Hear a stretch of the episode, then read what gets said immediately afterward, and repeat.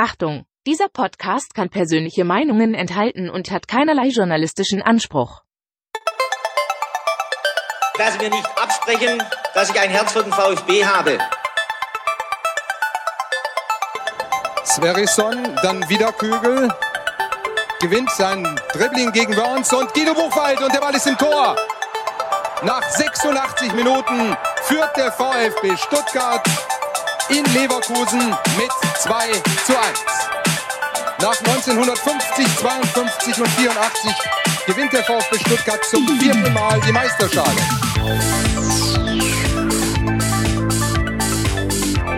Jetzt müsste der Ball endlich noch einmal hereinkommen. Jetzt kommt er weit nach hinten auf Hitzelsberger!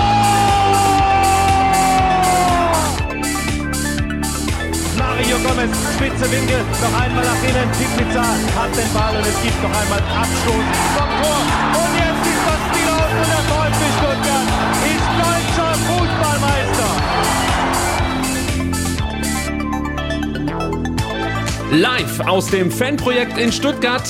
STR, euer Lieblingspodcast mit Sebastian Rose. Hallo Sebastian. Schönen guten Abend, Ricky. Und meine Wenigkeit, genau. Ricky, Sebastian, ich hoffe, jetzt sind wir live on air. Ich hoffe auch. Wir dachten ja schon mal, wir wären live on air. Letztes Mal hatten wir Hardware-Probleme, diesmal haben wir Software-Probleme. Nein, keine Probleme, sondern tatsächlich Anwenderfehler in Person von mir. Wir hatten einen richtig guten Start schon vor drei, vier Minuten und haben dann gemerkt, wir streamen gar nicht. Wir haben pünktlich 19 Uhr begonnen, also Mit für uns. Draußen, ja? Richtig, für uns. Und dann ähm, stellten wir fest, nee, wir sind doch nicht ganz live. Genau, und wir haben uns gewundert, dass es kein Feedback gibt. obwohl wir gefragt haben. Jetzt fragen wir nochmal, äh, Bild ist okay, Ton ist okay, dann schreibt's bitte kurz in den Chat, weil dann können wir mit gutem Gewissen loslegen. Genau, auch wenn einer von uns beiden zu leise sein sollte, äh, sind wir in der Anfangsphase jetzt einfach noch so ein bisschen auf euch angewiesen. Wir wissen natürlich, es gibt den ein oder anderen Troll, der dann gerne mal leise, laut, äh, man hört nichts schreibt. Diesen Trick, den kenne ich, habe ich früher selbst oft angewendet. du hast das. Ja, ja. Ähm, aber ich sag mal so, auf unserer, auf unserem Mischpult hier sieht eigentlich alles ganz gut aus, Sebastian. Und wenn du mir jetzt den Daumen nach oben entgegenstreckst, würde ich sagen, starten wir mit dem Regelbetrieb.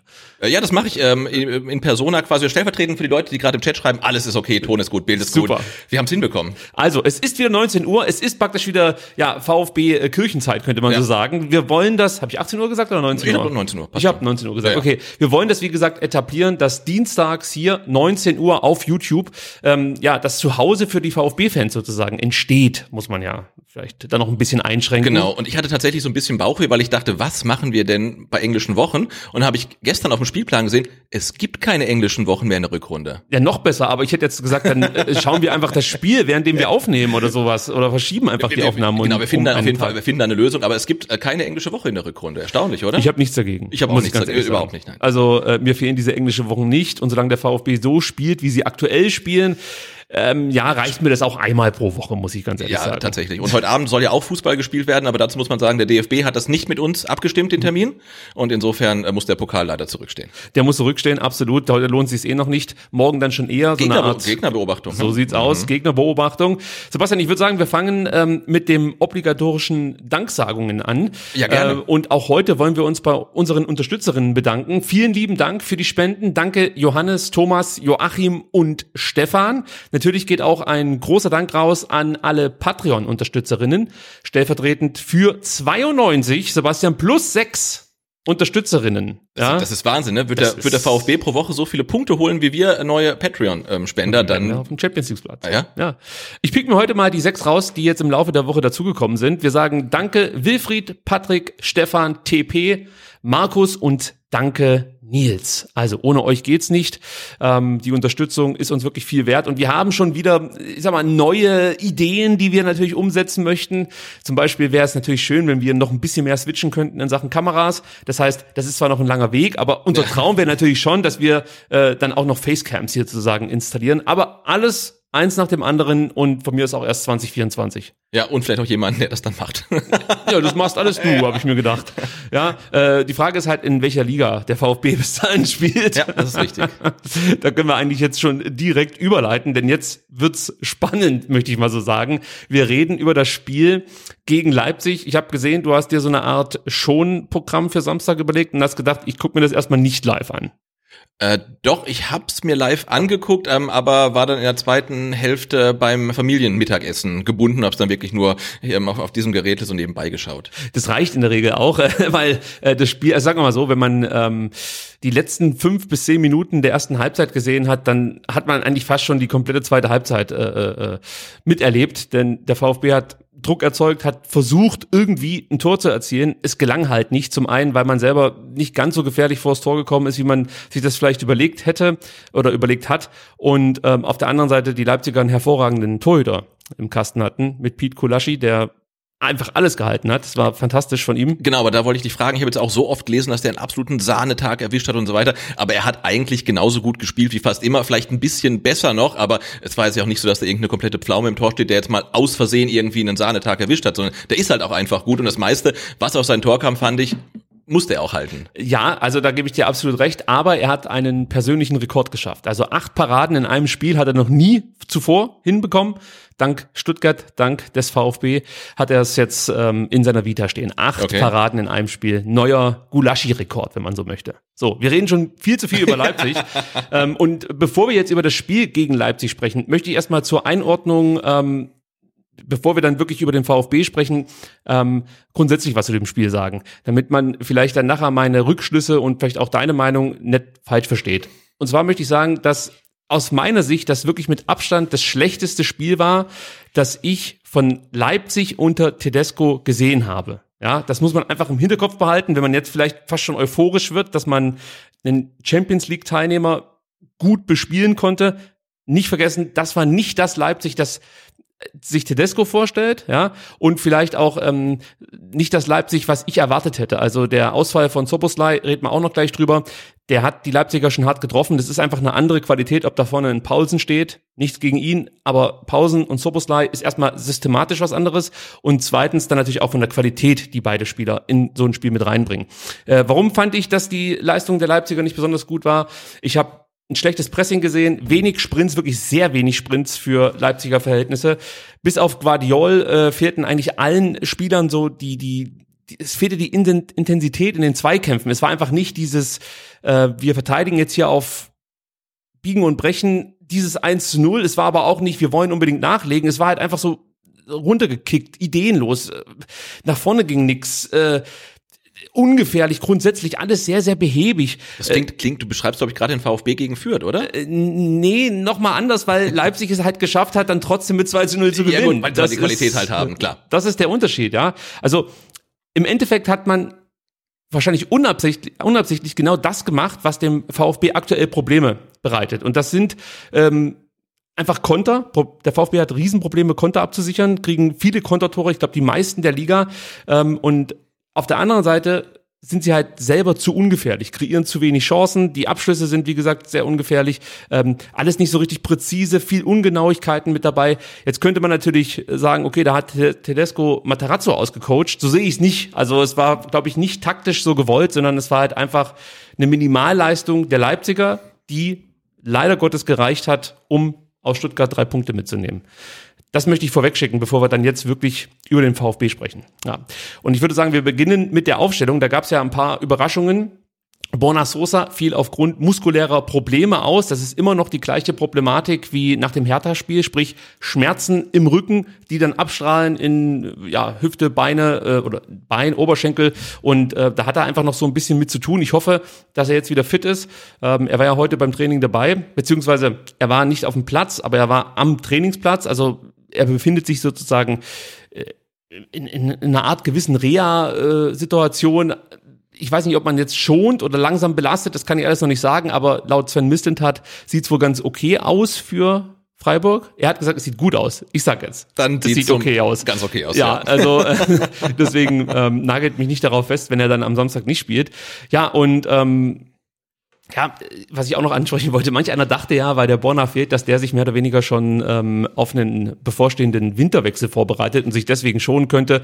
Also ich glaube nicht. Ich glaube, Borna Sosa bleibt. Ich, ich hoffe es auch, aber muskuläre Probleme haben wir ja schon oft genug als Codewort für irgendwas anderes gehört. Und das ist genauso wie ähm, Erkältung oder, ähm, weiß ich nicht, äh, äh irgendwie Magenprobleme oder so. Magenproblem ist auch ja, immer gut, genau. Also das ist so ein Klassiker halt, ne, dass die dann, dass gesundheitliche Gründe vorgeschoben werden ähm, und eigentlich was anderes dahinter steckt, aber es äh, steht zu hoffen, dass Borna Sosa uns erhalten bleibt. Ja, ich glaube schon, dass das äh, jetzt zumindest mal für den Winter ähm, gilt, dass er hier bleibt. Ähm, man weiß natürlich jetzt nicht, wenn da irgendein Scheichclub um die Ecke kommt, eine unmoralische Summe bietet, wird der VfB mit Sicherheit darüber nachdenken müssen. Ähm, aber Stand jetzt dürfen wir damit rechnen, dass Borna Sosa auch in der Rückrunde dem VfB noch zur Verfügung steht.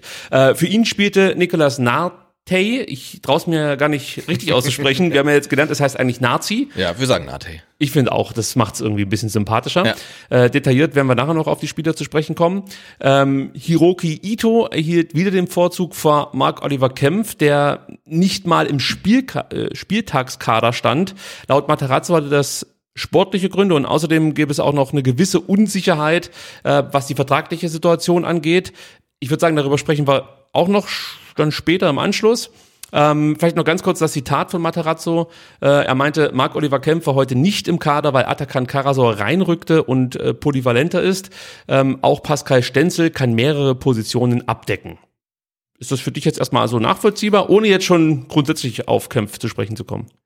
Ähm, was die Positionen angeht und was die Spieler spielen können, sicherlich, aber ich, ich finde halt, Marc-Oliver Kempf bringt halt dann nochmal irgendwas, eine gewisse Aggressivität mit ins Spiel, die die anderen beiden nicht mit reinbringen und insofern, äh, wenn er noch mit vollem Herzen und Kopf beim VfB ist, würde ich ihn gerne spielen sehen, wenn er die Leistung bringt. Ähm, wenn das nicht der Fall ist, dann hat er natürlich im Kader auch nichts mehr verloren, aber grundsätzlich hat er schon nochmal eine Komponente, die er mit reinbringen kann. Wie gesagt, Kempf gibt's dann später im Transfermarktteil sehr ausführlich, kann ich schon versprechen. Neben Kempf fehlte auch Daniel Didavi. Letzte Woche lag es noch an der freiwilligen Selbstquarantäne. Äh, diesmal äh, war es die unzureichende Fitness. Materazzo sagte, wenn, wenn er bei Kräften ist, dann ist er immer eine Option für den Kader. Er ist auf einem guten Weg, aber ich habe mich für andere Spieler entschieden. Und ich sage es jetzt schon mal, du kannst vielleicht noch was dazu sagen. Für mich ist damit die Akte, die Davi beim VfB Stuttgart geschlossen. Das, das war's für mich jetzt. Äh, ja, für mich schon länger. Also nicht okay. erst jetzt, also das Thema ist für mich durch. Ja, also nur kurz zur Einordnung für alle, die sich jetzt fragen, warum denn das? Also für mich ist das einfach ein Unding, dass ein Spieler, weil er mal irgendwie drei Tage gefehlt hat, dann plötzlich nicht mehr die Fitness aufbringt, um zumindest in den Spieltagskader zu kommen und überhaupt mal eine offensive Option darzustellen. Dann muss es ja einfach so sein, dass entweder die Leistung nicht passt oder äh, Trainer und Spieler nicht mehr zusammenpassen. Ähm, es gibt genügend andere Gründe, die wir jetzt nicht auch nochmal breit treten müssen, warum Daniel Didavi jetzt vielleicht nicht mehr so gut äh, bei uns angesehen ist, äh, wie das vielleicht früher der Fall war. Ähm, aber ich finde, ja, du hast es auf Twitter, glaube ich, geschrieben, wenn ein Gonzalo Castro nach einem halben Jahr in der Lage ist, bei Bielefeld instant zu helfen, damit meine ich jetzt nicht, dass er vielleicht deutlich fitter ist oder so, weil er hat auch nur eine 20 Minuten Einsatzzeit bekommen und letzte Woche ja, ja, 5 Minuten. Maximal, aber, aber trotzdem ist er fit und kann ein Tor schießen. Genau, den bei die Davi kann man das offensichtlich nicht äh, genau, und, voraussetzen. Und Castro hat halt ein halbes Jahr ähm, ohne Mannschaftstraining auskommen ja. müssen und ist in einem Alter, wo er auch sagen kann, vielleicht spiele ich auch gar nicht mehr. Ähm, und der hat sich anscheinend ein halbes Jahr lang so fit gehalten, dass er jetzt innerhalb von 20 Trainingstagen mit der Mannschaft wieder eine Option für Bielefeld ist. Und Daniel Davi, der halt beim VfB äh, unter Vertrag steht, ähm, anscheinend da nicht. Ne? Und das äh, sehe seh ich ähnlich wie du. Also ich glaube, das Kapitel ist äh, durch und ich glaube auch, dass das für den Trainer durch ist. Ja, und der hatte ja kein Corona. Es war ja eine ja. Selbstquarantäne, das heißt, er hätte sich ja fit halten können. Also entweder hat er das nicht getan oder war grundsätzlich nicht fit. Ich weiß es nicht. Vielleicht hat sich der Trainer auch unglücklich ausgedrückt, kann auch sein, aber genug über die Davi. Er steht oder stand nicht zur Verfügung. Konstantinos Mafropanos kehrte zurück, ähm, ja, auf die Position, die er eigentlich immer begleitet, rechter Halbverteidiger. Pascal Stenzel saß nach guten Leistungen gegen Fürth, ähm, wie auch bereits erwähnt, wieder auf der Bank und offensiv wurde noch ein bisschen durchrotiert. Für Philipp Förster, Roberto Massimo ähm, starteten Alexis TBD und Tongi Kulibadi. Chris Führig rutschte auf die Position des rechten Wingbacks. Ja, und äh, TPD und Kulibali bildeten hinter Sascha Kalajdzic so eine ich sag mal, Variation der Doppelzehn. Also der VfB wechselte dann immer wieder zwischen 3-4-3 und 4-3-3 hin und her. Manchmal war es dann auch dieses klassische System, was wir vom VfB kennen. Aber das war eigentlich so das, mit dem Materazzo versucht hat, den Leipzigern äh, schon früh die Lust am Aufbauen zu nehmen. Wenn wir nachher noch äh, detaillierter besprechen. Ähm, oder ich kann es auch gleich machen. Also es ist halt einfach so, wenn du vorne mit mit drei Offensiven so aggressiv presst, wie es sich Materazzo überlegt hat, können natürlich die Innenverteidiger nicht in Ruhe das Spiel eröffnen. Ja, und das war ja auch eine Taktik, mit der Mainz relativ großen Erfolg hatte, solange sie noch vollzählig waren. Und was ähnliches hat Materazzo jetzt versucht. Hat sich dann im Laufe des Spiels dann natürlich wieder ein bisschen verlagert. Man kann nicht über 90 Minuten so extremes Vorchecking äh, ja durchbringen, das, das, das geht konditionell einfach nicht. Aber prinzipiell war, fand ich die Idee ganz, ganz sympathisch. Ja, und Förster und Massimo, ähm, die zwei Spieler müssen wir vielleicht auch noch erwähnen, denn ich bin der Meinung, das waren zwei der Spieler, die Materazzo am Donnerstag bei der Spieltags-PK vermutlich im Kopf hatte. Sebastian, als er Folgendes sagte. Wir sind alle nicht glücklich gewesen mit letzte Wochenende. Und äh, es gab unterschiedliche Gründe dafür. Aber einer davon war, ist, dass wir drei unterschiedliche Kategorien von Spieler hatten auf dem Platz. Ne, die eine, die haben es verstanden, um was es geht, haben auch ihre Leistung abgerufen. Gibt es äh, mehrere Beispiele aus meiner Sicht. Ja. Es gibt auch die, die Gruppe von Spieler, die die haben es verstanden, um was es geht und sind nicht in der Lage, äh, das abzurufen aus unterschiedlichen Gründen. Ich, Sascha zum Beispiel, dann Chris Führig, ähm, gibt es diese Kategorie von Spieler. Und gibt es auch die Kategorie von Spieler, die man, wo man es einfach nicht akzeptieren kann. In dieser Phase, wo wir aktuell sind. Und ich glaube, das ist auch O-Tone auch in der Mannschaft, ist auch angekommen. Und ich spüre auch von die Spieler, die jetzt, ähm, ja, vielleicht die zuletzt nicht, nicht an Bord waren, auch in andere, andere Haltung zum Training und auch zu unserer Situation. Und dadurch wird unsere Trainingsleistung gesteigert und dadurch wird auch jeder Spieler auch besser. Auch wenn wir immer, immer eine gute, gute Energie auf dem Platz hatten. Ich habe immer die, die Trainingsleistung auch gelobt. Aber es ist ein Unterschied zwischen, ähm, ja, es sind ein paar Prozente mehr Ernsthaftigkeit und ein paar Prozente mehr, mehr Angriff ja, für die eine oder andere Spieler, eine andere Position. Darüber, die uns auch gut tun wird. Sorry, Pellegrino. Ausreden. Darüber müssen wir natürlich kurz sprechen, Sebastian. Wie interpretierst du diese klare Ansage von Matarazzo? Also war das ein Zeichen an die Mannschaft, war das ein Zeichen an einzelne Spieler oder eher an die Öffentlichkeit? Wie siehst du es? Ähm, ich glaube an alle. Also, weil Materazzo hat ja auch gesagt, ähm, dass man interne und externe Kommunikation unterscheiden muss und dass er sehr wohl auch intern äh, laut und deutlich werden kann. Das Problem ist, wenn das außen niemand mitbekommt, dann weiß man ja nicht, ob stimmt, äh, oder wahrscheinlich stimmt es, aber man nimmt es halt nicht so wahr. Und wenn natürlich auch die Spieler wissen, hey, intern haut er voll auf die Kacke, aber extern stellt er sich vor uns, dann werden die Spieler geschützt. Und ich finde jetzt in der PK am Donnerstag was, glaube ich, ähm, hat er ja ist er zum ersten Mal so einen Schritt zur Seite gegangen und hat sich nicht mehr vor die Spieler gestellt. Er hat keine Namen genannt, was gut ist, ähm, aber aufgrund der Personalrotation ähm, in der Aufstellung konnte man ja ziemlich genau sehen, wen er mit welcher Kategorie meinte. Ähm, und ich finde, ja, er hat ähm, den, den Spielern mal den Wind ein bisschen ähm, ähm, äh, stärker ins Gesicht blasen lassen durch die Aktion. Und ich denke, es war äh, ein Zeichen vor allen Dingen nach innen. Wir haben das ja so ein Stück weit äh, im Podcast letzte Woche gefordert, ja, dass du ja. auch die Fans mitnehmen musst. Ich glaube, das kann man so schon auch, ja. Also wenn der Trainer dann die Spieler anzählt die Frage, die man sich natürlich in so einem Moment immer stellen muss, ist, wie kommt das intern an? Also es gibt Spieler, die können damit besser umgehen, andere Spieler nicht so gut. Die Frage muss man sich natürlich immer ein Stück weit stellen. Wir können sie nicht beantworten, aber ja, also das ist das, was mir dann durch den Kopf ging. Macht er das jetzt einfach nur, um nach außen für die Presse, für die Fans ein Zeichen zu senden? Wird das intern vielleicht im Vorfeld sogar schon angekündigt? Hey, kann sein, dass ich heute mal ein bisschen lauter werden muss. Ich kann mir fast nicht vorstellen, dass diese Ansage oder das das Gefühl, dass er sich diesbezüglich irgendwie nochmal, äh, ja, dass er das kommunizieren muss, dass das erst am Donnerstag in seinen Kopf kam. Also ich vermute, diese Ansage hat die Mannschaft, die Spieler schon am Montag, ähm, wenn nicht sogar am Sonntag schon bekommen. Da, da gehe ich fest ja. von aus, dass das, was er dann nochmal nach außen transportiert hat, in noch schärferer Form schon äh, nach dem Spiel gegen Fürth ähm, in der Kabine besprochen wurde. Ähm, und Materazzo ist jetzt auch niemand, ähm, dem dann, glaube ich jedenfalls, dem da irgendwie die Hutschnur platzt und er wollte das gar nicht sagen. Also ich glaube, das ist halt schon sehr, sehr kalkuliert gewesen, ähm, die, die Äußerungen. Und ähm, aber es hat ja auch, also ich fand's gut, weil ja. man merkt, äh, okay, er hat auch wirklich den Ernst der Lage begriffen und äh, man geht nicht wirklich äh, äh ein Liedchen pfeifend irgendwie Richtung Abstieg, sondern man versucht halt wirklich alles und äh, nimmt dann auch die Spieler in die Pflicht, was ich richtig finde. Eine Frage habe ich mir trotzdem auch noch gestellt. Warum kriegst du so eine Ansage vor so einem Spiel, dass du eigentlich nicht gewinnen kannst? Also ich meine natürlich, du kannst gegen jeden die Gegner gewinnen und alle Spiele beginnen bei Null und was weiß ich. Logisch. Aber wir wussten, okay, das wird echt Brett. Wie hat Sam hat gesagt, Brett stark gegen äh, Leipzig. Also es ist einfach ein Gegner, den der VfB da muss er sich strecken, um da wirklich eine Chance zu haben. Und jetzt ähm, hat die Mannschaft eine gute Leistung abgerufen. Ja, jetzt kannst du sagen, okay, man hat darauf reagiert, was Materazzo gesagt hat, aber konnte sich wieder nicht belohnen. Das heißt, dieses Mittel der öffentlichen Kritik oder der Verschärfung des Tons, das ist natürlich jetzt schon verbrannt. Also das kannst du jetzt nicht nächste Woche nochmal bringen bei einer Pressekonferenz.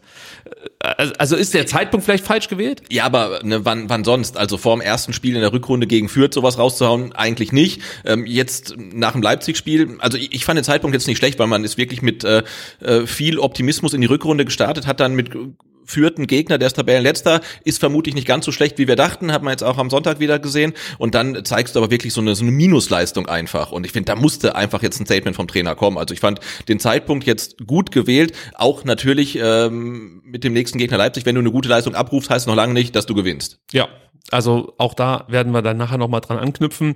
Immer Beers stand nicht in der Startelf. Wir haben ja so ein Stück weit darauf gehofft, dass er vielleicht eine Möglichkeit bekommt. Der wurde dann nicht mal eingewechselt. Hat dich das überrascht? Äh, ja. Schon, oder? Ja, total. Also ich dachte auch, ne, der spielt gut, hat eine, hat eine der größten Torchancen gegen Leipzig, hätte, äh, gegen äh, Fürth, hätte der Matchwinner werden können und dann ist er wieder verschwunden und wird nicht mal eingewechselt. Also so in Sachen Konstanz hat mich das auch ein bisschen verwundert. Ich musste direkt wieder an unser Cannstatter Loch denken. Ja. Das schwarze Loch aus Cannstatt hat wieder zugeschlagen, Beas weg. So. Bei den Leipzigern, das habe ich vorhin schon gesagt, fiel Soboslai noch kurzfristig aus. Der musste das Aufwärmen aufgrund von muskulären Problemen abbrechen. Übrigens, die Leipziger haben deutlich mehr muskuläre Probleme und auch schwerwiegendere muskuläre Probleme als der VfB Stuttgart. Also die haben regelmäßig einfach Muskelverletzungen und dann auch sehr hartnäckige Muskelverletzungen, also Kategorie Orel Mangala. Ähm, das heißt, wir haben ja letzte Woche schon darüber gesprochen, die Problematik der muskulären Verletzungen müsste man vielleicht jetzt auch mal untersuchen, ob das nicht was mit der engen Taktung der Länderspiele, EM, ähm, weiß ich nicht, grundsätzliche Belastung in Corona-Zeit zu tun hat. Vielleicht hängt das ja auch ein Stück weit mit dem Virus zusammen. Ein Spieler, der das Virus mal hatte, weiß ich nicht, ob sich das dann auf andere Organe auch noch äh, auswirken kann, das wissen wir ja alles noch nicht. Ja. Man stellt aber grundsätzlich fest, ist meine Meinung, dass sich die muskulären Verletzungen überhaupt im Fußballsport mehren. Also das heißt, eine Überbelastung der Spieler ist da definitiv da. Man muss dann nicht immer direkt die Suche äh, auf die Suche gehen und beim, weiß ich nicht, Athletiktrainer Trainer nachschauen. Manchmal ist es dann vielleicht auch wirklich der junge Spieler, der äh, zum falschen Zeitpunkt die falschen Signale sendet. Ich glaube, bei Daniel Olmo war das so, dass er für Spanien dann ein wichtiges äh, WM-Qualifikationsspiel spielen sollte. Wurde vom spanischen Nationaltrainer gefragt, ob er bereit wäre. Und er sagt, ja, ich kann 90 Minuten gehen. Und in Leipzig haben sie die Hände über den Kopf zusammengeschlagen, weil sie der Meinung waren, der hätte vielleicht 10 Minuten spielen können. Also es ist natürlich dann auch immer ein bisschen spielerabhängig, muss man dazu sagen. Und vielleicht hat Borna den Zacken zu früh angefangen, hat jetzt einen kleinen Rückschlag erlitten. Wir hoffen, dass es nur ein kleiner Rückschlag ist und nicht ähm, ja, ähm, zu, zu einer langen, längeren Ausfallzeit führt als ähm, jetzt eh schon. Muss genau, weil diese diffusen Geschichten können ja relativ eklig und langwierig werden. Das ähm, hoffen wir natürlich nicht. Ja, dann, wir kennen es von Orel Mangala. Also. Ja, ja. ja und, und irgendwelche Sachen im Rücken, die sonst wohin ausstrahlen oder so, das klingt halt meistens nicht gut. Also Daumen sind gedrückt. Ich hatte das letzte Woche auch. Also mir geht's heute wieder besser, muss ich sagen. Ja, stimmt. Dein, dein Rücken ist wieder gut? Nicht gut, aber besser. Ich, okay. ich bin spielfit. Okay, gut, gut. gut, also der VfB startete, das können wir schon vorwegnehmen, sehr engagiert, lief früh an. Alexis, Sascha, Tongi ähm, setzten die Leipziger IVs immer wieder gut unter Druck. Das haben wir vorhin schon aufgeschlüsselt. Führig setzte gut nach. Gegen den Ball, habe ich vorhin auch mal gesagt, äh, spielte der VfB im 4-3-3. 4-3-3. Mit Ball versuchte man mehr Varianz ins Spiel zu bringen, als das noch zuletzt der Fall war. Das hat mir eigentlich gut gefallen. Ito spielte immer wieder gute Diagonalbälle auf Sascha und auch Kulibadi hat den einen oder anderen Ball abbekommen. Das fand ich richtig stark. Ähm, was hier noch nicht so gut geklappt hat, was in den nächsten Wochen vielleicht noch kommen kann, sind die Ablagen von Sascha. Also wenn er angespielt wird von Ito, der wirklich punktgenau lange Bälle schlagen kann und Sascha ist auch dann eigentlich da, ähm, die Bälle dann entweder schneller zu verarbeiten, dann abzulegen oder gleich abzulegen, ohne sie vorher zu verarbeiten. Wenn das noch dazu kommt, ist natürlich die Herangehensweise mit TBD und Kulibali hinter Sascha so leicht versetzt eine sehr, sehr gute äh, Möglichkeit. Der eine kann den Ball dann entgegennehmen, schickt den anderen steil. Beide haben auf den ersten Metern ein gutes Tempo, also das kann funktionieren. Also ähm, gegen Leipzig, wie gesagt, hat es noch nicht ganz so gut funktioniert, ist natürlich auch eine andere Qualität an Verteidigern, als das dann vielleicht in einem Spiel gegen weiß ich nicht, Augsburg oder äh, Bielefeld der Fall sein wird. Also das ist eine interessante Komponente, die man jetzt noch dazu gewonnen hat mit dieser extrem guten ähm, äh, Fähigkeit von Ito, Diagonalbälle zu schlagen. Das Passtempo stimmte, das hat mir gut gefallen und der VfB startete insgesamt konzentriert, also das gefiel mir eigentlich ganz gut, Sebastian. Wie hat dir der VfB in der Anfangsphase gefallen? Äh, ja, überraschend gut. Ne? Die waren gleich da, ähm, haben sich nicht versteckt, ähm, haben wirklich das umgesetzt, was, was Materazzo gefordert hat. Äh, mutig sein, ähm, Intensivität ins Spiel reinbringen. Und das sah in den ersten Minuten äh, wirklich gut aus und hat sich auch über das ganze Spiel eigentlich dann fortgesetzt. Blöderweise hat man halt kein Tor geschossen und der Gegner zwei. Aber grundsätzlich die Herangehensweise, ähm, das, das war ja nicht nur ähm, stets bemüht, sondern das war teilweise auch wirklich gut anzusehen. Ja, gehe ich absolut mit. Du hast es gerade gesagt, der VfB ab der ersten Minute direkt online. Davon hatten wir es jetzt gerade. Äh, man zeigte ein gutes Pressing, habe ich auch schon gesagt. Man war emotionaler als zuletzt gegen Fürth und auch gegen Köln. Und alles andere hätte mich natürlich auch überrascht nach Materazzos Ansage. Also du musst eigentlich genauso auftreten. Also stell dir vor, die Mannschaft wäre jetzt auf den Platz gekommen und es wäre vergleichbar mit dem gewesen, was wir über weite Strecken gegen Fürth gesehen haben. Dann wäre, glaube ich, diese, diese Diskussion, ob Materazzo die Mannschaft also ich möchte nicht sagen, noch erreicht, das ist falsch, sondern richtig erreicht oder richtig anpackt, äh, entbrannt, weil du willst natürlich diese Reaktion nicht sehen. Und ich fand, das konnte man sehen. Die Mannschaft hat sozusagen darauf reagiert, was der Trainer mitgegeben hat. Tongi Kulibali hat sich dann gleich in der acht Minute gelb abgeholt, äh, hat also gleich mal ein Zeichen setzen wollen, wie man so schön sagt. Ich glaube, er war einfach zu spät dran, oder? Ja, er war zu spät dran, aber er wollte auch ja, unbedingt jetzt äh, dabei sein sozusagen in der Verlosung. Ähm, ich hatte dann so meine Zweifel, ob er das dann tatsächlich über 90 Minuten schafft, ohne zweite gelbe Karte mhm. auszukommen, weil er ja schon diese Intensität und auch diese Wildheit äh, in seinen Aktionen immer wieder mit drin hat. Genau, dachte, dann oh, irgendwann teilweise die die Cleverness dann so ein bisschen fehlt, wann man welchen Zweikampf zu welchem Zeitpunkt einsetzt. Das haben wir in der letzten Saison auch gesehen. Ähm, und da muss man immer ein bisschen Sorge haben, wenn er so früh eine gelbe Karte sieht. Das stimmt. Absolut. Er hatte nur noch einmal so eine Szene Anfang der zweiten Halbzeit äh, dabei, ähm, wo ich dachte, uh, das könnte bei einem schwierigen Schiedsrichter vielleicht dazu führen, dass er dann äh, direkt auf Gelb-Rot entscheidet. Aber ja, er hat dann nochmal eine Ansage bekommen und hat es dann auch gut über die Zeit gebracht, äh, muss man sagen. Was mir aufgefallen ist nach dieser gelben Karte war, dass der VfB, ich möchte nicht sagen, einen Gang zurückgeschalten hat, sondern um es mal äh, in der Radsprache auszudrücken oder in der Radsportsprache, er ließ sich so, so einen Ticken rollen, so, so, weißt du, so kurz mal rollen. Einfach nicht durchgezogen, sondern ja. ich lasse mich jetzt mal rollen. Das war jetzt nicht besonders schlecht, aber das führte dazu, dass die Leipziger einfach ein bisschen mehr Zeit hatten, um sich zu strukturieren. Also du hast gesehen, die erste Pressinglinie wird aus Leipzigs Hälfte zurück knapp hinter die eigene Mittellinie verlagert und dann haben natürlich auf einmal die IVs einfach mehr Zeit, ja, wie gesagt, Struktur in den Angriff zu, äh, zu bringen. Kampel kann sich ein bisschen mehr fallen lassen, kriegt nicht sofort Druck vom Stuttgarter. Und man muss sagen, so entstand dann ja auch die Situation, die am Ende zum Elfmeter führte.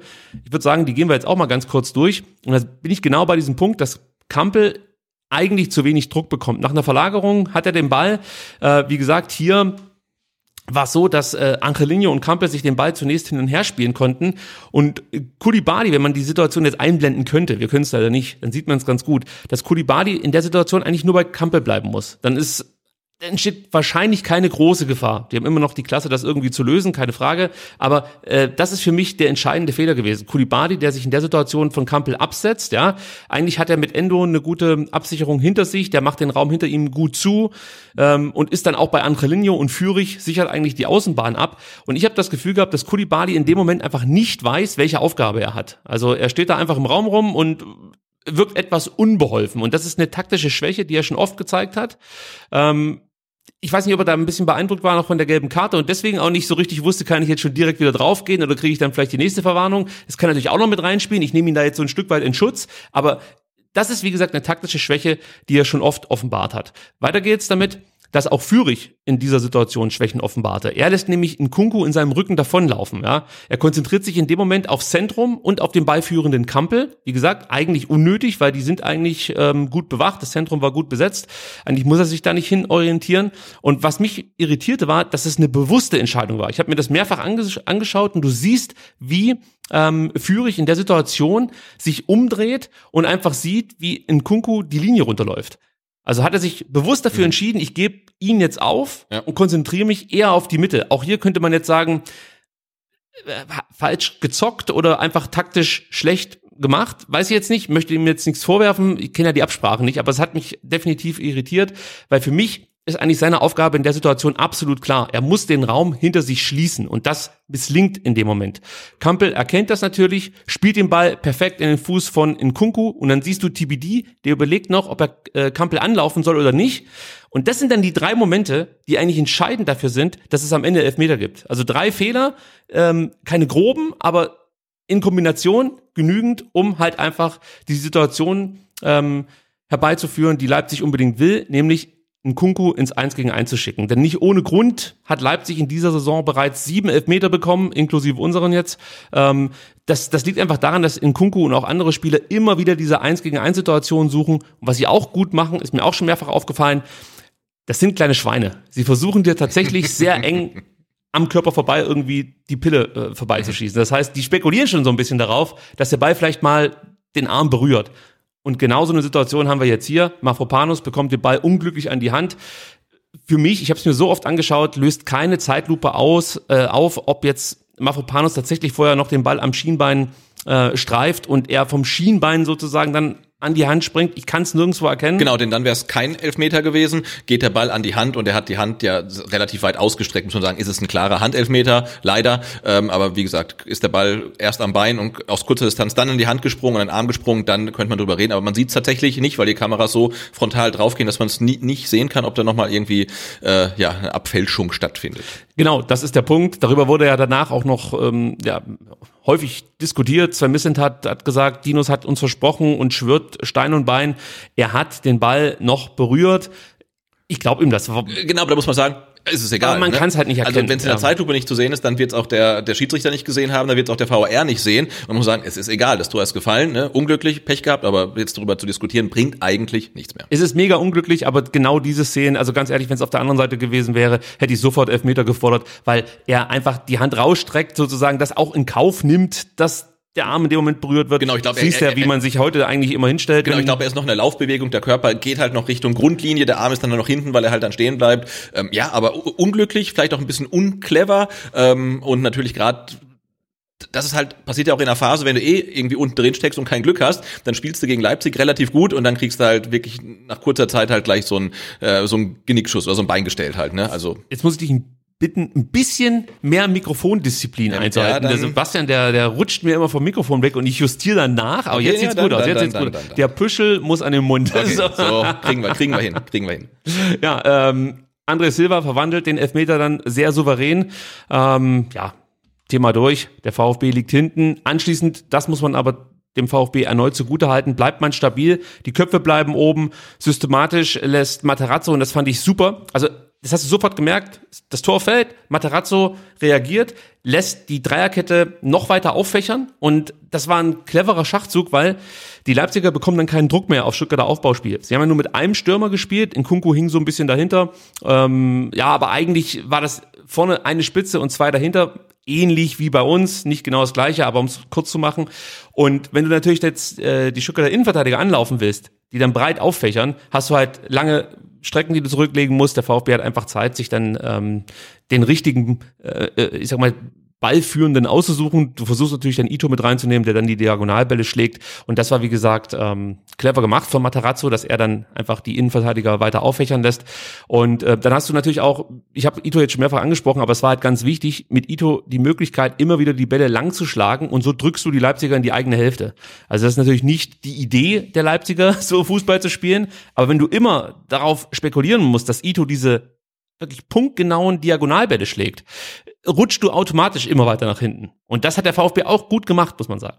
Genau, das ist ja auch was, äh, was sich noch etablieren sollte im Stuttgarter Spiel. Ähm, äh, Ito auf Kalajdzic. Du hast hinten jemanden, der kann wirklich brillant lange Bälle schlagen. Er hat 17 Mal versucht, 10 Mal kamen die Dinge an. Das ist ja Wahnsinn. Und äh, vorne hast du halt einen 2-Meter-Typen, der es halt ablegen kann. Und ähm, ich glaube, das kann dem VfB äh, jetzt dann in den schweren Spielen, die jetzt halt folgen, auch äh, wirklich noch helfen, weil du hast einfach so eine so eine idiotensichere Lösung. Ne? Du hast jemanden, der kann lange Bälle schlagen und jemanden, der kann sie ablegen. Der kann unterwegs kann nichts schief gehen, weil Ball in der Luft ist. Ähm, also da hoffe ich, dass sowas dann noch häufiger passiert. Ja, absolut. Und du hast natürlich noch Sosa, der hoffentlich bald zurückkommt Genau. und dann äh, Longline geschickt werden äh, kann von Ito, die Flanke bringen kann. Das Potenzial ist da. Äh, Theoretisch schon. Und Mafropanos kann es auch. Also er kann auch Diagonalbälle schlagen. Hat es jetzt gegen Leipzig noch nicht so oft getan, wie wir das schon von ihm gesehen haben. Ähm, aber der VfB hat da schon eigentlich wirklich Qualität sozusagen in Sachen Spielaufbau auf dem Platz stehen. Das, das ist auch der Grund, warum wir dann danach uns immer wieder wundern, dass der VfB so gut gegen eigentlich so starke Mannschaften mithalten kann. Also es ist jetzt nicht so, dass der VfB keine Qualität hat. Ja, äh, das ist viel Kopfsache. Vielleicht kommen wir da nachher noch drauf zu sprechen. Für mich ganz wichtig in diesen ähm, Minuten nach äh, äh, nach dem Rückstand waren eigentlich Mangala, Endo, Ito und Anton. Die stechen für mich in dieser Phase wirklich als Leader heraus. Sind für mich sogenannte Cut-1-Spieler. Ja, also Matarazzo hat ja gesagt, Kategorie 1, Kategorie 2, ja. Kategorie 3. Wir müssen es, glaube ich, nicht nochmal aufschlüsseln. Die Einser sind die, die es verstanden haben und Gas geben und die vier haben es verstanden und Gas gegeben. Die vier Spieler waren die äh, VfB-Spieler mit den meisten Ballaktionen. Es waren die vier VfB-Spieler mit den meisten Pässen und hinter Flo Müller waren das auch die VfB-Spieler, die vier VfB-Spieler mit der höchsten Passquote. Also das war einfach richtig stark, was die vier gezeigt haben. Anton war einerseits verbal sehr auffällig, hat mir gut gefallen, wie der Kommandos gegeben hat, war körperlich immer präsent, sechs Tacklings, die meisten aller Spieler, 77 Prozent Zweikampfquote, herausragend, 109, Ball, 109 Ballaktionen waren ein hoher Wert, leider Gottes auch 21 Ballverluste, sind mir ein bisschen zu viel für einen Innenverteidiger, aber okay. Ähm, Passquote lag bei 81 Prozent, dann die langen Bälle von ihm kommen auch nicht ganz so gut, muss man sagen, zehn Versuche, zwei kamen an, ähm, wenn du natürlich dann Ito und Mafropanos daneben hast, dann kann man das kompensieren, aber ähm, wir wissen, dass Anton eigentlich auch gute lange Bälle schlagen kann. Also äh, warum nicht? Und was mir auch gut gefallen hat, er hat immer mal wieder das Dribbling gesucht und das kann er eigentlich auch und er hat es auch durchgebracht. Drei Dribblings, drei durchgebracht, das ist ein guter Wert. Und ähm, ich mach mal gleich weiter mit Mangala. Du ja, zu, kriegst zu, genau, zu Anton noch kurz und offensiv halt stark. Also er hatte in der zweiten Halbzeit die, die wirklich gute, gute Kopfballchance. Ähm, und dann ähm, die Elfmeterszene äh, von TBD ähm, auch ähm, initiiert ähm, von, von Anton äh, sehr, sehr clever gemacht, haben 16 den Ball zurückgezogen und dann da den Steckpass gespielt. Also das sah nicht aus wie ein Innenverteidiger, sondern eher wie, wie ein Zehner halt. Kann also, schon kicken. Ja? das ist so. äh, Mangala ackerte, rieb sich auf, behauptete immer wieder den Ball. Auch ein ganz wichtiger Spieler, gewann 18 Zweikämpfe, die meisten aller Spieler. Ähm, war der meistgepresste Spieler, das ist nichts Neues. Ähm, wechselt sich da immer, wenn Borna Sosa spielen kann, mit ihm ab. Also die beiden werden von den Gegnern immer am stärksten attackiert sozusagen. Trotzdem, ja, trotz dessen, dass er wirklich am meisten gepresst wurde von allen Spielern, 88 Prozent Passquote, herausragend. Ja, bei 81 Ballaktionen, sieben Ballverluste. Herausragend. Die Dribblings, die er immer wieder gesucht hat. Ich habe irgendwo gelesen, meine ich, ich glaube, ich habe gelesen, dass er nicht so häufig unnötige Dribblings äh, eingehen soll. Da habe ich mir gedacht, also ganz ehrlich, es ist doch ein Segen, der setzt neun Dribblings an, bringt acht durch, Ja. immer Raumgewinn, er löst damit immer wieder schwierige Situationen. Wie kann man denn sowas kritisieren? Da muss man vom Fußball keine Ahnung haben, sorry. Genau, also man könnte es Man kritisieren. verdient zwar Geld damit, Grüße gehen raus, Herr Ubina, aber offensichtlich hat man vom Fußball wirklich nichts kapiert, wenn man die Dribblings von Mangala kritisiert. Genau, man, man könnte kritisieren, wenn er den Ball oft verliert, aber wie gesagt, neun angesetzt und acht durchbekommen und das meistens irgendwie so um den Mittelkreis rum und dadurch halt wahnsinnig Raumgewinn ähm, erwirtschaftet. Und du siehst ihn ja oft äh, da stehen, um sich rum ein, zwei, manchmal drei Gegenspieler, dann macht er irgendwie eine Bewegung und auf einmal ist vor ihm der Raum frei. Und du denkst, was, was hat er jetzt gerade gemacht halt und das ist dann schon ähm, Wahnsinn einfach. Und es funktioniert ja auch, also er war gegen Leipzig wirklich stark. Ja, absolut. Also das wird sich dann nachher auch noch beim Spieler der Saison niederschlagen, kann ich schon mal versprechen. 71 Prozent Zweikampfquote, zwei Abschlüsse. Er muss aus meiner Sicht ein paar mehr Torschussverlagen liefern, weil er kann gute Pässe spielen, keine Frage. Er ist eigentlich auch der Spieler, der da als Schnittstelle fungieren kann, so ein Stück weit. Ähm, er, er macht vieles wirklich sehr, sehr gut. Also er hat auch eine hohe Spielintelligenz, wie ich finde. Du siehst das einmal in der 51. Minute, da wird er von links anges angespielt, bekommt einen Pass, äh, lässt den durch und Endo kann dann aus der zweiten Reihe einen Abschluss äh, setzen. Das ist schon clever, wie er das dann macht, aber ich finde, es geht bei ihm, gerade was die Vorbereitung von Chancen angeht, noch ein bisschen mehr. Allerdings ist das jetzt von mir auch meckern auf hohem Niveau, weil er eigentlich schon wirklich viel von dem gemacht hat, was man von ihm in diesem Spiel auch erwartet hat. Also das wäre dann sozusagen die Krönung gewesen und wenn natürlich sein, sein Schuss dann auch reingeht, äh, über den wir gleich noch sprechen werden, ähm, dann ist er sowieso der King, aber er war so zumindest mal ähm, der Prinz, kann man so sagen. Ja. Und zwar der Richtige, nicht der aus Berlin. Ito müssen wir natürlich auch erwähnen, ähm, nicht nur aufgrund seiner Diagonalbälle, er war grundsätzlich immer wieder der Initiator vieler VfB-Angriffe. Ganz, ganz wichtiger Spieler schon für den VfB. Äh, zu den langen Bällen können wir vielleicht noch sagen, 10 geschlagen, nee, 17 geschlagen, 10 kamen an, so ist es richtig. Drei Torschussvorlagen geliefert als Innenverteidiger. Nicht vergessen, Mhm. ja. Also das ist schon ein guter Wert. Er war der schnellste VfB-Spieler, wahrscheinlich in diesem Sprint mit Nkunku. Nkunku, ja. Tolle Aktion, kommen wir auch noch drauf zu sprechen. Ähm, hatte die höchste Passeffizienz von allen VfB-Spielern. Das heißt, ähm, seine Pässe waren auch unter Druck sehr genau, so könnte man es verkürzen. Ähm, kommt auf eine Passquote von 82 Prozent, Zweikampfquote diesmal nicht so gut. Kommen wir auf 17 Prozent, das war nicht ganz so Genau, berauschend. fünf am Boden geführt, nur einen gewonnen, einen Luftzweikampf verloren. Also für einen Innenverteidiger klingt das erstmal nicht so gut. War auch nicht so gut. Genau. Also es hat ja Gründe, warum der VfB verloren Genau, hat. er hat sich auf die Offensive konzentriert. Ja, aber er hat immerhin drei Bälle abgefangen, das können wir noch sagen. Und über wen wir schon länger nicht mehr gesprochen haben, völlig zu Unrecht, muss man sagen. Es war Taruendo. Ja. ja also ich höre immer wieder überspielt und es ist nicht mehr der Endo. Dann denke ich mir, ganz ehrlich, er ist eigentlich fast jedes Mal der beste Spieler beim VfB. Ja. Man weiß es nur nicht mehr zu schätzen. Genau. Und ich glaube, ein Endo kann gar nicht überspielt sein.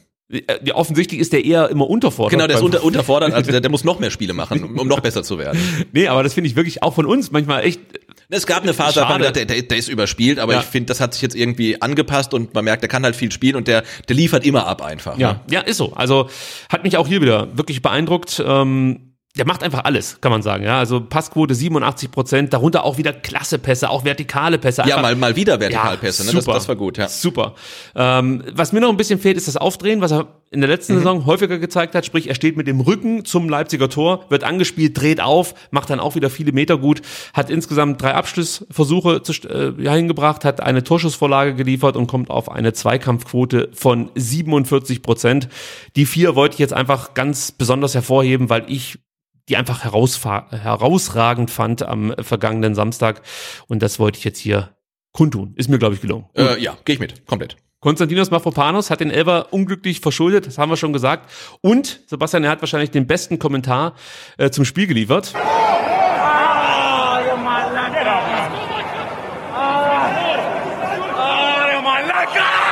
Für mich jetzt schon ein Highlight. Auf jeden Fall. Also, Ja, ich dachte nicht, dass ich nochmal ähm, Griechisch lerne, während ich äh, Bundesliga gucke, aber tatsächlich.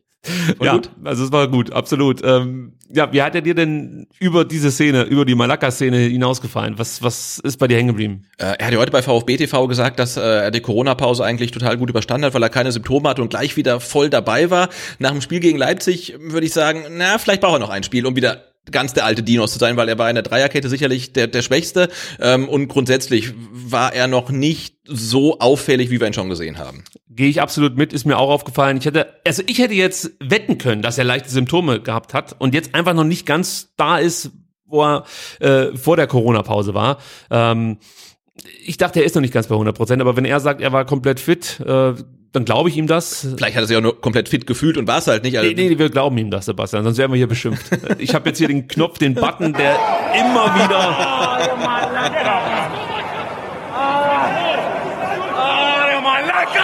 Ich könnte es mir den ganzen Tag anhören. Ah, dann, war- dann war er komplett fit und einfach nur ein schlechtes Spiel gemacht. Oder kein gutes, sagen wir so. Ja, äh, ich habe mir überlegt, ob das vielleicht auch mit dieser Guardiol-Grätsche zu tun hatte.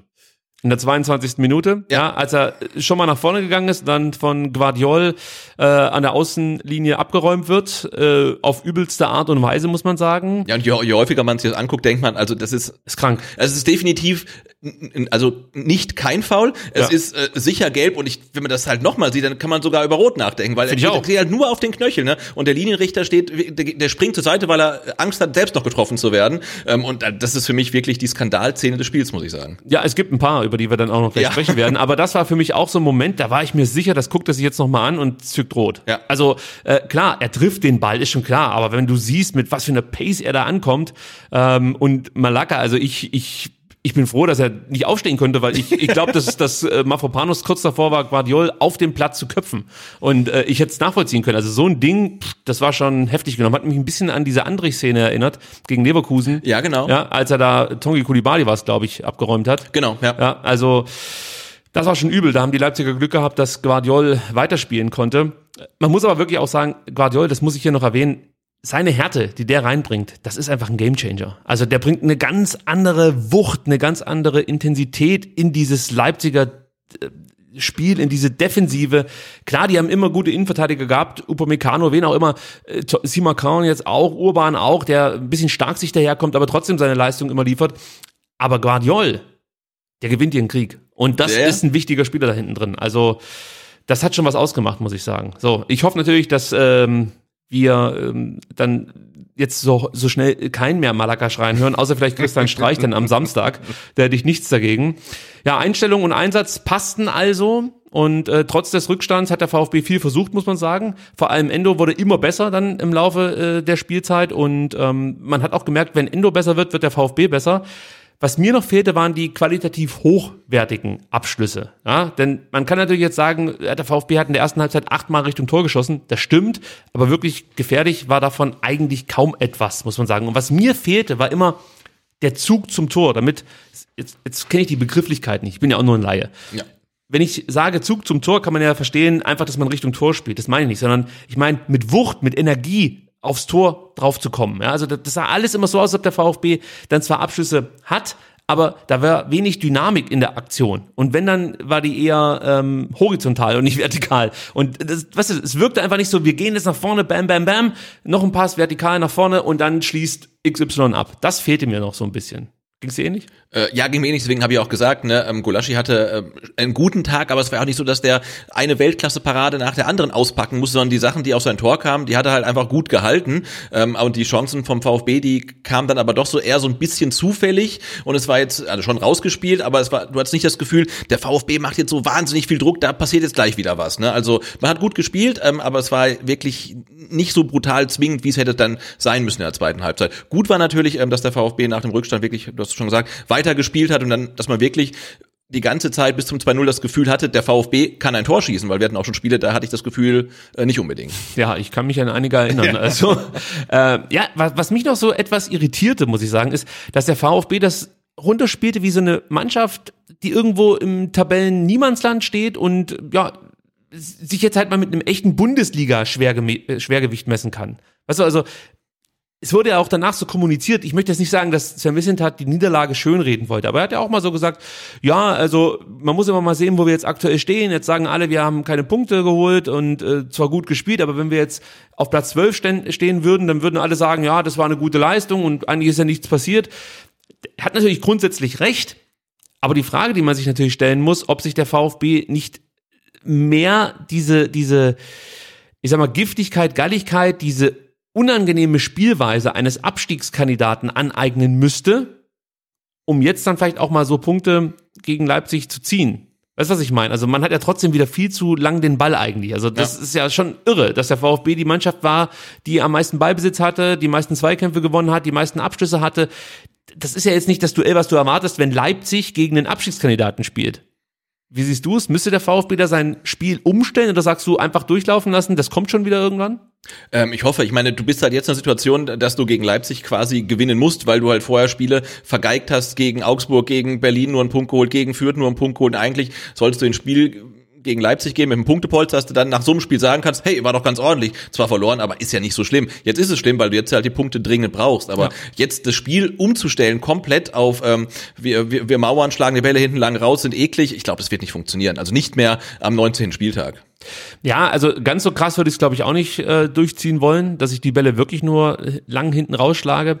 Aber man hat manchmal das Gefühl, dass Stuttgart der eigenen Defensive nicht ganz traut. Ja, also man könnte ja auch sagen, wir lassen die jetzt mal kommen. Ja, die kriegen jetzt den Ball, wir ziehen uns ein bisschen zurück. Vielleicht nicht so wie gegen Bayern zeitweise dann in der ersten Halbzeit gab es mal so eine Phase, da hat man sich sehr weit zurückgezogen, sondern schon lauernd mit diesen drei Offensivspielern, die man ja auf dem Platz hatte, Sascha, Tibidi und Kulibali, die ja auch eine Antrittsschnelligkeit haben. Führig hat auch ein Tempo, das er mit reinwerfen kann. Also du hast ja schon dann in Umschaltmomenten schnelle, Spieler auf dem Platz, ja. Ähm, manchmal habe ich das Gefühl, sie trauen der eigenen Offensive nicht, äh, Defensive nicht so ganz und denken sich ja, solange das Spiel nicht vor unserem Tor stattfindet, können wir ja eigentlich auch kein Tor kassieren. Und ähm, na gut, aber bei der Anzahl von Gegentoren ist das auch berechtigt, ähm, dass man der Defensive es nicht funktioniert so ja offensichtlich nicht. Also man kriegt ja trotzdem immer wieder ja, ja, vor allem Kontertore. Ja, ja, leider. Ja. Das ist halt das Problem. Also man kriegt ja dann eben das, was man nicht möchte, Tore und meistens durch Konter, die natürlich das dann aus so Situationen entstehen wie jetzt gegen Leipzig. Wir haben auch schon genügend andere Kontertore besprochen. Ähm, ich denke mal, wir werden auch noch weitere besprechen müssen. Äh, kann ich schon an der Stelle prognostizieren. Nochmal kurz was zu den Abschlüssen. Also Endo, Ito, Kulibali und Führig hatten Chancen, muss man sagen, keine Frage. Aber das waren alles Bälle, die Gulaschi halten muss. Das hast du schon mehrfach betont. Und ähm, ja, manche Bälle kamen noch nicht mal aufs Tor. Also das war jetzt noch nicht wirklich gefährlich für Leipzig. Ähm, ich glaube, weiß nicht, ob du noch irgendwas nachzutragen hast in Sachen erster Halbzeit. Äh, nö, nö. Dann, dann möchte ich noch ganz kurz über Chris Führig mit mhm, dir sprechen. Gerne. Äh, wie hat dir Chris ähm, als Ringback gefallen, als Rechter? Äh, sehr gut, also auf der Position hat er mir deutlich besser gefallen ähm, als gegen Fürth auf der linken Seite. Ich hatte ja gesagt, äh, da hatte ich das Gefühl, dass er Borna Sosa hin und wieder auf den Füßen stand und ihn irgendwie so ein bisschen behindert hat oder äh, Borna Sosa Chris Führig behindert hat. Das hat für mich nicht gut harmoniert. Jetzt war Borna Sosa gar nicht auf dem Feld, insofern hätte sich das Problem eh nicht aufgetan. Ähm, aber ich fand äh, Chris Führig auf der rechten Seite äh, deutlich besser. Ich fand ja alle besser jetzt gegen Leipzig als gegen Fürth. Ähm, aber ihn jetzt wieder auch auf der anderen Seite zu sehen, ähm, hat mir gefallen. Ich finde, er hat einen super Job gemacht.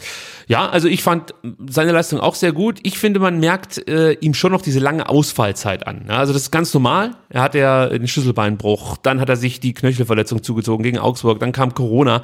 Also, äh, dass er noch nicht die 100 Prozent hat, die er vielleicht, äh, ich weiß nicht, letzte Saison in Paderborn hatte, keine Frage, das möchte ich überhaupt nicht in Abrede stellen, dass, dass das einfach was damit zu tun hat. Äh, du merkst das in Umschaltmomenten. Also manchmal fehlt ihm einfach die Kraft. Also vor allem, wenn er davor viel Energie aufwenden musste. Zum Beispiel Dribbling ja, mit einem hohen Tempo durchgezogen hat. Und dann gibt es den Umschaltmoment. Er verliert den Ball oder er spielt einen Pass und dann verliert ein Mitspieler den Ball. Wenn er dann nach hinten muss, dann ist er nicht so zackig, wie er das schon war, beziehungsweise wie es auch andere Spieler sind. Du siehst es auch, wenn er zurücksprintet, sozusagen gegen den Ball arbeitet. Das macht er hervorragend. Er bringt auch das Tempo damit rein. Und wenn es dann aber wieder den Ballgewinn gibt für den VfB, den Umschaltmoment sozusagen für, für die Stuttgarter dann, dann sind es ein paar, wie sagt man, Mühe, würde ich jetzt so behaupten, das fehlt dann einfach noch, um dann diese Gefahr auszustrahlen, die er zum Beispiel gegen Augsburg gezeigt hat. Ja. Weil da hat man, glaube ich, gesehen, was Sven Missentat im Kopf hatte, als er Chris Führig verpflichtet hat. Und was ich auch im Kopf hatte, als Chris Führig verpflichtet wurde. Also ich war nicht beteiligt, leider Gottes. Aber äh, ich finde es immer noch einen genialen Transfer und der wird uns auf jeden Fall noch helfen. Man sollte jetzt aber auch vorsichtig sein, sollte es jetzt vielleicht gegen Freiburg noch nicht so aussehen, wie jetzt von mir äh, erwünscht. Ja, ähm, ich, ich finde, wir sollen sollten ihm noch Zeit geben, weil er kann noch ganz, ganz wichtig werden jetzt im Abstiegskampf. Es ist eigentlich ein Spieler, der dir wirklich auch Spiele gewinnen kann. Also deswegen nicht zu hart in äh, die Kritik gehen mit dem jungen Mann. Er ist ja auch seine erste richtige Bundesliga-Saison. Das kommt ja erschwerend hinzu und dann gleich Absolut. knietief im Abstiegskampf, ähm, lange verletzt ne, und viele Ausfallzeiten und insofern finde ich das mehr als ordentlich, was er da abliefert. Ja, du siehst sofort, was du von ihm bekommst. Ja, also ähm, die Dribblings hast du schon angesprochen oder war das off-air? Ich weiß es nicht. Nee, ich habe es, glaube ich, on-air angesprochen. On-air, also seine Dribblings, ja, fünf Versuche, äh, vier Dribblings hat er durchgebracht, waren auch wieder raumgreifend, gute Dribblings also, starke Standards. Werden wir nachher noch drüber sprechen. Ja, auch von links dann halt mit rechts reingetreten, ne? Das ist auch was, was, was äh, dem VfB hilft. Super, ja, vier Torschussvorlagen, auch das ein guter Wert. Robust in den Zweikämpfen, gewann 90 Prozent der Zweikämpfe. Ja, vor allem hat zehn geführt. Das ist ja für einen Spieler auf seiner Position äh, doch erstaunlich viel und dann von den zehn noch neun gewonnen. Äh, wirklich äh, herausragend. Ja, drei, drei, drei Tacklings insgesamt, also wirklich eine gute Leistung von äh, Chris Führig. Und wenn man jetzt mal dann auf die linke Seite guckt, sein Pendant Nicolas Nate, ähm, der kommt zu seinem vierten Startelf-Einsatz und macht das eigentlich auch sehr ordentlich, oder?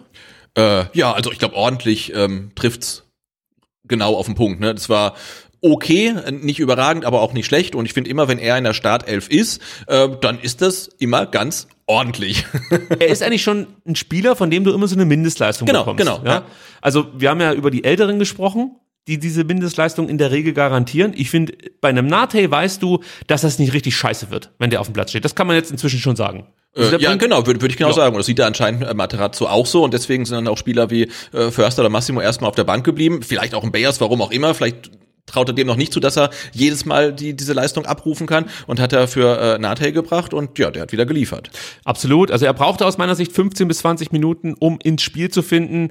Ähm, ja, sein Fokus lag zunächst ganz klar auf die Aufgaben gegen den Ball. Also er hat sich dann noch nicht so sehr in die Offensive mit eingeschaltet. Das ging dann erst später los mit dem Auffächern, also so ab der 15., 20. Minute, wie gesagt.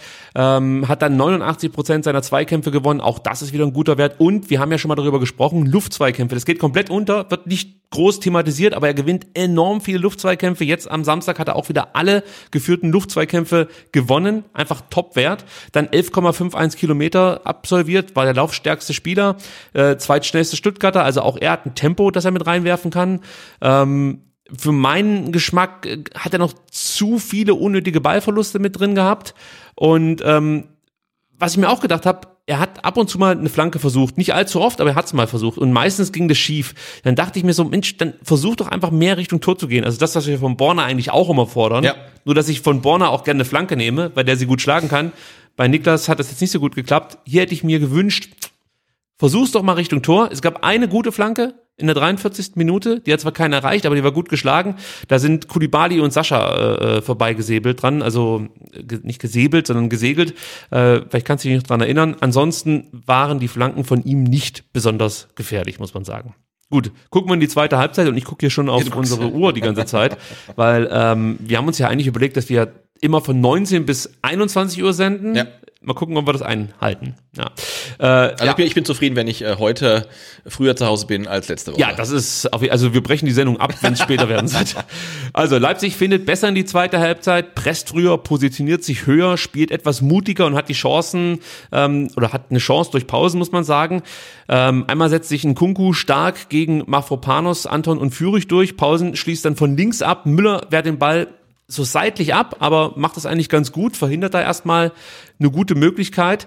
Äh, apropos nach vorne abwehren und so, ja, haben wir ja jetzt oft kritisiert bei Flo Müller. Hast du das Spiel der Dortmunder gegen Freiburg gesehen? Den konnte er nicht festhalten.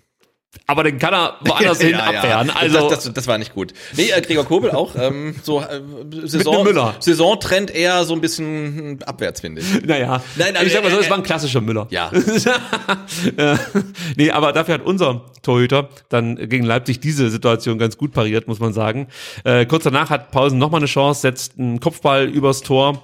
Ähm, ja, also das war so der Auftakt und ich dachte schon, oh Gott, jetzt ziehen die Leipziger an. Ich bin auch fest davon ausgegangen, wahrscheinlich war es auch so, dass ähm, Tedesco in der Halbzeitpause nochmal ein paar warme Worte an die Mannschaft gerichtet hat, dass es so vielleicht nicht ganz reichen könnte. Ähm, und das sah zunächst auch ganz gut aus. Aber dann hat der VfB wieder zulegen können. Das hat mich wirklich beeindruckt und ähm, hält wieder gut dagegen in dieser Phase. Fightet, ja. Selbst der Coach versucht alles, muss man sagen. Materazzo bekommt in der 53. Minute eine gelbe Karte, vermutlich wegen Meckerns. Das ist eine Wurde- zweite, oder? In dieser Saison? ich glaube auch. Ja? Ich habe versucht, das herauszufinden. Habe jetzt einfach mal ähm, auf Google, glaube ich, äh, gelbe Karten Team Stuff oder irgendwas Mhm, eingegeben. Ich hab- konnte aber nichts finden. Okay, nee, aber ich bin mir sicher, er hat, als wir Ich Fanradio gemacht haben, glaube ich, mal eine gelbe Karte bekommen. Äh, also nicht, dass der uns noch irgendwann gesperrt wird. Vier darf er sich ja erlauben. Ja, aber- Bo Svensson jetzt für den kommenden Stimmt, Spieltag ja. gesperrt, ja. Also wir hoffen mal, dass es für Materazzo ich, ich wollte jetzt gerade was sagen. Ähm, bis zur Entlassung? Nein, das war gemein, das war gemein, sorry. Nicht zur vierten gelben Karte kommt. Nein, es war wirklich mit dem Augenzwinkern gemeint. Ich bin felsenfest davon überzeugt, dass man mit Matarazzo diese Saison durchziehen muss. Gut, anderes Thema. Ähm, die wirklich erste richtig große Chance hatte der VfB in der 56. Minute durch einen Standard von dem vorhin schon gelobten Chris Führig. Der zieht von links einen Freistoß zum Tor. Sascha läuft da klasse ein. Du siehst im Endeffekt schon genau, was passiert. Ja. Du siehst, Sascha Kalajdzic steht so ein bisschen äh, abseits der anderen, die sich ähm, aufreihen, um dann Richtung Flanke zu laufen. Und du weißt eigentlich genau, was jetzt kommt. Ähm, trotzdem kann es keiner verteidigen. Und ich bin der Meinung, das Tor wäre reingegangen, wäre Sascha ein Ticken, ein Ticken später an dem Ort angekommen, wo er dann letzten Endes ankam, um diesen Kopfball zu setzen, weil er stand einen Schritt zu weit vorne und mich hat irritiert, dass das wirklich keiner groß thematisiert hat. Also klar, der Ubina hat das sowieso nicht gesehen, aber ich meine auch äh, andere Sportberichterstatter, dass die das vielleicht ähm, aufgreifen. Es gab nur einen, dem es aufgefallen ist, Tom Bartels, Ah, Ja. dem Skisprung-Experten. WM-Final-Kommentator. So sehe ich ihn. Mario Götze. da warst du schon, warst du schon in Richtung äh, äh, Straßenkurse unterwegs, Autokurse Ja, klar, unterwegs, oder? klar. Wo hast du das WM-Finale 2014 gesehen? Äh, zu Hause. Ich auch. Ja? Komisch, dass wir uns nicht getroffen haben. Nee, und, Okay. äh, Ka- Kalajdzic, das ist dann vielleicht auch noch das, ähm, ähm, was ihm halt auch noch äh, fehlt, ne? Spielpraxis und dann dieses perfekte Timing einfach. Und auch er und Führig, wir haben es schon angesprochen, ne? die haben noch nicht so oft zusammen gespielt. Er kennt keine Führig-Flanken, also das muss er auch erstmal lernen. Die fliegen vermutlich ein bisschen anders als so eine Sosa-Flanke, ähm, vor allen Dingen, weil sie sich ähm, aufs Tor zudrehen und nicht vom Tor wegdrehen. Und ähm, ja, das, das wird kommen, hoffe ich. Ähm, und dass da jetzt noch so das perfekte Timing fehlt, die letzten Prozent halt, um den Ball halt dann besser zu erwischen, ähm, das ist klar, wenn man so lange raus war. ja, absolut. Also er wird wieder diese Torgefahr, da bin ich mir relativ sicher, entwickeln können. Gut, die hat er schon, er wird wieder die Tore schießen, ne? ja, ja. Aber wenn ich, wenn ich dann jetzt schon höre, ich weiß gar nicht, was in der Zone-Zusammenfassung, äh, Kalajdzic weiterhin torlos, ne, denke ich, hey, der war Okay, gefühlt fünf Jahre verletzt und macht jetzt irgendwie äh, sein zweites Spiel. Ähm, ja. Ja, und das erste war eigentlich auch vielversprechend. Da er, glaube ich, sechs Abschlüsse gehabt, Ja. diesmal jetzt vier. Alles okay. Also der wird schon noch seine Tore machen, da bin ich mir relativ sicher.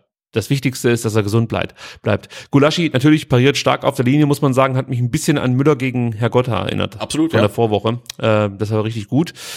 Ähm, ja, also das war dann aus meiner Sicht die beste Phase des VfB Stuttgart und in der 57. Minute, Sebastian, hätte es vermutlich für 17 Bundesligisten Elfmeter gegeben. Nein, ich glaube, ich nicht glaube, ich glaube für den VfB. Ja, ich glaube für 16. Ich glaube, Bielefeld hat auch keinen bekommen. Nee, ich glaube, da hätte wirklich jeder auf Elfmeter entschieden.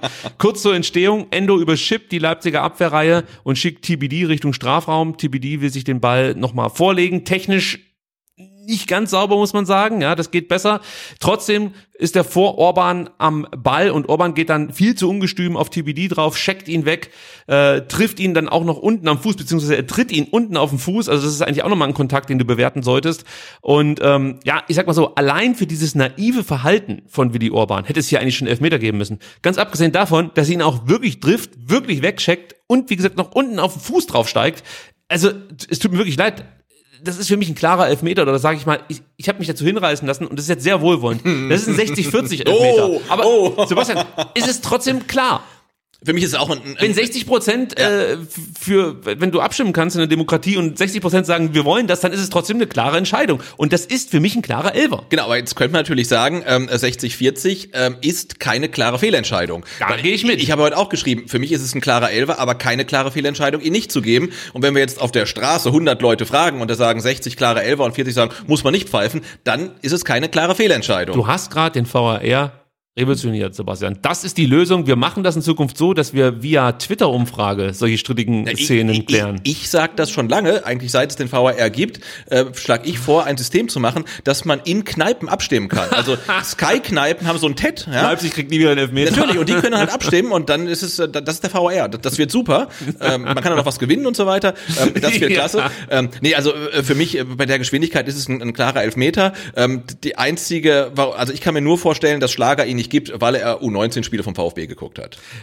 Das habe ich mir auch gedacht, weil das, was man halt mit TBD, zumindest bei uns in der Bubble, sofort in Verbindung bringt, sind halt Elfmeter, die er rausholt, beziehungsweise dann auch wirklich gefault wird.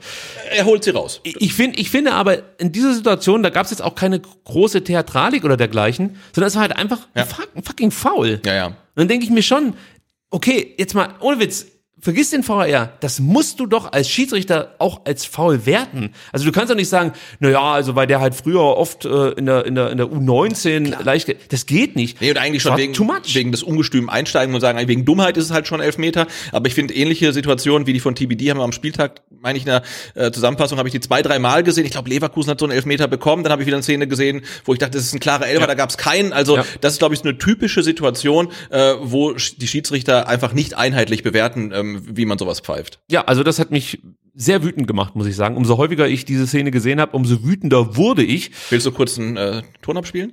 Äh, ja, pass auf, eigentlich habe ich ja nur das Malaga auch noch mal raus. Äh, Ah, das machen wir am gezogen. Samstag dann. Genau. Äh, Das Problem ist, ich kann jetzt hier doch nicht zwischen den einzelnen Sound, äh, äh, wie nennt man das denn? Sound äh, Äh, Panels. Panel Boards, Banks. Soundbanks, Soundbanks, äh, ja. wechseln. Okay. Das habe ich mir leichter vorgestellt, als es am Ende ist. Aber weißt du was? Hören wir es uns einfach in Gänze an. So schön. Ich könnte es mir wirklich stundenlang anhören. Ich glaube, das wird mein neuer Klingelton. Mal gucken. Ähm, ja, also für mich, wie gesagt, klarer Elfer. Wir haben das, glaube ich, auch ähm, jetzt klargestellt, dass es für uns eine Fehlentscheidung war. Äh, was wir noch ganz kurz erwähnen sollten, ist, ähm, dass eigentlich Patrick Idrich hätte das Spiel pfeifen sollen. Auch der fiel aufgrund muskulärer Probleme aus. Weil er RB Leipzig pfeifen sollte wahrscheinlich. Ne? Die haben das ein, Ist ein Bug. ja, muskuläre Probleme gibt's nur bei RB Leipzig. Fehler in der Matrix, absolut. Ähm, die Frage ist, hätte Idrich diesen Elfmeter gepfiffen?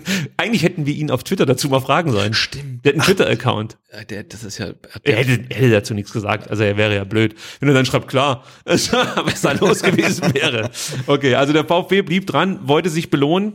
Und äh, was noch viel wichtiger war, gegen eine bärenstarke Kontermannschaft, wir haben das ja schon gesagt, das ist einfach die Qualität der Leipziger, gegen eine bärenstarke Kontermannschaft stand die Restverteidigung wirklich immer sehr sicher auf dem Platz. Das hat mir richtig gut gefallen. Es kommt noch, es kommt noch die. Pointe. Aber kommt noch. Aber ich wollte erstmal kurz auf die nächste gute äh, Chance des VfB zu sprechen kommen, denn die folgte prompt in der 60. Minute.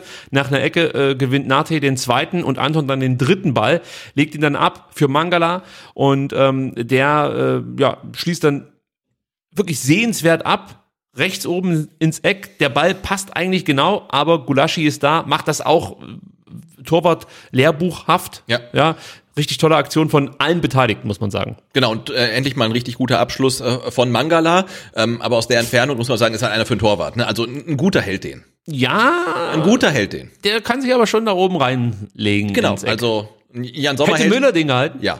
Sehr Jan, gut. Jan Sommer vielleicht nicht, weil ihm dann die, die Spannweite fehlt, ähm, einen Kobel hätten gehalten, ähm, aber ein guter Torwart hält ihn, aber es war trotzdem ein guter Schuss, keine Ja, Frage. also tolle Aktion von allen Beteiligten, deswegen habe ich das auch gesagt. Ja, 67. Minute wieder Freistoß aus einer ähnlichen Position wie vorn bei dem Sascha Kopfball, wieder Führig. Diesmal kommt Anton an die Murmel und bringt wirklich richtig Druck hinter dem Ball, aber wieder Gulaschi. Das war für mich eigentlich die noch bessere Kopfballchance für den VfB und es hat mich richtig geärgert, weil Anton, du hast richtig gesehen, der wollte den rein brutalisieren.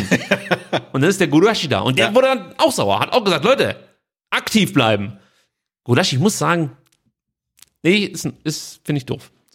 Du musst mich zurückhalten, weil die Leipziger, die kotzen mich dann schon ziemlich an. Und Ja. Ich wollte fast schon sagen, Aber er dass ich den der, er, Gulaschi. er ist der Einzige, den man da so ein bisschen mögen kann, finde ich, weil er auch schon so lange da ist. Jetzt muss ich, mit dir, ich muss dir mal eine Frage stellen. Ja. Du weißt ja, dass Pete Gulaschi sich ähm, Haare einpflanzen lassen hat. Auf dem Kopf? Ja. Nee.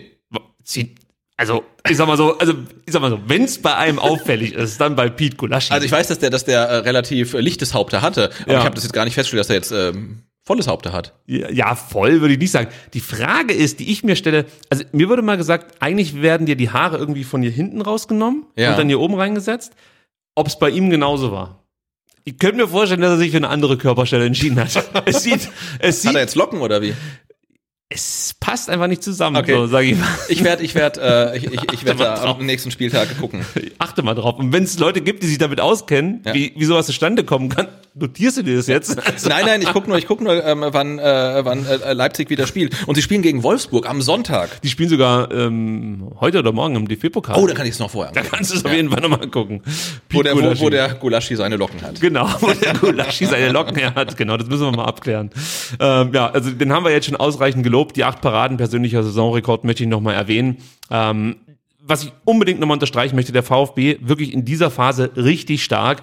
Und die Frage ist halt, was willst du den Spielern dann vorwerfen? Ja, also danach ging es ja dann schon so ein bisschen ab wieder, wie es halt so typisch ist. Klar, man steht hinten drin. Einen Tag später macht dann der Olle Castro noch sein Tor und alle sind sich sicher, wenn der bei uns gespielt hätte, wir wären jetzt schon in der Champions League. Ja, klar. Ist natürlich Bullshit. Das ist äh, also zu kurz gegriffen. Ich glaube, Ähm, ich glaub, Simon Terodde hat nach seinem Wechsel zu Köln auch gleich getroffen. Super, freue ich mich. Ich freue mich ja für die Spieler, aber ich glaube nicht, dass das jetzt ähm, unmittelbar die Lösung gewesen wäre für die Probleme, die der VfB jetzt aktuell hat. Ich fand, dass der VfB wirklich ein ordentliches Spiel gemacht hat. Ich möchte jetzt nicht so weit gehen und sagen, ein gutes Spiel, weil dann machst du auch halt einfach ein paar Buden, ja, Ja. äh, und bist vielleicht auch noch äh, kompromissloser vorm Tor. Das fehlte schon noch, aber es war eine gute äh, Leistung, die der VfB gezeigt hat. Und ich kann eigentlich den Spielern nicht viel vorwerfen aktuell in der Situation, ja. Aber es lief dann halt, wie es halt so immer läuft, Sebastian. Der VfB macht viel und wir müssen gleich schon wieder über eine Situation diskutieren, denn Mangala wird vor der, ähm, ja, vor dem endgültigen Aus, muss man eigentlich sagen, vor dem 0 zu 2, äh, von vier Leipzigern, ich sag jetzt mal hart gepresst. Äh, Ja, sehr hart. Ja. Ja, also Guardiol setzt den Körper ein. Der Einsatz an sich reicht meiner Meinung nach noch nicht für einen Pfiff. Aber Henrichs und Guardiol im Paket, ja, das ist mir eine Nummer drüber. Also der eine schiebt Orel in den anderen und für mich ist das ein Foul, das geht so nicht, das musst du eigentlich abpfeifen. Ähm, wenn du es nicht siehst, hier auch wieder, muss der VAR danach sagen, hey, guck dir wenigstens die Szene nochmal an, weil wir finden, es ist mindestens grenzwertig, weil das war definitiv. Äh, Ja, grenzwertig auf jeden Fall. Und äh, ja, wenn wir unser Straßen ähm, Ted wieder fragen würden, auch für mich 50-50, 60-40. Aber ich finde, es gibt viele Schiedsrichter, die pfeifen das einfach ab. Es ist ein Foul. Also für Ja. mich ist das ein Foul. Wenn Ja. der, also ja, geht, äh, was sein kann, in dem Moment macht Mangala relativ viel draus. Hält sich sofort das Gesicht, wälzt sich, ist mittlerweile normal. Machst du es nicht, dann heißt es danach noch, äh, warum, ähm, Ja, warum macht er- markierst du nicht äh, überzeugend genug? ja, also äh, schwierig. Also äh, hat mich aber auch wieder genervt, weil das war halt die nächste Situation. Für mich keine 50-50-Situation. Für mich äh, eine Situation, die halt klar oder wo der VfB klar benachteiligt Mhm. wird. Und jetzt haben wir halt schon drei Situationen. Guardiol gegen Mafropanos Genau. ist für mich auch eine Situation, wo man mindestens gelb zeigen muss, Ja. vielleicht über Rot nachdenken kann. Der Elfmeter ist für mich ein Elfmeter. Hier für mich ein Foul. Und jetzt könnte man noch über den Elfer diskutieren, aber da haben wir ja gesagt, eigentlich. Genau, aber ja, in, den, in den drei Situationen in der Summe muss man sagen, gut, der VfB in dem Spiel vom Schiedsrichter beschissen. So, ich wollte ich wollte sagen, sicherlich nicht bevorteilen, aber äh, du, du hast es besser formuliert. auf den Punkt. Das neue Format von STR. Nein, also ähm, da muss man natürlich sagen, trotzdem äh, konnte ich mich dann an dem, was dann folgte, ergötzen. Also im Nachhinein. Ja. In dem Moment natürlich nicht. Aber wie Leipzig dann diesen Konter ausspielt, ist halt bilderbuchartig. Also echt gut. Äh, zum ersten Mal bekommt auch der VfB nicht genügend Druck gegen den Ballführenden und nicht genügend, äh, genügend Männer hinter dem Ball. Anton hebt das Abseits auf, hebt dann noch den Arm. Hätte vielleicht lieber den Schritt zurück machen sollen. Gut, hat er sich voll kalkuliert, kann passieren bei dem Tempo. Und in Kunku startet dann durch. Du denkst, den kannst du eh nie einfangen. Und dann siehst du Ito, der wirklich wie ein Gott hinterher sprintet. Und Leute, ich sag's euch so, wie es ist, das ist eine Champions League Szene von allen Beteiligten. Wie Ito hinterher, der macht alles richtig. Das ist perfekt verteidigt in dem Moment. Er kommt noch im richtigen Moment zu seinem Gegenspieler in dem Moment. Macht wirklich alles richtig. Und in Kunku im vollen Lauf, ja, wenn du siehst, wie er den Ball abstoppt, diesen Haken schlägt und dann direkt abschließt, das ist Weltklasse. Das kannst du fast nicht verteidigen. Also mit viel Glück. Und Ito ist sogar noch Ich dran. wollte sagen, er fällt schnell noch ab. Ne? Ja. Also er ist ja sogar noch im Zweikampf und am Ball und mit ein bisschen Glück kann er noch, noch irgendwie ablenken oder sogar stoppen. Ja. Äh, Er ist halt in der Szene noch drin. Ne? also als reiner Fußballfan, ohne VfB-Brille, ist das einfach eine geniale Szene. Weil das macht Fußball aus. Diese Dynamik. Das von allen Beteiligten, wie gesagt, auch von Ito, herausragend. Einfach herausragend. Leider Gottes ähm, bringt uns das alles Ja. nichts, weil der VfB am Ende ähm, ja der Leidtragende ist und es steht auf einmal 0 zu 2. Wieder fällt das entscheidende Tor in die beste Phase des VfB. Warum wieder? Gegen Bayern lief es ja genauso. Ja. Da hatten wir ja auch den Fall, erste Halbzeit eigentlich ganz ordentlich gespielt, geht mit äh, einem Rückstand in, in die Pause, kommt raus, macht richtig Druck, hat die Chancen zum Ausgleich, kriegt dann aufs Maul und ähm, kriegt dann mehr oder weniger äh, den Laden nicht mehr dicht, verliert zu leicht die Bälle. Das Spiel müssen wir jetzt nicht auch noch analysieren. Es reicht, wenn wir über Leipzig sprechen. Ja, selbst nach dem 0 zu 2 arbeitet der VfB weiter am Torerfolg. Warum auch nicht? Man hat ja noch 20 Minuten, also das fand ich auch wieder gut. Da gab es auch schon andere Mannschaften, die sich dann komplett abschlachten lassen. Nicht nur aufgrund dessen, weil man weiter nach vorne spielt, Ja. sondern weil man einfach sich gehen lässt, sage ich jetzt mal. Genau, du kannst halt drüber diskutieren, ob man weiterhin offensiv spielen muss, wenn du dann im Gegenzug dann noch Tor äh, 3, 4 und 5 dir fängst, weil das ist dann scheiße. Aber so wie es der VfB gemacht hat, weiterhin mutig nach vorne, aber trotzdem hinten gut stehen und an dem Tag auch einen Gegner mit Leipzig zu haben, die dann, glaube ich, auch zufrieden waren mit den zwei Toren und nicht darauf aus waren, den VfB irgendwie zu zerstören, ähm, war das dann vom VfB auch weiterhin gut, ja? Absolut. 76. Minute, darüber müssen wir noch diskutieren. Da kommt der erste Cut-3-Spieler aufs Feld, muss man sagen. Äh, Massimo kommt für Klimowitz, TBD, ähm, nee, Massimo und Klimowitz kommen für TBD und Kulibali. Wir sind uns, glaube ich, schon einig, dass Materazzo mit Kategorie 3 Spieler wie Massimo und Förster gemeint hat, oder? Äh, ja, ich denke schon. Hättest du einen der beiden gebracht? Also ich, ich finde, du musst es dann auch durchziehen. Ja, hätte ich nicht gemacht. Also vorausgesetzt, er hat die beiden gemeint, muss man Ja, sagen. ja. Wir werden nie eine Antwort darauf Mhm. bekommen. Aber nach dem, was ich gesehen habe und nach dem, was Materazzo für Fehler direkt in der ähm, PK nach dem Viertspiel angesprochen hat, muss er Massimo gemeint haben. Und ich habe mich schon gewundert, warum beide, also einen von beiden hat er gemeint und beide saßen auf der Bank. Warum? Ja. Wenn du sagst, die Spieler sind aktuell nicht oder verstehen die Situation nicht, haben die nichts im Kader zu suchen. Das ist meine, davon bin ich überzeugt. Du brauchst jetzt wirklich nur Spieler, die genau wissen, auf was es ankommt und die dir auch oder die auch jetzt performen unter diesem Druck. Das ist ja auch ein Druck. Und es hat auch wieder nichts mit Alter zu tun. Ich sag nochmal, es hat was mit Einstellung zu tun. Ja, absolut. So, und offensichtlich ist die ja bei Kategorie 3 Spielern nicht gegeben. Warum stehen die im Kader? Dann lass die weg. Und warum bringst du Massimo, wenn du weißt, er kann mit dem Druck nicht umgehen? Jetzt hat er noch die Chance gehabt. Ja, kann man sagen, ja, wenn er die macht, äh, so. Nee, aber er hat ja oft genug jetzt die Möglichkeit bekommen, zu Ja, zeigen, ja, dass er ja, unter ja, Druck ja. performen kann und die Situation annehmen kann. Wir sind ja halt hier nicht auf dem Bolzplatz, sondern an der U19, wo man ein bisschen rumkickt und, ähm, ja, es geht halt jetzt um ein bisschen mehr. Und ähm, ich, ich fand das nicht so gut. Ich hätte mir gewünscht, dass, dass Materazzo hier konsequent bleibt, die Jungs draußen lässt. Hier hätte ich damit leben können, wenn er dann halt nur zweimal wechselt. Drauf geschissen, hätte er wieder spät gewechselt. Könnte man auch sagen, hätte man vielleicht früher was verändern müssen. Vielleicht hat er sich gedacht, es läuft doch ganz gut, irgendwann machen wir schon das Tor. Trotzdem kann man sich die Frage stellen, du kannst fünfmal wechseln, warum wechselst du das erste Mal in der 76. Minute? Ja. Jo, 82. Minute, Egloff und Ahamada kommen noch für Fürich und Mafropanos. Ähm, jetzt muss ich das doch nochmal ansprechen, weil ich deine Meinung hören will. Ähm, wie fandst du das denn, dass er jetzt wieder so spät gewechselt hat? In dem Spiel fand ich das eigentlich ganz okay, weil es lief ja ganz gut. Also trotz des Ergebnisses, trotz des Rückstands, ähm, habe ich jetzt nicht das Gefühl, dass ein Massimo und Klimowitz aktuell dann noch irgendwie neue Impulse bringen. Also egal, ob sie jetzt in der 76. oder in der 46. kommen. Also insofern fand ich es in diesem Spiel ganz okay, weil ich jetzt auch niemanden auf der Bank gesehen habe, von dem ich denke, ah, wenn der jetzt noch kommt, ne, du hast noch einen zweiten Stürmer oder was weiß ich, ähm, der das Spiel noch mal wirklich verändern kann, hast du ja aktuell nicht in dem Spiel und insofern hat es mich hier jetzt nicht wirklich gestört. Ja, Ich weiß nicht. Ich war mit den Einwechslungen, äh, ich fand sie zu spät. Ich hätte gedacht, Bayers hättest du früher bringen können.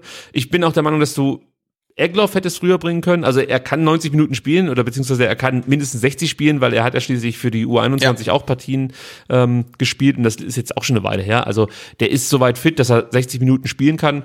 Ähm, ich fand es ein bisschen schade, dass er erst in der 83. reinkam. Ja, das ist definitiv zu spät. Also gerade ein Eckloff ist ja jemand. Ähm, sorry, sorry, in der 82. G genau, Die Minute möchte ich nicht unterschlagen. Mit, mit, mit dem halt auch noch viele Hoffnungen verknüpft äh, sind und der auch wirklich äh, gut gespielt hat, die wenigen Minuten und von dem man auch mal mehr sehen würde. Und er ist ja auch so ein Spieler, wie gesagt, ne, da, da, in dem stecken ja Hoffnungen der Fans. Ja, und auch wenn der nicht gut spielt, ist es egal. Das ist ein Zeichen halt, dass du einen Eckloff halt bringst und dann vielleicht auch mal in der 70. dass der mal 20 Minuten bekommt.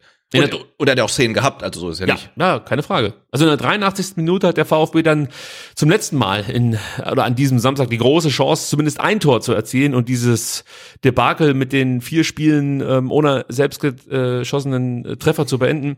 Ähm, Zunächst, um noch diese Entstehung kurz mit reinzunehmen, versucht Massimo über den rechten Flügel in den Strafraum vorzudringen, verliert den Ball dann aber äh, gegen zwei Leipzigern, gegen zwei Leipziger und äh, Ahamada holt den zweiten Ball dann. Übrigens auch wieder gut vom VfB, oft zweite Bälle gewonnen oder zumindest bemüht gewesen um zweite Bälle. Das ist auch schon eine Weiterentwicklung im Vergleich zu Köln und mhm. im Vergleich zu äh, dem Spiel in Fürth. Ja.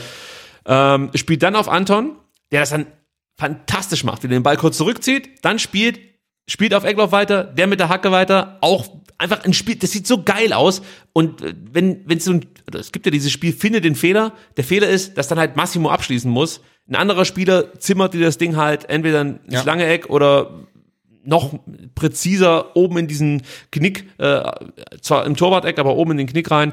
Hier war es so, dass Massimo vernünftig abgezogen hat, leider Gottes Gulaschi aber dann ähm, gut spekuliert hat, die Hände wieder dazu, nee, den Fuß, glaube ich, dazwischen gestellt hat. Ja, und auch diese Chance ging da nicht rein. Eckloff, möchte ich nochmal sagen, gefällt mir richtig gut. Gefiel mir jetzt auch ähm, gegen Fürth für die paar Minuten, als er drin war. Gefiel mir jetzt wieder gegen, gegen Leipzig. Hat eine gute Härte, eine gute Technik, guten Zug zum Tor. Ist für mich ein Kandidat, den ich mir durchaus auch mal von Beginn an vorstellen könnte. Ja, oder zumindest mal 30 Minuten oder so. Ne? Wir müssen ja nicht gleich äh, von 10 Minuten auf 90, aber ihn mal zur 60. zu bringen oder so, das, das wäre schon schön. Simon Fazit, Sebastian. Ähm, für mich fällt das so aus, der VfB bemüht, aber zu ungenau. Und ich muss, glaube ich, jetzt auch äh, hier was machen. Ich habe lange überlegt, ob ich es tun soll heute, aber es, oh. ist, ist, es ist jetzt soweit, okay. glaube ich. Ich muss meine Prognose zurücknehmen. Ich habe ja immer gesagt, der VfB Stuttgart wird an den letzten zwei Spieltagen nicht mehr zittern müssen. Mhm. Ich glaube, der VfB muss an den letzten beiden Spieltagen doch noch zittern. Ich habe es immer gesagt. Ähm, äh, der CEO hatte bei Sport im Dritten auch gesagt, also dass es bis zum Ende der Saison geht. Ähm, ich bin da ja von Anfang an überzeugt gewesen. Ja, äh, überzeugt, das klingt jetzt aber auch komisch. ja, äh, ich meine, wir können jetzt hier stundenlang darüber sprechen, dass der VfB gegen Leipzig, äh, gegen den Großen wieder ganz okay gespielt hat was können wir uns davon kaufen? Nix. Der VfB steht aktuell auf Platz 17, ist Vorletzter in der Liga mit Fürth, Bielefeld, Bochum, Augsburg, Mainz, auch Union Berlin muss man damit aufzählen. Das sind für mich Mannschaften, die der VfB hinterlass, hinter sich lassen, nicht muss, aber kann. Kann und mit denen er eigentlich in Konkurrenz steht, so ein Stück weit, ja. Also der VfB schafft es jetzt aktuell gerade mal Fürth hinter sich zu lassen. Die anderen, da reicht halt jetzt, Stand heute, nicht. Genau. Klar wir haben noch ein paar Spieltage und am Ende kackt, äh, oder hinten kackt die Ente, heißt es ja immer so schön. Keine Frage. Äh, aber trotzdem ist es halt aktuell zu wenig. Ich sag deshalb aktuell, weil wir natürlich noch ein bisschen Zeit haben. Ja, also es gibt noch ein paar Spiele. Und ich habe mal für mich so ähm, ausgerechnet, wenn der, wenn der VfB jetzt wirklich sicher die Klasse halten möchte, dann bräuchte man eigentlich aus den letzten 15 Spielen 20 Punkte. Und das entspräche einen Schnitt von 1,33 Punkte pro Spiel. Das wäre ein leicht besserer Schnitt als in der vergangenen Saison, als alles Friede, Freude, Eierkuchen war. Da hat man 1,32. Und ich kann mir nicht vorstellen, dass der VfB so einen Schnitt jetzt hinlegen wird. Das heißt, ähm, ich wäre blöd, wenn ich jetzt behaupten würde, ja. der VfB müsste ähm, spätestens nach dem 32. Spieltag nicht mehr auf die Tabelle gucken, weil man safe ist. Es kann immer noch passieren. Der VfB kann eine Serie starten. Für mich ist der VfB die stärkste Mannschaft äh, von denen, die jetzt da gerade hinten drin stehen. Für mich ist der VfB auch eine bessere Mannschaft als Wolfsburg, weil Wolfsburg ist so eine Mannschaft, äh, die scheinen offensichtlich sich abgefunden zu haben mit einer, mit einer guten Saison und wollen es jetzt so ein bisschen runterkicken. Viele Spiele sind gedanklich schon gewechselt, ja. sitzen das noch ab. Florian Kofeld, ich glaube, über den lachen die meisten, als dass sie ihn ernst nehmen. Ähm, das heißt, da ist viel im Argen. Deswegen sehe ich den VfB da sogar noch einen Ticken stärker es bringt uns halt nichts, wenn wir jedes Mal über so Spiele sprechen, wie jetzt gegen Leipzig. Ja? Genau, und, wenn du halt sagst, wie viele Punkte der VfB noch braucht, da könnte einem ja Angst und Bange werden. Aber das Schöne ist ja, den Konkurrenten da unten drin, geht's ja ganz, Ja, ja. ganz genauso. Ne? Und, und, und Wolfsburg hat drei, ähm, hat doch drei Punkte mehr. Also denen, denen geht's nicht gut. Die, die Hertha ist auch noch nicht safe und die sind da unten auch in einer Situation, in die sie nie im Leben reinkommen wollten. Fußball. Hast Ja. du das Spiel gesehen? Äh, ja, so, so zum Teil. Also das war Korkut at is best. Also das Ja. war Endkorkut, war das schon. Korkut Endstufe. ja, also das, was da beim VfB dann auch in der, in der, nach der genialen Rückrunde dann an den ersten Spieltagen der Hinrunde 2018, 19 folgen sollte, das war wirklich grauenhaft. Also das ist unsere Hoffnung, dass die anderen noch schlechter spielen. Aber sagen wir so, um nach vorne zu kommen, muss der VfB ja trotzdem Punkte holen und daran hapert es ja Genau, so wir Stück spielen, weit. wir spielen jetzt gegen Freiburg und sagen, uh, das wird auch wieder schwierig, aber dann guckst du dir an, Her- Hertha spielt gegen, gegen die Bayern, Wolfsburg spielt gegen Leipzig, also die haben ja auch kein einfaches Programm. ja, aber ne? wenn die keine holen und wir auch nicht, dann sind alles so, wie es ist. Dann sind, wir, dann sind wir abgestiegen, also wenn jetzt keiner mehr Punkte holt. Ähm, aber ich, ich habe ja schon gesagt, am Samstag äh, knacken wir den SDR-Fluch. Ich bin Am total Samstag, überzeugt. Äh, brennt hier die Hütte. Ja. Also so oder so. Wenn wir nicht knacken, dann erst recht. Ähm, ja, die Null steht, so heißt ja die Folge und es hat auch einen Grund. Erstmal müssen wir müssen wir wieder ähm, was erwähnen, äh, dass den VfB Stuttgart als Aufbaugegner äh, auszeichnet, denn Leipzig hat in Stuttgart das erste Auswärtsspiel seit April 2021 gewinnen können. Also ausgerechnet, gell? Also das ist natürlich wieder, ja, logisch. Und wie gesagt, die Null steht. Es war Tedescos erstes Spiel zu Null als Leipzig-Coach. Vier Spiele ohne eigenen Treffer gegen denselben Gegner, sprich VfB gegen Leipzig. Das ist eingestellter Vereinsnegativrekord für den VfB Stuttgart. Und wie der Zufall so will, äh, ist auch ähm, ein weiterer Rekord äh, aufgestellt worden des VfB Stuttgart, nämlich grundsätzlich vier Spiele ohne eigenen Treffer hintereinander. Ist auch eingestellter Vereinsnegativrekord. Davor hat man das 17-18 geschafft und äh, 14-15. Sebastian, ich, Und, gut, und in beiden und in beiden Saisons ist man nicht abgestiegen. das ist die gute So. Nachricht an der Stelle, genau. Und dann habe ich mal geschaut, der VfB hat jetzt in 19 Spielen siebenmal zu null gespielt. In der vergangenen Saison ha- hat man sechsmal zu null gespielt, in 34 Spielen, muss man sagen. Also ähm, das ist schon ein Problem. Allerdings ist es erklärbar. Dir fallen halt immer wieder wichtige Offensivspieler aus. Sei es Omar Mamouche, aktuell Afrika Cup, ähm, dann, was war die Thematik? Schlag auf, nee, Syndesmose war es. Ja, Schlag ja, auf ja. Syndesmose. Ähm, Sascha Kalajdzic, braucht man nicht drüber sprechen. Mosanko ist auf jeden Fall ein Faktor. Ähm, dann Ömer Beas, der am Anfang schon auch, sag mal, ein bisschen mehr versprochen hat, als er dann halten konnte. Ist ein ganz junger Spieler. Ich möchte jetzt gar nicht zu große Kritik üben. Ähm, aber trotzdem, als wir die, als wir die Testspiele gesehen haben, Ja. dachten wir, Alter, leck mir Arsch, der Missentat, das ist doch ein, das ist doch ein verrückter Hund. Und dann schafft es der Beas nicht mehr in den Kader. Gleiches kann man bei Wahrheit Fagir sagen.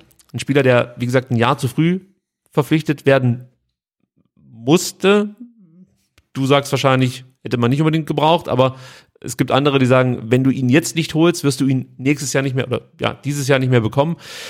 Das werden wir jetzt nicht ausdiskutieren, aber da, da lief halt wenig für den VfB, deswegen kann man es ein Stück weit erklären, aber das ist natürlich eine Quote eines Absteigers, wenn du so häufig zu Null spielst. Also vorne. Genau, vorne Und hinten mit, eben mit, nicht. Mit, mit null quasi. Ja, und das ist zu viel. Und wenn du halt die Stürmer nicht hast, dann musst du dir was anderes einfallen lassen und äh, bringt halt nichts dann drüber zu diskutieren, äh, warum und wieso. Du schießt zu wenig Tore. Und ähm, ich glaube, das eigentliche Problem am VfB ist ja, dass man zu viele Probleme hat. Ich habe einen Rasenfunk gehört, da, da, da glaubt dann oder glauben Leute, die den VfB jetzt nicht so ständig verfolgen wie wir, ähm, der VfB, der hat ja genug Chancen und der macht auch seine Tore. Wir sagen, wir haben seit vier Spielen kein Tor mehr geschossen. Genau das ist das Problem. Und da sagt man, wir kriegen zu viele Tore. Und du hast halt einfach in dieser Saison zu viele Probleme ähm, und halt auch dann wirklich durch die Verletzung, du, du findest halt keine Strukturen. Ne? Atakan Karasor war vier, fünf, sechs Spiele lang ein fester Faktor. Jetzt halt auch verletzungsbedingt komplett raus. Ne? Also die Statik verändert sich ja ständig ähm, und du hast dann vorne ein Problem, du hast hinten ein Problem, du hast eigentlich überall Probleme. Es gibt viele Probleme und wir hören uns mal an, was der Trainer Pellegrino Matarazzo nach dem Spiel auf der Pressekonferenz zu sagen hatte. Kurz und knackig, äh, gute Leistung, leider keine Tore und keine Punkte. Ich bin davon überzeugt, wenn wir mit einer gewissen Intensität, und Geschlossenheit jedes Spiel angehen, wie heute, wenn, auch wenn heute nicht alles, alles gut war, aber wir haben viele positive Sachen gesehen, dann ist es äh, nur eine Frage der Zeit, dass wir auch, auch punkten werden. Sebastian, eine Frage der Zeit, bis wir wieder punkten werden. Gehst du damit? Ja, früher oder später, früher oder später werden wir Du wieder alter punkten. Diplomat. Nein, aber hast du das Gefühl, dass der VfB jetzt kurz davor steht, dass sozusagen äh, die Dose aufgeht? Also du, weißt du, ich kämpfe wirklich mit mir, wenn ich die Spiele sehe, ja, Fürth, da denke ich, ey, das kannst du vergessen. Da ist kein Ja. Spirit da in der Mannschaft, da passiert nichts mehr. Wir, wir, wir drehen äh, das Ding nicht um. Wir, wir stoßen den Bock nicht um, wie man so Ja. schön sagt. Dann sehe ich das Spiel gegen Leipzig und denke mir so, Mensch, wenn da ein Tor reingeht, ja, oder auch, wir können auch Fürth nochmal nehmen, wenn der in der Schlussphase der Beas die Bude trifft oder der Kalajdzic diesen Ball reinmacht, TBD legt, ihn, glaub, legt äh, den Ball, glaube ich, für ihn auf. Äh, Die, diese Chance macht er doch mal locker rein. Wenn einer von diesen Dingern sitzt und du dann gegen Leipzig ein bisschen mehr, Pay, äh, ein bisschen mehr, sorry, ein bisschen mehr Glück hast, ähm, dann und ein Schiedsrichter, der vielleicht dann auch nicht ganz so äh, äh, manipuliert wird vom Dosensponsor oder so. Äh, das ist gemein von mir. Aber gut, nein, aber weißt du, was ich meine? Dann, dann sieht es natürlich ganz anders aus und dann geht die Mannschaft natürlich auch mit einem ganz anderen Gefühl in die nächsten Spiele. Äh, aber ich weiß nicht, welches Gefühl jetzt das Richtige sein soll. Nach welchem soll ich mich richten? Ja. Nach dem, das mir Hoffnung macht oder nach dem, das mich eigentlich ratlos zurücklässt und auch ein Stück weit Angst macht? Äh, Klar ist, der VfB wird ein Problem haben, wenn man gegen schlechtere, vermeintlich schlechtere Gegner äh, zu wenig Mentalität hat, weil gegen bessere Gegner hat man zu wenig Qualität. Das ist halt einfach so gegen Leipzig, gegen, gegen Bayern. War Ne? das eine Qualitätsfrage? Äh, am Samstag? Ja. Ja. Aus meiner Sicht war das erstmal eine Frage des Schiedsrichters. Ja, aber es war sicherlich keine Mentalitätsfrage. Und dann war es dann war's halt auch so, äh, eigentlich hast du ja qualitativ gute Abschlüsse setzen können. Also in der zweiten Halbzeit, in der ersten Halbzeit war das nicht der Fall. Aber Antons Kopfball, der Schuss von Mangala, Massimus Szene, Ja, also das ist ein Spiel, was du vermutlich normalerweise gewinnst, aber jetzt hast du natürlich auch das Pech, das man halt hat, wenn man halt unten drin steht. Ähm, aber ich finde, es ist halt schwierig, wenn wir sagen, mit der Leistung äh, wie gegen Leipzig hätten wir in Fürth gewonnen. Davon kann man sich halt nichts kaufen. Nee, ne? da- ja, ja, ähm, äh. und, und ganz klar ist, ähm, d- du brauchst halt ein Erfolgserlebnis, um halt wieder irgendwie so einen positiven Gedanken zu finden. Jetzt hast du Freiburg, danach hast du, glaube ich, eine Woche Pause äh, und du willst ja in diese Pause. Moment mal, du hast keine Pause. Du hast Trainingslager. Du hast ja. Trainingslager. Aber- Und wir alle wissen, was das heißt. Sexy Show. Aber auf jeden Fall willst du nicht mit fünf sieglosen Spielen ähm, oder mit fünf Niederlagen in Folge in diese Pause oder in dieses Trainingslager reingehen, ähm, weil das ist halt fies, ne? Und das ist eine Situation, die kennen halt viele ja auch gar nicht. In der zweiten Liga hast du auch brutal Druck gehabt, aber da hast du den Druck gehabt, weil du nicht so viele Spiele gewo gewonnen hast, wie du hättest gewinnen müssen, um immer vorne zu sein. Aber du hast immer wieder Spiele gewonnen und hattest so positive Erfahrungen. Und die hast du jetzt ja gar nicht. Du verlierst jedes Spiel und schießt keine Tore. Das ist ja ganz furchtbar. Und du brauchst jetzt dringend ein Erfolgserlebnis. Bin ich sofort bei dir. Was ich mich immer frage, ist, ob diese jungen Spieler, die hierher kommen zum VfB und äh, wie du es immer so schön treffend formulierst, Wetten sind, ob die wirklich diesen Druck so spüren, wie wir uns das vorstellen. Ja, das weiß ich nicht.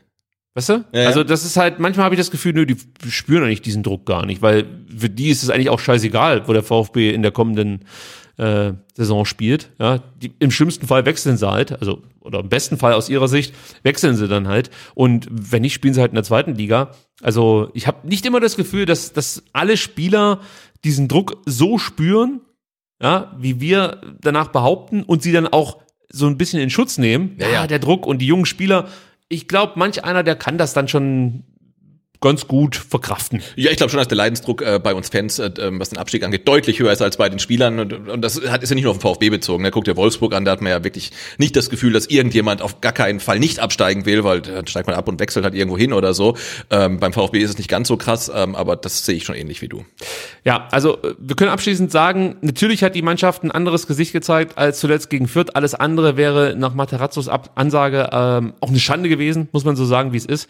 Äh, das Problem ist halt nur, und das hast du ja eigentlich auch schon so ein Stück weit gerade umrissen, du brauchst halt diese Einstellung, die wir jetzt gegen Leipzig gesehen haben, gegen Fürth, Bielefeld, Augsburg und Köln. Ja, und nur weil du dort Punkte liegen lassen hast, auch das haben wir ja vorhin schon mal angesprochen, nur deshalb tun dir halt jetzt solche Spiele doppelt weh. Ja. weil du denkst, ah, shit, jetzt haben wir wieder eigentlich ein Spiel hergeben müssen, äh, dass wir nicht unbedingt verlieren müssen. Zumindest ein Punkt wäre drin gewesen. Und diesen Punkten trauerst du dann ein Stück weit nach. Und das wäre natürlich anders, hättest du diese Spiele gegen Augsburg nicht so leichtfertig hergeschenkt oder gegen Bielefeld, ja. Das sind natürlich einfach Punkte, die tun dir brutal weh. Ja, und, und der erste Schritt ist jetzt halt am Samstag genau die gleiche Leistung und genau die gleiche Intensität. auf-. Na, das muss es, das muss gehen. Also die Mannschaft muss in Freiburg genauso auftreten wie jetzt gegen Leipzig. Also ich äh, bin guter Dinge. Ähm, wir werden gleich über ähm, Freiburg sprechen, aber lass uns äh, vorher noch mal kurz anhören, was der Sportdirektor nach dem Spiel zu sagen hatte. viel Komplimente bekommen, leider keine Punkte. Aber ganz grundsätzlich ist es so, dass äh, für mich die, die Analyse des Spiels äh, eben ergibt, dass man damit zufrieden sein kann und man muss das Ergebnis in der aktuellen Situation ausgleichen. Ich glaube, wenn man Zwölfter wäre äh, in der Tabelle, was wir nicht sind und was wir auch nicht, äh, nicht äh, wegdiskutieren wollen, dann hätte man nach dem Spiel gesagt, Top-Leistung gegen RB war mehr drin und so war es ja auch. Es war eine sehr gute Leistung, 16, 7 Torschüsse, 60 Prozent der Zweikämpfe gewonnen. Expected Goals werden wir sicher gewonnen haben. Und dann war leider ein sehr guter ungarischer Keeper mit, äh, mit Golaschi im, im anderen Tor und hatte was dagegen in vielen Situationen, dass wir zumindest den Ausgleich machen. Macht Ihnen dennoch vor allem die fehlende Torgefährlichkeit Sorgen? Nö, habe ich nicht gesehen. Wir haben 16, 7 Torschüsse und ich glaube vier Großchancen. Die spielt man nicht so oft. Tor gemacht. Ja, das ist klar, aber da, da, muss man schon, da muss man schon klar bleiben in der Analyse. Also das Spiel haben wir gesehen und wir wissen auch, dass wir noch drei, vier Jungs im Petto haben, die schon auch wissen, wo das Tor steht. Ähm, von daher, nein. Sebastian, wer sind denn die drei, vier Jungs, auf die Missentat verweist. Ich bin gespannt, ich bin gespannt. Also ich, ich finde es immer schön, wie er halt äh, wirklich äh, zielsicher genau die Statistiken raussucht, die der VfB vorne liegt. Da, da gab es gegen Leipzig natürlich viele und dann natürlich auch die Expected Goals mal ranzuziehen, äh, wirklich äh, wunderbar. Was für ein Quatsch. Expected Goals bei einem Gegner, der elf Meter hatte. Ja. Ähm, und ähm, aber ich, ich, ich finde es mutig. Also du ähm, hast seit vier Spielen kein Tor geschossen und sagst, na eigentlich hätten wir ja ein Tor schießen müssen und wir haben noch vier Spieler, drei bis vier Spieler, die, die wissen auch, wo das Tor steht, wo ich sage, naja, aber seit Anfang Dezember weiß niemand mehr, wo das Tor steht. Also, man hatte natürlich Chancen, aber der Ball ist halt nicht drin. Ähm, äh, ja, wen meint er? Also er muss Silas auf jeden Fall Silas meinen. auf jeden Fall. Ähm, Weit. Weit Fagir muss er meinen ähm, und er hofft vielleicht darauf, dass Ägypten frühzeitig beim Afrika Cup ausscheidet. Morgen 20 Uhr das große Duell gegen den Sudan. Ägypten gegen Sudan. Ich glaube, die müssen nur unentschieden spielen, Ägypten, dann sind sie weiter. Ja. Ich gucke Afrika Cup echt gerne, vor allem wenn dann solche Leute dabei sind, die dich echt begeistern und sagt dann der äh, Kommentator, ja, der spielt in Frankreich in der vierten Liga. Ich glaube, Swiss hat guckt auch Afrika Cup. Der kennt die ja alle. Ja, klar. Die meisten hat er ja noch äh, großgezogen mit der Flasche, muss man sagen. und Bonas Sosa meint er natürlich auch. Wenn er von diesen, äh, ich sag mal, Offensivspielern Ja, ja, spricht, die Torgefahr. Also der, der fehlt uns auf jeden Fall, äh, zumindest als Zulieferer, ne? Klar. Ähm, TBD, Kulibali haben es eigentlich ganz gut gemacht. Wir haben dir die äh, Vertreter der, ich sag mal, ausgefallenen Spieler gefallen. Also wenn man so sieht, dass halt einfach ein Mamouche fehlt, dass ein Sosa fehlt. Ähm, ja, natürlich auch ein Silas kann man ja schon sagen, dass das so die Vertreter waren. Wie haben sie dir gefallen? Äh, gut, also ich finde, äh, Tongi Kulibali hat eins seiner äh, besseren Spiele gemacht und nachdem es ja so bei seinen letzten Einsätzen immer so nur sehr, sehr mäßig war, fand ich das jetzt ähm, richtig gut. Ich guck mal hier, ich bin ja heute der Zettel Ewald. Ähm, ob ich mir noch Sehr irgendwas, gut. Äh, ob ich mir irgendwas zum, Oldschool. zum Kulibali ähm, ähm, aufgeschrieben habe. Sonst war ich immer derjenige Ja, mit den ja. ganzen Zetteln. Genau, ähm, hat äh, Dribblings gesucht und hat sie auch äh, meistens erfolgreich gefunden und erfolgreich bestritten. Also das sieht man ja auch nicht so häufig von ihm oder das ist ja dann Oldschool Kulibali fast schon. Ähm, nee, fand ich gut auf der rechten Seite. Mich hat's äh, erstaunt, wenn man sich die Heatmaps von äh, Kulibali und Führig anguckt, dann sieht das aus, als ob es ein Spieler wäre. Also die haben sich schon auf dem ähm, da, Die haben das gut gemacht. die haben es gut gemacht, aber auf sehr engem Raum. ne? Also anders als Führig und Sosa, ne, die sich halt eher behindert haben, haben die zwei sich da wirklich gut abgewechselt, obwohl sie eigentlich im gleichen Raum bespielt haben. Ähm, fand ich gut. Und ähm, Alexis TBD, also ich würde sagen, für den äh, Startelf-Einsatz, äh, Startelf-Einsatz-Debüt in der Bundesliga äh, würde ich das gleiche Prädikat auspacken wie bei Nate. Ordentlich. Ich habe es ja von Anfang an gesagt, das ist der Mann für die Zukunft. Nein, also Kulibali nochmal drei Abschlüsse, das ist okay. Die Dribblings hast du angesprochen, vier versucht, drei durchgezogen. Was mir halt besonders gefallen hat, dass er wieder robust wirkte, Ja. griffig wirkte. Ja, und Bock hatte, ne? Haben wir Ja. gemerkt, ne? Die Frage ist, ob er das dann jetzt auch gegen Freiburg wieder Mhm. sein kann. Weil ich hatte in den letzten Monaten, muss man fast schon sagen, das Gefühl, dass er nach, nach solchen intensiven Spielen dann immer wieder so drei, vier Einsätze danach hatte, wo es nicht mehr ganz so intensiv für ihn zuging. Und er brauchte immer mal diesen Denkzettel, einfach mal nicht zu spielen, vielleicht auch nicht im Kader zu stehen. Gegen Fürth wurde er nicht eingewechselt, saß er nur auf der Bank. Das macht dann schon was mit ihm. Ja. Ähm, also ich möchte jetzt ihm nicht die Einstellung absprechen. Er ist für mich kein Kategorie 3 Spieler. Er ist für mich aber auch definitiv kein Kategorie 1 Spieler. Ja. Ja, und der wandelt halt so ein bisschen dazwischen. Und das habe ich auch gesagt, das ist ja das Problem, dass du halt keine Struktur findest. Mal Startelf, mal äh, le- letzte Woche keine Sekunde gespielt, ne? Verletzungsbedingt, muss man dazu sagen. Aber auf, auf der Bank, oder? Nee, ich meine, dass du die Struktur oder dass du bei Auch, Struktur, auch. das ist jetzt gerade so ein Wort, ich weiß, das wurde auch bei der Pressekonferenz diskutiert, was für mich erstmal Quatsch ist. Also, äh, ist jetzt kein Angriff gegen dich oder so. Du, du, ich nehme das sofort persönlich. Ich, ich, ja, pass auf, ich finde, dass der VfB eigentlich immer, immer, immer, immer eine Struktur erkennen lässt. Also, natürlich ändert die sich, finde ich aber nicht schlimm. Es muss in der Lage sein, oder das war eigentlich eine Qualität des VfB in der vergangenen Saison, dass du das willkürlich fast schon austauschen konntest, weil jeder Spieler wusste, auf was es in diesem Moment ankommt, Ja. weil man wusste, was auch von den Mitspielern gefordert war. Also das war einfach sehr, sehr gut ähm, äh, kreiert, möchte ich fast schon sagen, von Materazzo. Und diese Struktur, die gibt's immer noch, die kann man auch erkennen. Nur aktuell ist das, ist die Qualität sozusagen der Chancen, ähm, das Erspielen der Chancen funktioniert nicht ganz so gut, wie das noch in dem letzten Jahr der Fall war. Und da muss ich halt einfach, auch wenn es euch alle ankotzt da draußen, immer wieder sagen, es ist einfach dem geschuldet, dass du so viele Verletzte hast.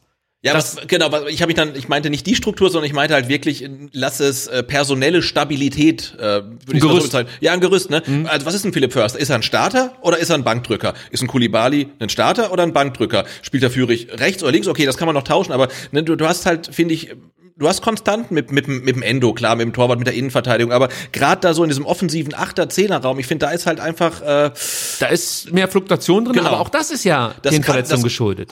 Ja, zum Teil. Führig aber, zum Beispiel. Ja, genau, klar. Führig fehlt ja.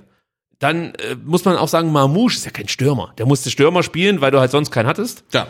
Ist aber eigentlich ein Achter. Musst auch mal wieder variieren. Dann jetzt, wenn Sascha zurückkommt, wird Marmouche mit Sicherheit in diesen Achterraum rücken. Ja. Oder vielleicht dann so eine Rolle spielen, die jetzt TBD oder Genau, ich wollte sagen, das Spiel kann hatte. ja, ja.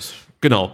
Äh, Und auf der rechten Seite suchst du ja eigentlich, seitdem Sila sich verletzt hat, nach einer Lösung. Ja. Und man hat sich dann mit dem geringsten Übel abgefunden. Das war Massimo, ja. der nicht heraussticht durch besonders gute Leistung, aber der am wenigsten schwankt in seiner Leistung. Also da hat ein Kulibali deutlich mehr Schwankungen drin gehabt als ein, als ein Massimo. Das Problem ist halt, ähm, bei Massimo gibt's ja mal ein paar Spiele, da sieht's ganz okay aus, da macht er auch mal ein Tor. Aber es gibt halt, wenn du es jetzt einfach mal so über die komplette Spielzeit siehst, so viele Momente, wo es halt einfach nicht reicht. Es ist ein Problem. Also, da wir jetzt schon so lange über dieses Spiel sprechen, Sebastian, und wir uns ja eigentlich vorgenommen haben, nicht mehr so lange über die Spiele zu sprechen, wir haben es jetzt fast geschafft, zwei Stunden lang nur über dieses Spiel zu sprechen, äh, würde ich sagen, wir lassen es dabei sein ähm, und hören uns noch ganz kurz an, was Sascha Kalajdzic zu sagen hat. Und Sebastian sprechen dann auch noch ganz kurz über Sascha Kalajdzic ähm, und brechen jetzt diese Diskussion ab, äh, was, was äh, Struktur und Stabilität. Stabilität in der Mannschaft angeht. Ja, ist okay für mich. Vielleicht können wir in der nächsten Woche ausführlicher drüber sprechen. Da haben wir nämlich keinen Gegner, den wir Ja, das äh, stimmt, begutachten das stimmt. müssen. Also Sascha, was hast du zu sagen?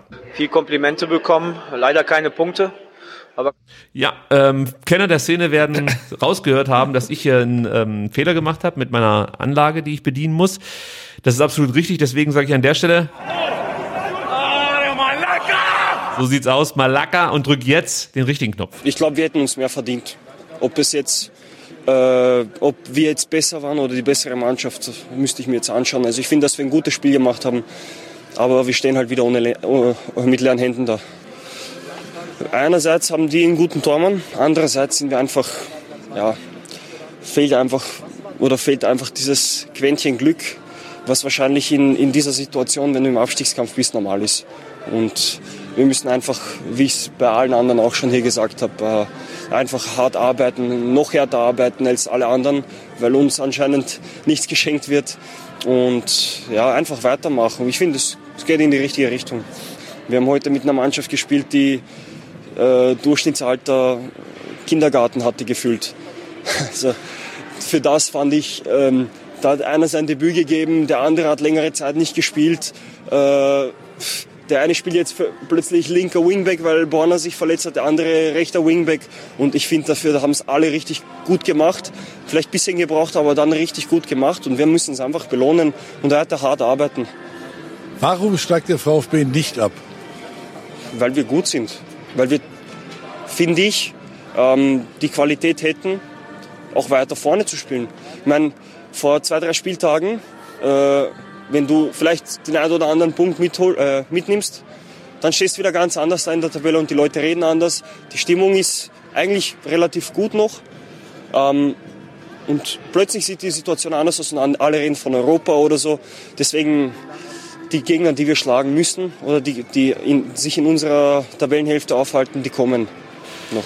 Sebastian, bevor wir über Europa sprechen, da hat der Sascha absolut recht, ähm, würde ich sagen, ähm, reden wir erstmal darüber, ob die Gegner, die der VfB schlagen muss, erst noch kommen. Äh, ich meine, siehst du's? Äh, also einer war schon da, ähm, aber natürlich kommen noch welche, klar. Ja, ist dir das so entspannt? Darauf will ich eigentlich hinaus er, ist von mir, er, Sascha ist mir, er, er ist mir auch zu entspannt. Ja, Oder? Ja, ja, total. Also ich meine, mit Siegen gegen Bielefeld, Augsburg und Wolfsburg wirst du äh, wahrscheinlich nicht die Klasse halten. Also wenn er sagt, er zieht ja auf diese Gegner ab, Ja, ja. also sprich die aus dem unteren Tabellendrittel, die direkten Konkurrenten und wie gesagt, wenn du jetzt halt wirklich nur diese drei Spiele gewinnen würdest, wird das nicht reichen, um die Klasse zu halten. Das kann ich schon mal sagen. Ja, ja, du nee, musst mal einen großen Und schlagen. wenn man die ganzen Stimmen hört vom Sportdirektor auch von äh, Kalajdzic, das klingt so, als ob man am Saisonauftakt äh, von den ersten vier Spielen ein Unentschieden und drei verloren hätte. So klingt das, ne? Aber es sind nicht mehr so viele Spiele. Also die, die äh, Spieltage werden immer weniger. 15. Ja. Ähm, die und ich, sorry, ich muss dich wieder Ja. unterbrechen. Du hast noch Bayern, du hast noch Leverkusen, du hast noch Dortmund. Ja, ja. Holy moly. Ja, ähm, genau. Also die, die Spieltage werden immer weniger, die Punkte nicht mehr, die Tabellensituation bleibt gleich oder wird halt prekärer ähm, und du musst mal langsam wieder anfangen, äh, positive ähm, Ergebnisse zu sammeln, also auf dem Platz ähm, und halt auch wirklich in, in der Tabelle halt. Ne? Und du hast wirklich das Glück, dass wirklich ein paar andere Mannschaften da hinten jetzt noch ähm, drin sind, die da nicht mit äh, drin sein wollten. Aber wenn man sich die Tabelle anguckt, dann muss man ja sagen, also so langsam trennt sich's. Ne? Ich denke, so zwischen Mainz und Bochum ist der Cut eigentlich und so bis Bochum kannst du vielleicht noch hochgucken. Bochum ist gerade auch nicht so gut unterwegs, ähm, aber äh, ja, es wird Zeit zu punkten. Ja, ich denke mir die ganze Zeit, äh, vor, vor fünf Spieltagen hieß es immer, ja, wenn du mal zwei Spiele in Folge gewinnst, bist du ruckzuck siebter. Ja, aber der VfB Achter. gewinnt, gewinnt keine zwei Spiele am Ja, Stück. jetzt bin ich an dem Punkt, wo ich sage, wenn ich mal zwei Spiele gewinne, dann bin ich ja schon 15. ja, damit, so, so genau, damit, gefühlt, dann bin ja. ich bei Bochum, ja. Ja, also das ist halt, es wird halt immer heikler. Und wie gesagt, ähm, ich habe jetzt nur die drei Schwergewichte aufgezählt mit Dortmund, mit äh, Leverkusen, mit Bayern, die noch kommen. Du hast auch ein Spiel auswärts gegen Union. Ich will es nicht direkt abschreiben, aber Union hat, glaube ich, in den letzten 30 Spielen ein Spiel verloren. Das war Ja. gegen Bayern. Es wird also nicht, Heimspiele. auch, auch das wird nicht einfach. es wird auf jeden Fall kein hoher Sieg für den VfB, da lege ich mich jetzt Ja. schon fest. ja, also, die, die ganze Kommunikation. dann bist du aber nur noch bei elf Spielen. ja. Und Ja, du brauchst jetzt mal irgendwann Punkte. Es reicht nicht nur gegen die letzten. Und das ist das, was ich meine. Ich meine das jetzt, das ist nicht böse oder so. gell? Also nicht falsch verstehen, dass ich jetzt hier den Kalajdzic schlecht mache oder so. Aber da denke ich mir halt, nee, du darfst ja auch mal unzufrieden sein und rotzig sein. Und da darfst du auch mal ein Maxi Arnold sein. Weißt du, was ich meine? Ja, ja, und das, Angepisst. und das ist ja nicht nur er, das ist ja die grundsätzliche Kommunikation. Und eigentlich muss man sagen, wir brauchen Punkte und gegen Freiburg gibt's jetzt die ersten drei in diesem Jahr. Und nicht sagen, da kommen noch und die können wir dann und dann wird das auch wieder und dann nochmal welche und dann sind wir vielleicht oben wieder dran. Nee, wir brauchen jetzt Punkte und Freiburg ist schlagbar aktuell und das muss am Samstag jetzt passieren. Weil dann ist Pause und dann ist schlechte Stimmung und dann ist äh, Marbella oder sonst was. Also wir brauchen Punkte. Nicht mehr ganz die 5-Sekunden-Regel, aber ich möchte kurz zurückziehen. Man sollte niemals Maxi Arnold sein. Aber die Botschaft war eine andere. Gut. Aber ich glaube, Maxi Arnold ist ähm, äh, mein äh, Peter Gulaschi von Wolfsburg. Ach, den findest du gut. Ich finde ihn nicht gut, aber ich finde ihn nicht total scheiße. Na komm. Ja. Jetzt gerne beim VfB. Nee. Nils Petersen? Was ist denn jetzt los? Ich weiß nicht. Ach doch nicht Nils Petersen. Für den, für den Rest der, der Rückrunde? Als Sportdirektor oder was? Weiß ich nicht. Können wir vielleicht nachher noch drüber sprechen. also noch ein paar Worte zu Sascha. Zweiter Einsatz, äh, wieder über die volle Distanz nach seiner Schulterluxation. Ähm, du hast schon gesagt, er hat dir eigentlich ganz gut gefallen. Er braucht noch so ein bisschen. Ähm, mir ist halt aufgefallen, umso länger er auf dem Platz steht, umso mehr technische Fehler schleichen sich ein. Ist vermutlich dem geschuldet, dass er eigentlich noch nicht 90 Minuten spielen sollte. Er kann das wahrscheinlich, aber vielleicht sollte er eher früher raus. Aber aufgrund dessen, dass du halt momentan keine Alternativen hast, äh, muss er durchziehen. Genau, Ja. dass, dass sich dann physische Ermüdung halt auch auf die Psyche und auf die Konzentration auswirkt, ist ja ein alter Hut. Ganz also klar. wenn du körperlich müde bist, dann bist du auch nicht mehr so konzentriert äh, und dann passiert ja halt sowas. Was geil ist, ist halt einfach die Präsenz, die er hat, ja. Und äh, wenn der im Strafraum steht, äh, bei Standards, bei Flanken, das macht den VfB einfach schon mal gefährlicher. Und was noch dazu kommt, und das ist ganz wichtig, der kann halt Bälle festmachen. Und das sorgt dafür, dass der VfB sich auch mal in der gegnerischen Hälfte festsetzen kann. Also das ist echt eine ganz, ganz wichtige Qualität, die er mitbringt, dass die Bälle nicht immer sofort wieder zurückkommen. Das ist, das sind ja Welten im Vergleich zu al oder auch Mamouche, der die Rolle komplett anders spielt als ein Ja. Kalajdzic. Also das finde ich cool. Vier Abschlüsse hat er gehabt, wieder stark in der Luft, äh, sieben Luftzweikämpfe geführt, fünf gewonnen. Super cool. Ja, also Platz 17 jetzt, Sebastian. Ähm, wir müssen uns langsam Gedanken machen, was ist eigentlich, wenn der gefeierte Misslintatsche Weg in die zweite Liga führt. Es gab jetzt schon so leichte, äh, sag mal, Alarmsignale, wie das denn eigentlich wäre. Passiert das dann mit einem Matarazzo? Also sprich, wir steigen vielleicht mit Mata- Matarazzo ab, aber ob wir mit ihm auch wieder aufsteigen, müssen wir mal abwarten. Bei Missentat weiß man das auch nicht so richtig. Wir wollen jetzt nicht die große Diskussion aufmachen, aber ich frage dich jetzt mal, wie wichtig wäre dir denn im Falle eines Abstiegs, dass beide bleiben? Also vorausgesetzt, ich sag mal, die Vorgesetzten, sprich der Vorstandsvorsitzende, der neue, der Sportvorstand, ob es den jetzt gibt, weiß ich nicht, aber ich sag mal, der Vorstandsvorsitzende ist der Meinung, Sven Missentat muss hier bleiben, der Aufsichtsrat ist der Meinung, der muss hier bleiben und gleiches gilt natürlich dann auch für den Trainer. Wäre das wichtig für dich, dass die dann bleiben? Weil schließlich war das ja der Weg, der auch mit diesem Namen zusammenhängt, den wir jetzt gemeinsam gehen und auch ein Stück weit mit unterstützen, auch in schwierigen Phasen. Äh, ja, tatsächlich. Also keine Ahnung, ob die beiden dann bleiben wollen oder ob die auch sagen, nee, also nochmal zweite Liga muss ich mir nicht antun. Ja, nee, war eh super anstrengend. Ne? Wir planen eh für die erste Liga, dass wir damals aufgestiegen sind, war eigentlich relativ glücklich und nochmal machen wir das nicht, weil dann klappt's vielleicht auch nicht. Ähm, äh, ehrlicherweise weiß ich nicht, was ich dazu sage. Ja, was wäre denn dir lieb? Ähm, Also man, man, man hat ja manchmal das Gefühl, sorry, dass ich da Ja, ja. hier reingrätsche, dass man nach so einem Abstieg sagt, nee, wir müssen jetzt alles auf links drehen. Äh, also das, das sehe ich tatsächlich nicht so, dass man sagt, kompletter Neuanfang, alle raus und komplett neues Konzept und diesmal nur mit alten äh, alten Spielern, die äh, in Schwaben geboren sind oder so. Nee, das, das sehe ich nicht. Also ich gehe den Weg auch weiterhin mit. Schnatterer, das Comeback. und, und, und, und Christian Gentner spielt nochmal irgendwie in der zweiten Liga. Ähm, also das, das sehe ich nicht, dass man das Konzept dann komplett in die Tonne treten muss und genau das Gegenteil macht. Ähm, Ob es dann genauso weitergehen muss, weiß ich allerdings auch nicht. Also dann, da möchte ich mir noch gar keine Gedanken drüber machen, glaube ich. Sie werden es nicht beantworten bei keinem Pressegespräch, bei äh, keiner Pressekonferenz, aber ich würde es schon begrüßen, wenn man wüsste, dass es im Fall der Fälle mit Matarazzo und mit Mislintat hier weitergeht. Ich glaube, das würde ähm, ich glaube, das würde auch jetzt im Abstiegskampf helfen, wenn man wenn man einfach wüsste, ja, es geht mit den Personen jetzt weiter. Also als Signal. Ja, und ich denke, früher oder später, ähm, je weiter sich die Saison jetzt zuspitzt, und wir sind uns ja beide einig mittlerweile, dass der VfB bis zum Ende um den ähm, Klassenerhalt kämpfen muss, finde ich, ähm, muss auch mal so ein Statement dann kommen von den Verantwortlichen, dass die sagen, ja, ähm, ne, also wenn der Sportdirektor zum Trainer sagt, äh, wir steigen zur Not auch mit dem ab, dann muss der Trainer auch irgendwann sagen, äh, ja, und ich stehe dann auch für den Wiederaufbau zur Verfügung. Diese Statements müssen früher oder später kommen. Das Ja, er wird, so. er es nicht machen, weil er natürlich, wie Mario Gomez damals 2019 sagt, wir werden nicht absteigen, davon bin ich 100% überzeugt. Ja, ja, ja. Alles andere wäre ja auch völlig bescheuert. Natürlich, Also, aber wir fordern das ein, wir demonstrieren Ja. vielleicht jetzt montags, treffen wir uns zum Ja, Spaziergang. Endlich Vom- mal vernünftige ja. Demonstrationen in in, Deutschland. in, in der Mercedesstraße. Spieler des Spiels, Schrägstrich Spieler der Saison und ich finde eine Minute 45 für eine 0-2 Niederlage, das ist neuer Rekord. Sebastian, wir machen schnell. Twitter hat abgestimmt, 264 Nennungen gingen ein, 66 fielen auf Wataru Endo, der bekommt drei Punkte. Ganz spannend. 65 auf Anton. 25, äh, 65 Stimmen fielen auf Anton. Das heißt nur ein, eine Stimme weniger, deswegen kriegt er nur zwei Punkte. 36 Stimmen holte Chris Führig, bekommt einen Punkt und Orel Mangala geht leer aus mit 35 Stimmen. Also ganz, ganz eng diesmal. Ja. Ja, also, äh, Twitter hat abgestimmt, Endo, Anton, Führig, 321. Das ist das Voting. Hast du dich schon entschieden? Äh, ja, tatsächlich. Ähm, ich mache 2-2-1-1. Äh, zwei Punkte bekommen von mir äh, Waldemar Anton und Orel Mangala. Ja. Ähm, und einen Punkt bekommt äh, Ito und Fürich.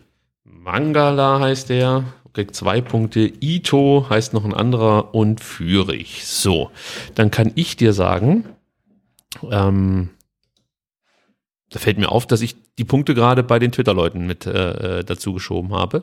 Ob das denn den notariellen äh, Nee. äh, dann Wir müssen nochmal komplett anfangen jetzt mit dieser ganzen Punktevergabe. Du, ich sehe auch gerade, der Stream läuft doch gar nicht. Was? Spaß. Alles gut. Oh, Sebastian! Himmel! Äh, dann gebe ich noch schnell meine Punkte ab. Oh Gott, das war jetzt. Sorry, sorry, sorry. Da wäre jetzt eine Facecam gut gewesen. Ja, mit so, mit so einem super Zoom, ne? ja, das war gerade ein Schockmoment für mich.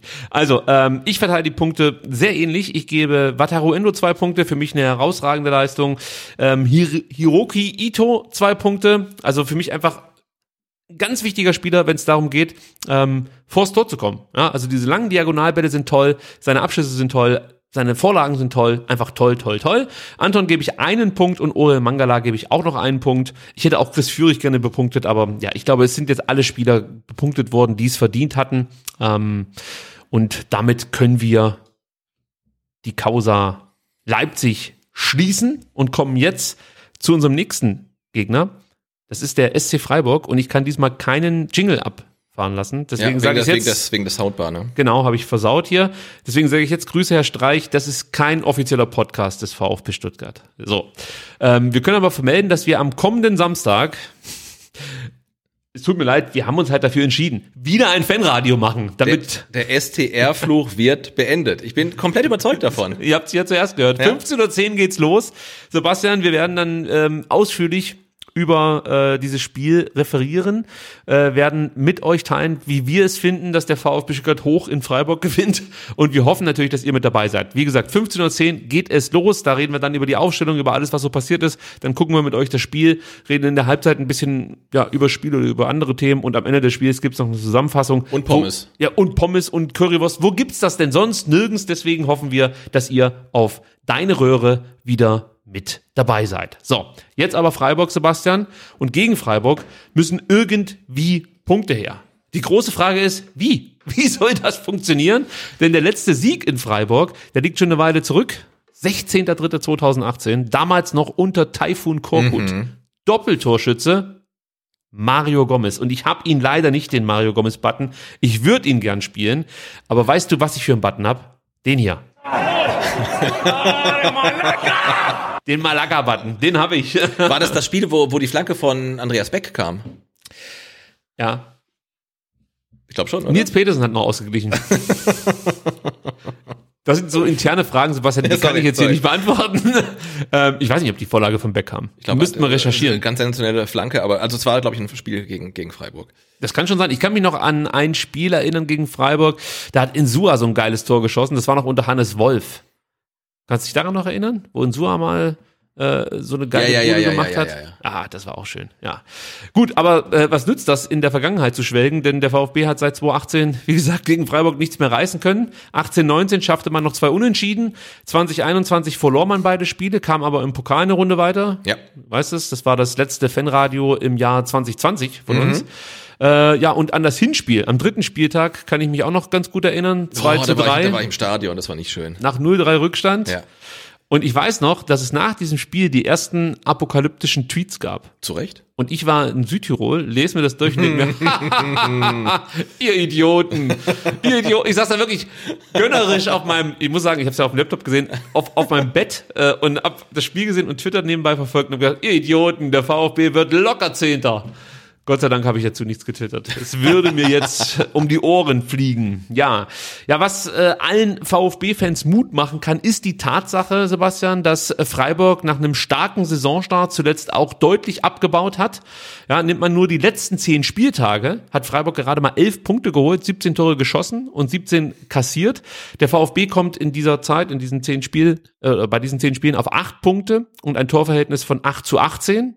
Ist dann auch nicht so berauschend, aber äh, ich will nur mal verdeutlichen, dass es halt dann auch nur drei Punkte mehr sind, die Freiburg geholt hat. Genau, ich habe mir auch mal tatsächlich hier die Formtabelle der letzten fünf Spieltage ähm, mal genommen und da hat Freiburg von fünf Spielen eins gewonnen. Ne? Also das ist halt auch nicht so viel. Haben einen Punkt mehr geholt aus den letzten fünf Spielen als der VfB. Und ähm, sie spielen morgen im Pokal, ich glaube 2045 sogar. Und ich sag, äh, der Freiburg geht morgen über 120 Minuten und am Samstag unter. Also, weil ich meine, Mittwoch, Samstag, das ist natürlich jetzt nicht so die allerlängste Pause, um sich da nochmal zu erholen. Ähm, das ist sicherlich kein Nachteil. Das Ding wird halt sein, also die Erfahrung hat mich, mir, mich gelehrt, Mich. mich gelehrt, Also dich, ja, äh, dass diese, die Mannschaft, die unter der Woche gespielt haben, eigentlich dann immer ganz gut in die Spiele reinkommen. Die bauen dann hinten raus vielleicht mal ab, Ja, ja. aber bei man, manchmal ist es auch andersrum, dass sie dann erstmal so ein paar Minuten brauchen, bis sie in der Partie sind, aber dann konditionell nach hinten nicht abbauen. Also man denkt ja dann so, irgendwann werden die müde und dann brechen die ein, aber es ist dann auch oft genau andersrum. Das heißt, die starten etwas schwerfällig, laufen sich dann sozusagen den Muskelkater raus und dann sind sie wieder da. Also das heißt, ob wir jetzt da was ableiten können, wissen wir nicht. Aber es ist zumindest kein Nachteil für den So. VfB, dass man jetzt morgen nicht ähm, ja zu irgendeinem Pokalspiel reisen muss. Also äh, da gebe ich dir schon recht. Und du hast gerade eben gesagt, nimmt man die Formtabelle, sieht es bei Freiburg nicht so gut aus. Wenn man jetzt auf zehn Spiele schaut, ähm, kann man sagen, dass die Freiburger von diesen letzten zehn Spielen drei Siege geholt haben, fünfmal ähm, verloren sie und, und, und zweimal spielten sie unentschieden. Der VfB hat es immerhin auf zwei Siege und zwei Unentschieden gebracht. Also auch wieder hier nicht besonders ruhmreich, muss man sagen. Ähm, ja, Freiburg zehrt halt einfach von den Punkten, die man zu Saisonbeginn geholt hat. Da waren es in äh, neun Spielen 19 Punkte. Da standen sie sogar auf Platz drei. Also wirklich stark. Und man muss sagen, dieser Freiburger Negativtrend, wenn man so möchte, gipfelte dann in der 1 zu 5 Niederlage am vergangenen Freitag in Dortmund. Das war die höchste Niederlage seit April 2019 für die Mainzer. Nee, für die Freiburger. Und in Mainz verloren die Freiburger damals mit 0 zu 5. Dann habe ich mal geguckt, was macht das denn eigentlich mit so einer Streichmannschaft, wenn sie so ordentlich auf die Fresse bekommen? Da gibt's gute Nachrichten, Sebastian. Oh, okay. Nach dieser 0 zu 5 Klatsche in Mainz, ja, damals im Frühjahr 2019, konnte Freiburg auf äh, oder an den darauffolgenden fünf Spieltagen kein Spiel gewinnen. Oh. Vier Niederlagen und ein Unentschieden, hieß es für Freiburg, nach dieser herben Klatsche. Das, das darf äh, wieder so Das kommen. darf wieder so ja, kommen. ja, ja, ja. Am 34. Spieltag gewannen äh, sie dann noch mit 5 zu 1 gegen Nürnberg. Aber ich hätte nichts dagegen, wenn es dann jetzt wieder bleibende Schäden hinterlässt bei einer Streichmannschaft, wenn man ordentlich aufs Maul bekommt. Ähm, lass uns wieder zurückkommen ins Hier und Jetzt. Ähm, und man muss halt sagen, es rumpelt so ein bisschen am äh, Ende des Regen, Regen, Regenbogens. Ähm, der Rückrundenauftakt gegen Bielefeld, wirst du dich vielleicht noch dran erinnern können, der lief auch nicht besonders nach Plan. Genau, das war quasi unser Spiel gegen Berlin für Freiburg, 2-0 geführt und dann 2-2 gespielt. Genau. Relativ unglücklich halt auch, die, also die Bielefelder Tore fielen dann relativ glücklich, also das war für Freiburg sicherlich auch nicht so ein tolles Erlebnis. Und ähm, nicht nur glücklich, sondern auch dem geschuldet, dass Marc Flecken nicht im Tor stand. Weil Ja. du hast schon gemerkt, dass der Uphoff eine andere Qualität im Tor Äh, ja. hat als äh, Marc Flecken. Aber ich glaube, Marc Flecken ist jetzt wieder fit, er ist oder? jetzt mitgereist äh, nach Hoffenheim. Ob er spielen kann, ist noch nicht 100% klar, aber ich gehe mal davon aus, wenn er jetzt mitreist nach Hoffenheim, dass er spätestens am kommenden Samstag Ja. wieder Einsatz. Weil neben ist. ihm fiel ja auch noch Nils Schlotterbeck aus, auch Corona-bedingt halt, ne? Und die- die zwei. Nico. Nico, Ja, sorry, ja. ja, ja. Was habe ich gesagt? Nils. Nils. Passiert mir auch immer. Das ist der, das ist der, der Onkel. Ja, richtig. Ja. Äh, Du Nico kennst den ja, er kommt ja, Ja, bei kommt, dir aus dem kommt Ort. aus Weinstein, ja, ja, klar. Die Schlotterbecks. Die, die, Fußballschule. Ähm, also ne, ähm, dann Torhüter und halt äh, bester Innenverteidiger, wenn die zwei ausfallen, das ist natürlich schon gravierend, genauso wie bei Frankfurt, wenn der, der, der Trapp und der, der Kostic ausfallen. Klar, halt, ne? also das ist logisch. Halt, Oder beim VfB. ja, wenn der Kalajdzic fehlt und Ja. der Silas. Also da haben wir es wieder. Gut, also ähm, wie gesagt, da lief das auch nicht so besonders rund. Äh, die letzten 30 Minuten gegen Bielefeld fand ich richtig scheiße. Ich habe mich jetzt in den letzten Tagen natürlich wieder ausführlich mit Freiburg auseinandergesetzt und ähm, ja, also war schon war schon bemerkenswert, was einem da so aufgefallen ist, nämlich äh, gerade gegen Dortmund, ja, siehst du halt einfach, dass du von Streichs Freiburg relativ wenig erkennen konntest. Sehr passiv, Positionen wurden nicht gehalten, es fehlte so ein bisschen der Mut und die Überzeugung, das kennst du eigentlich nicht von Freiburg. Ja, ich brauche jetzt nicht immer sagen von Streichs Freiburg, weil es ist eh klar. Es gibt ja kein anderes. Es gibt kein anderes. Aber das kennst du eigentlich nicht von der Mannschaft. Und es hat mich schon hm, überrascht, sie so zu sehen. Ja, also gegen Dortmund, du hast es schon gesagt, und auch gegen Bielefeld machte natürlich das, das Fehlen von Marc Flecken und von Nico Stotterbeck äh, einen Unterschied und machte sich bemerkbar. Ähm, aber das ist für mich nicht die einzige Erklärung. Also da muss schon noch ein bisschen mehr passiert sein. Ja? Also wir haben gerade eben gesagt, Uphoff ersetzte Marc Flecken. Bei allem Respekt.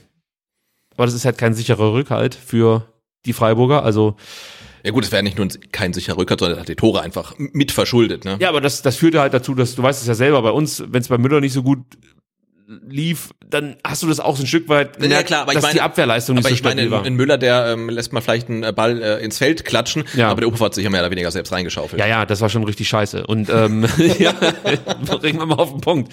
Und in der Innenverteidigung war es halt so, dass jetzt in Dortmund Manuel äh, Gulde Nico Schlotterbeck äh, ersetzte. Der war zwar bemüht, ist aber kein Vergleich zu, zu Schlotterbeck. Wir werden nachher noch was über den sagen, aber Tempo, Kopfballstärke, Robustheit in den Zweikämpfen, das ist eine andere Liga inzwischen. Also der Schlotterbeck hat da einen Schritt gemacht, das ist unglaublich. Ähm, gegen Bielefeld wurde Nico Schlotterbeck von seinem Bruder Kevin Schlotterbeck ersetzt. Der hat dann gegen Dortmund mit Magen-Darm gefehlt.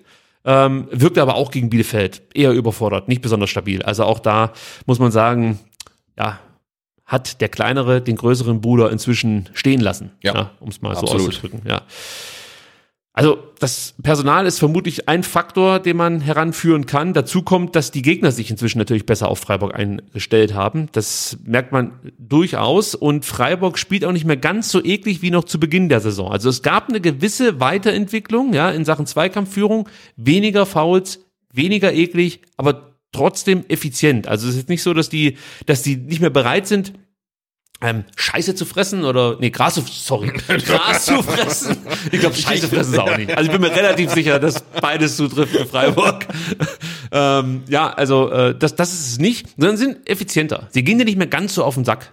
Also da können wir uns ja an viele Szenen erinnern, wo sie dir dann wirklich auf den Fuß treten, das berühmt-berüchtigte Stempeln, Ja. immer wieder gern gesehen, äh, von Prinz Eisenharz von im Sturm. Ja, Höfler oder Höhler? Ich verwechsel es immer. Höhler. Äh, Das ist der Höhler, Ja. genau. also mir geht's aber genauso, deswegen muss ich auch gerade überlegen. ähm, ja, also das, das ist ein bisschen weniger geworden, muss man sagen.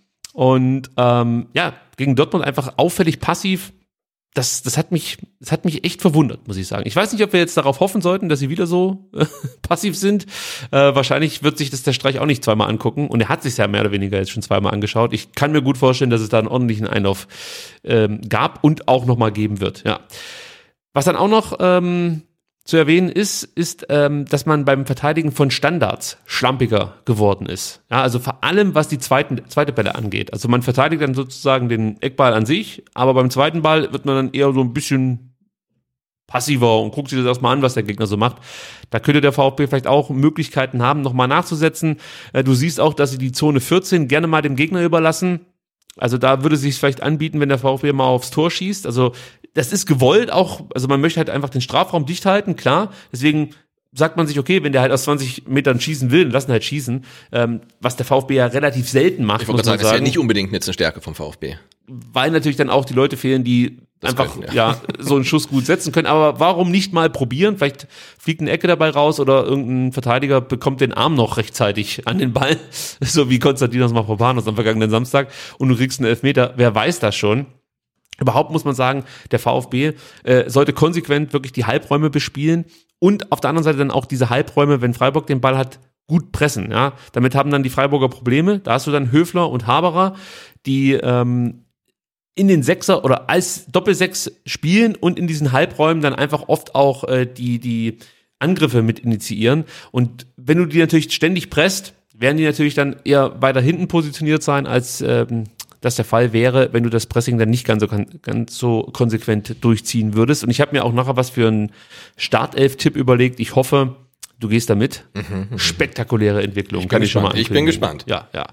Also bei allen Problemen und bei aller Kritik, Freiburg ist dennoch ein harter Brocken für den VfB. Jetzt muss ich wieder zurückrudern, denn Freiburg, Sebastian, bei allem, was wir jetzt gesagt haben, mit äh, den letzten zehn Spielen, das lief ja alles scheiße. Man muss trotzdem sagen, Freiburg spielte tatsächlich die erfolgreichste Hinrunde ihrer Bundesliga-Geschichte, ja, in diesem Jahr. Also so scheiße kann es nicht gewesen sein. Ihre Standardstärke ist bekannt. 42 Prozent ihrer Tore. Mhm. 13 erzielten sie nach Standards. Ja, es gibt sogar Fußballdatenanbieter, die weisen 16 Treffer aus.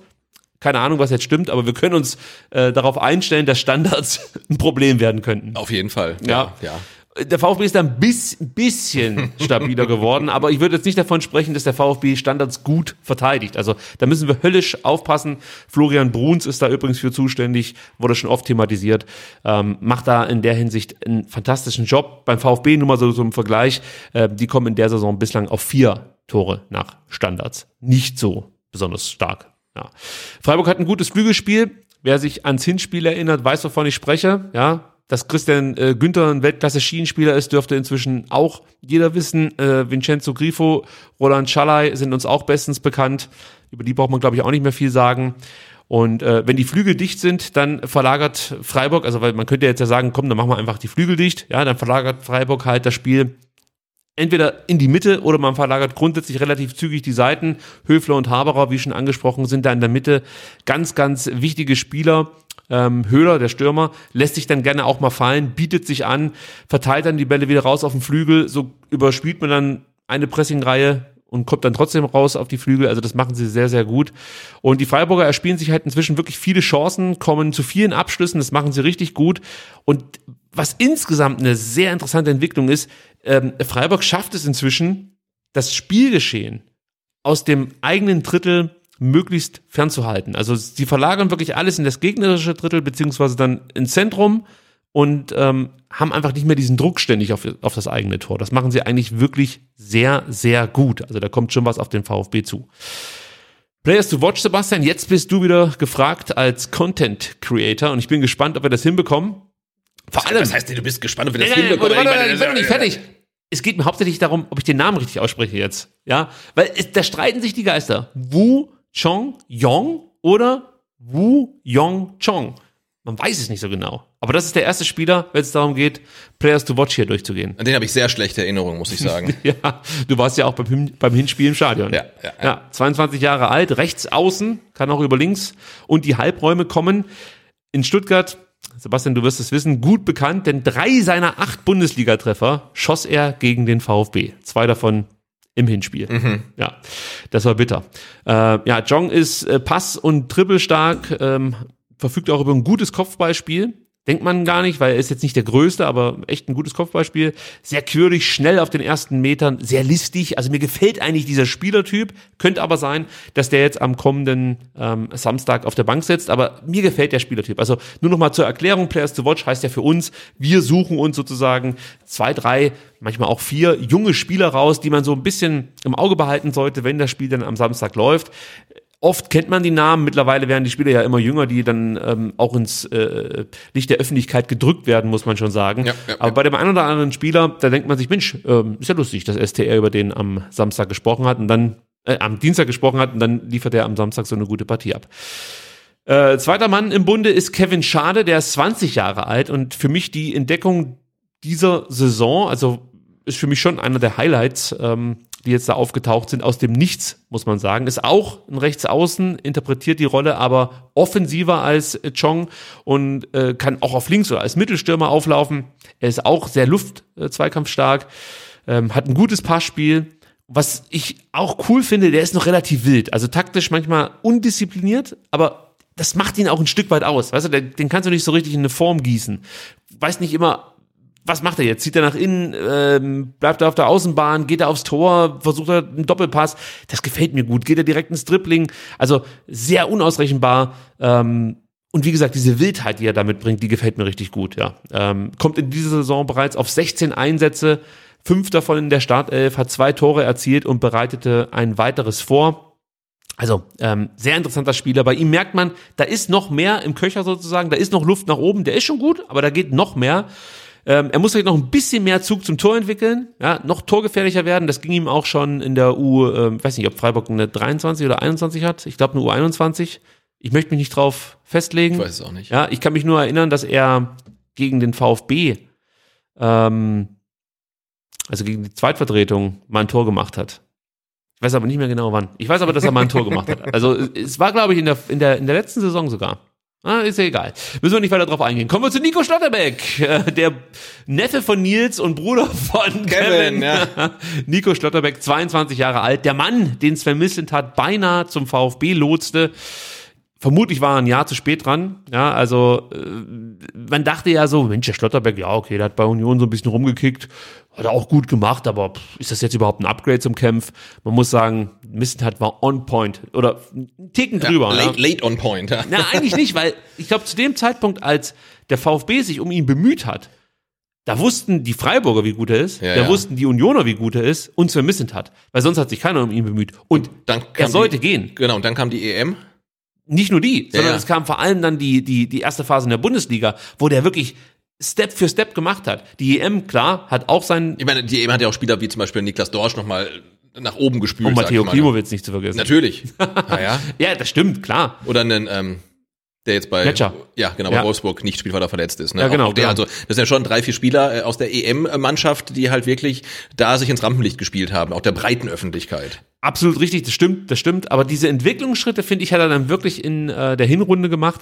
Absolut, Also Riesensteps einfach nochmal hingelegt. Ist ein herausragender Innenverteidiger, starke Tacklings, Luftzweikämpfe, gute Ballkontrolle, gute Spieleröffnung, das Tempo, das er mitbringt. Ist einfach ein toller Spieler, der wird seinen Weg machen, der wird auch nicht mehr lange in Freiburg sein. Das ist jetzt natürlich keine Bold Prediction, jeder weiß es. Der geht zu Dortmund. Ja, wahrscheinlich geht er nach Dortmund. Ich würde mich nicht wundern, wenn er bei Bayern München landet, sagt er so, wie es ist. Also, wenn, wenn ich Hassan Salihamidzic wäre, würde ich mir erstmal eine andere Jacke kaufen und dann würde ich Nico Schlotterbeck verpflichten. gibt's zu dem gute YouTube-Videos? Zu Nico Schlotterbeck oder zu Hassan? Nee, nee, zu Schlotterbeck, weil der Weiß ich- Salihamidzic ach so, doch, der macht- stimmt, der macht das ja nur über YouTube. YouTube-Scouting, ja. Weißt du was? Das ich weiß, was ich mache. Die ganzen alten ähm, Altlasten, die wir gerade nicht los, die machen ein super Eric Tommy Video, werde ich machen für äh, Hassan und das schicke ich dann direkt, weiß ich nicht, an Hassan at fcbayern.de. Sehr gut. Also, das sind die Players to watch, Sebastian. Wir müssen ein bisschen Gas geben, Ja, sonst ja, machen würden wir, wir wir. noch länger über Freiburg heute sprechen. Sorry schon mal dafür. Wenn es euch übrigens gefallen hat bis hierher, ich weiß nicht, ob überhaupt noch Leute zuschauen, Sebastian, du bist ja der Administrator. Äh, ja, du, wir haben ähm, 143. Es waren sogar schon noch mehr, aber nach wie vor halten 143 Leute Sie aus. totgequatscht. Ja, vermutlich. Die meisten sind eingeschlafen mit dem Kopf auf ihrem Trackpad und haben dabei das Video gestoppt. Ja, also falls ihr noch nicht eingeschlafen seid, dann, das sollst du glaube ich sagen, dann lasst doch einen Daumen nach oben da. Genau, das ist praktisch jetzt die virtuelle Welle, wenn Ja. man so möchte. Und ich würde sagen, wir lassen Dinos Mafropanos die virtuelle Welle starten mit dem Daumen nach oben. Dinos! zu spät. Dinos, zu spät.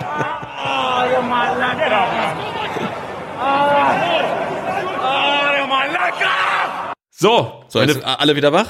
alle sind wieder wach und meine Frau denkt, geht es schon wieder los. Gut, kommen wir äh, zu unserem Startelf-Tipp und wir müssen vorher natürlich mal wieder schauen, wer steht eigentlich zur Verfügung, wer nicht. Wir nehmen diese Folge am Dienstagabend auf, das heißt, es kann sich natürlich in den nächsten Stunden, Tagen noch was ändern. Wir gehen von unserem heutigen Stand aus und basteln uns so die Mannschaft zusammen. Mosanko fehlt, wir erwähnen ihn gerne, ähm, also damit ihr ihn nicht vergisst, aber nicht, dass der Eindruck entsteht, äh, wir reden nie wieder über Mosanko, weil der ja eh mehr oder weniger mit seiner schweren Knieverletzung in dieser Saison keine Rolle mehr spielt. Omar Mamouche noch beim Afrika, Afrika Cup. Ich habe vorhin gesagt, der spielt morgen 20 Uhr gegen den Sudan. Weit Fagir war heute im Mannschaftstraining dabei. Die Frage, ist er schon wieder voll belastbar? Ist er eine Option? Gleiches gilt für Silas Katompa im Wumpa. Auch der war heute zum ersten Mal dabei im Training. Ähm, könnte gut sein, dass der zumindest auf der Bank sitzt, würde Ja. ich mal so sagen. Startelf wird schwierig. Bei Eric Tommy Aufbautraining, soweit ich weiß. Kann aber auch sein, dass es vielleicht reicht. Aber ich muss ehrlich sein, mir ist es egal. Ähm, Gleiches gilt für Dani Didavi, fehlende Fitness. Das steht jetzt immer da, auch wenn er im Kader steht. Es wird jetzt für immer hier stehen, bei mir im Sheet. Daniel Didavi, fehlende Fitness. So, Borna Sosa hatte muskuläre Probleme, haben wir vorhin gesagt. Ähm, der trainiert, wie gesagt, individuell. Ob das für Samstag reicht, müssen wir mal abwarten. Ich könnte mir vorstellen, dass man wirklich dann auch sich vorstellen kann, dann nochmal eine Spritze zu geben und so, weil man hat ja danach eine Die Woche. Pause, ja. Hm. Ich gehe davon aus, dass Borna spielen wird. Ja, glaube ich auch. Ja, ähm, Konstantinos Mavropanos müssen wir nicht drüber sprechen, der stand ja schon gegen Leipzig ähm, wieder in der Startelf, Atakan Karasor war mit dabei, äh, Matteo Klimowitz war mit dabei und äh, Naui Ahamada, das waren die Jungs, die nach einer Corona-Infektion zuletzt nicht trainieren konnten und jetzt aber wieder voll im Saft stehen, Sebastian. Und dann kommen wir jetzt zu unserem Startelf-Tipp und bevor wir jetzt dann die Namen durchgehen, präsentiere ich dir jetzt meinen Plan. Okay, komm, Ja? schieß los. Also ich habe mir überlegt, wie kriegt man das hin, dass man einerseits Freiburgs Stärke auf den Flügeln in den Griff bekommt und gleichzeitig das Zentrum dicht hält. Ja? Und habe mich für ein System entschieden und lacht mich nicht aus, Leute. Lasst mich erstmal erklären. Ich würde sagen, gib mir die Magnettafel, aber es geht nicht, weil dann stürzt das Studio zusammen. Ja. Es ist wirklich so.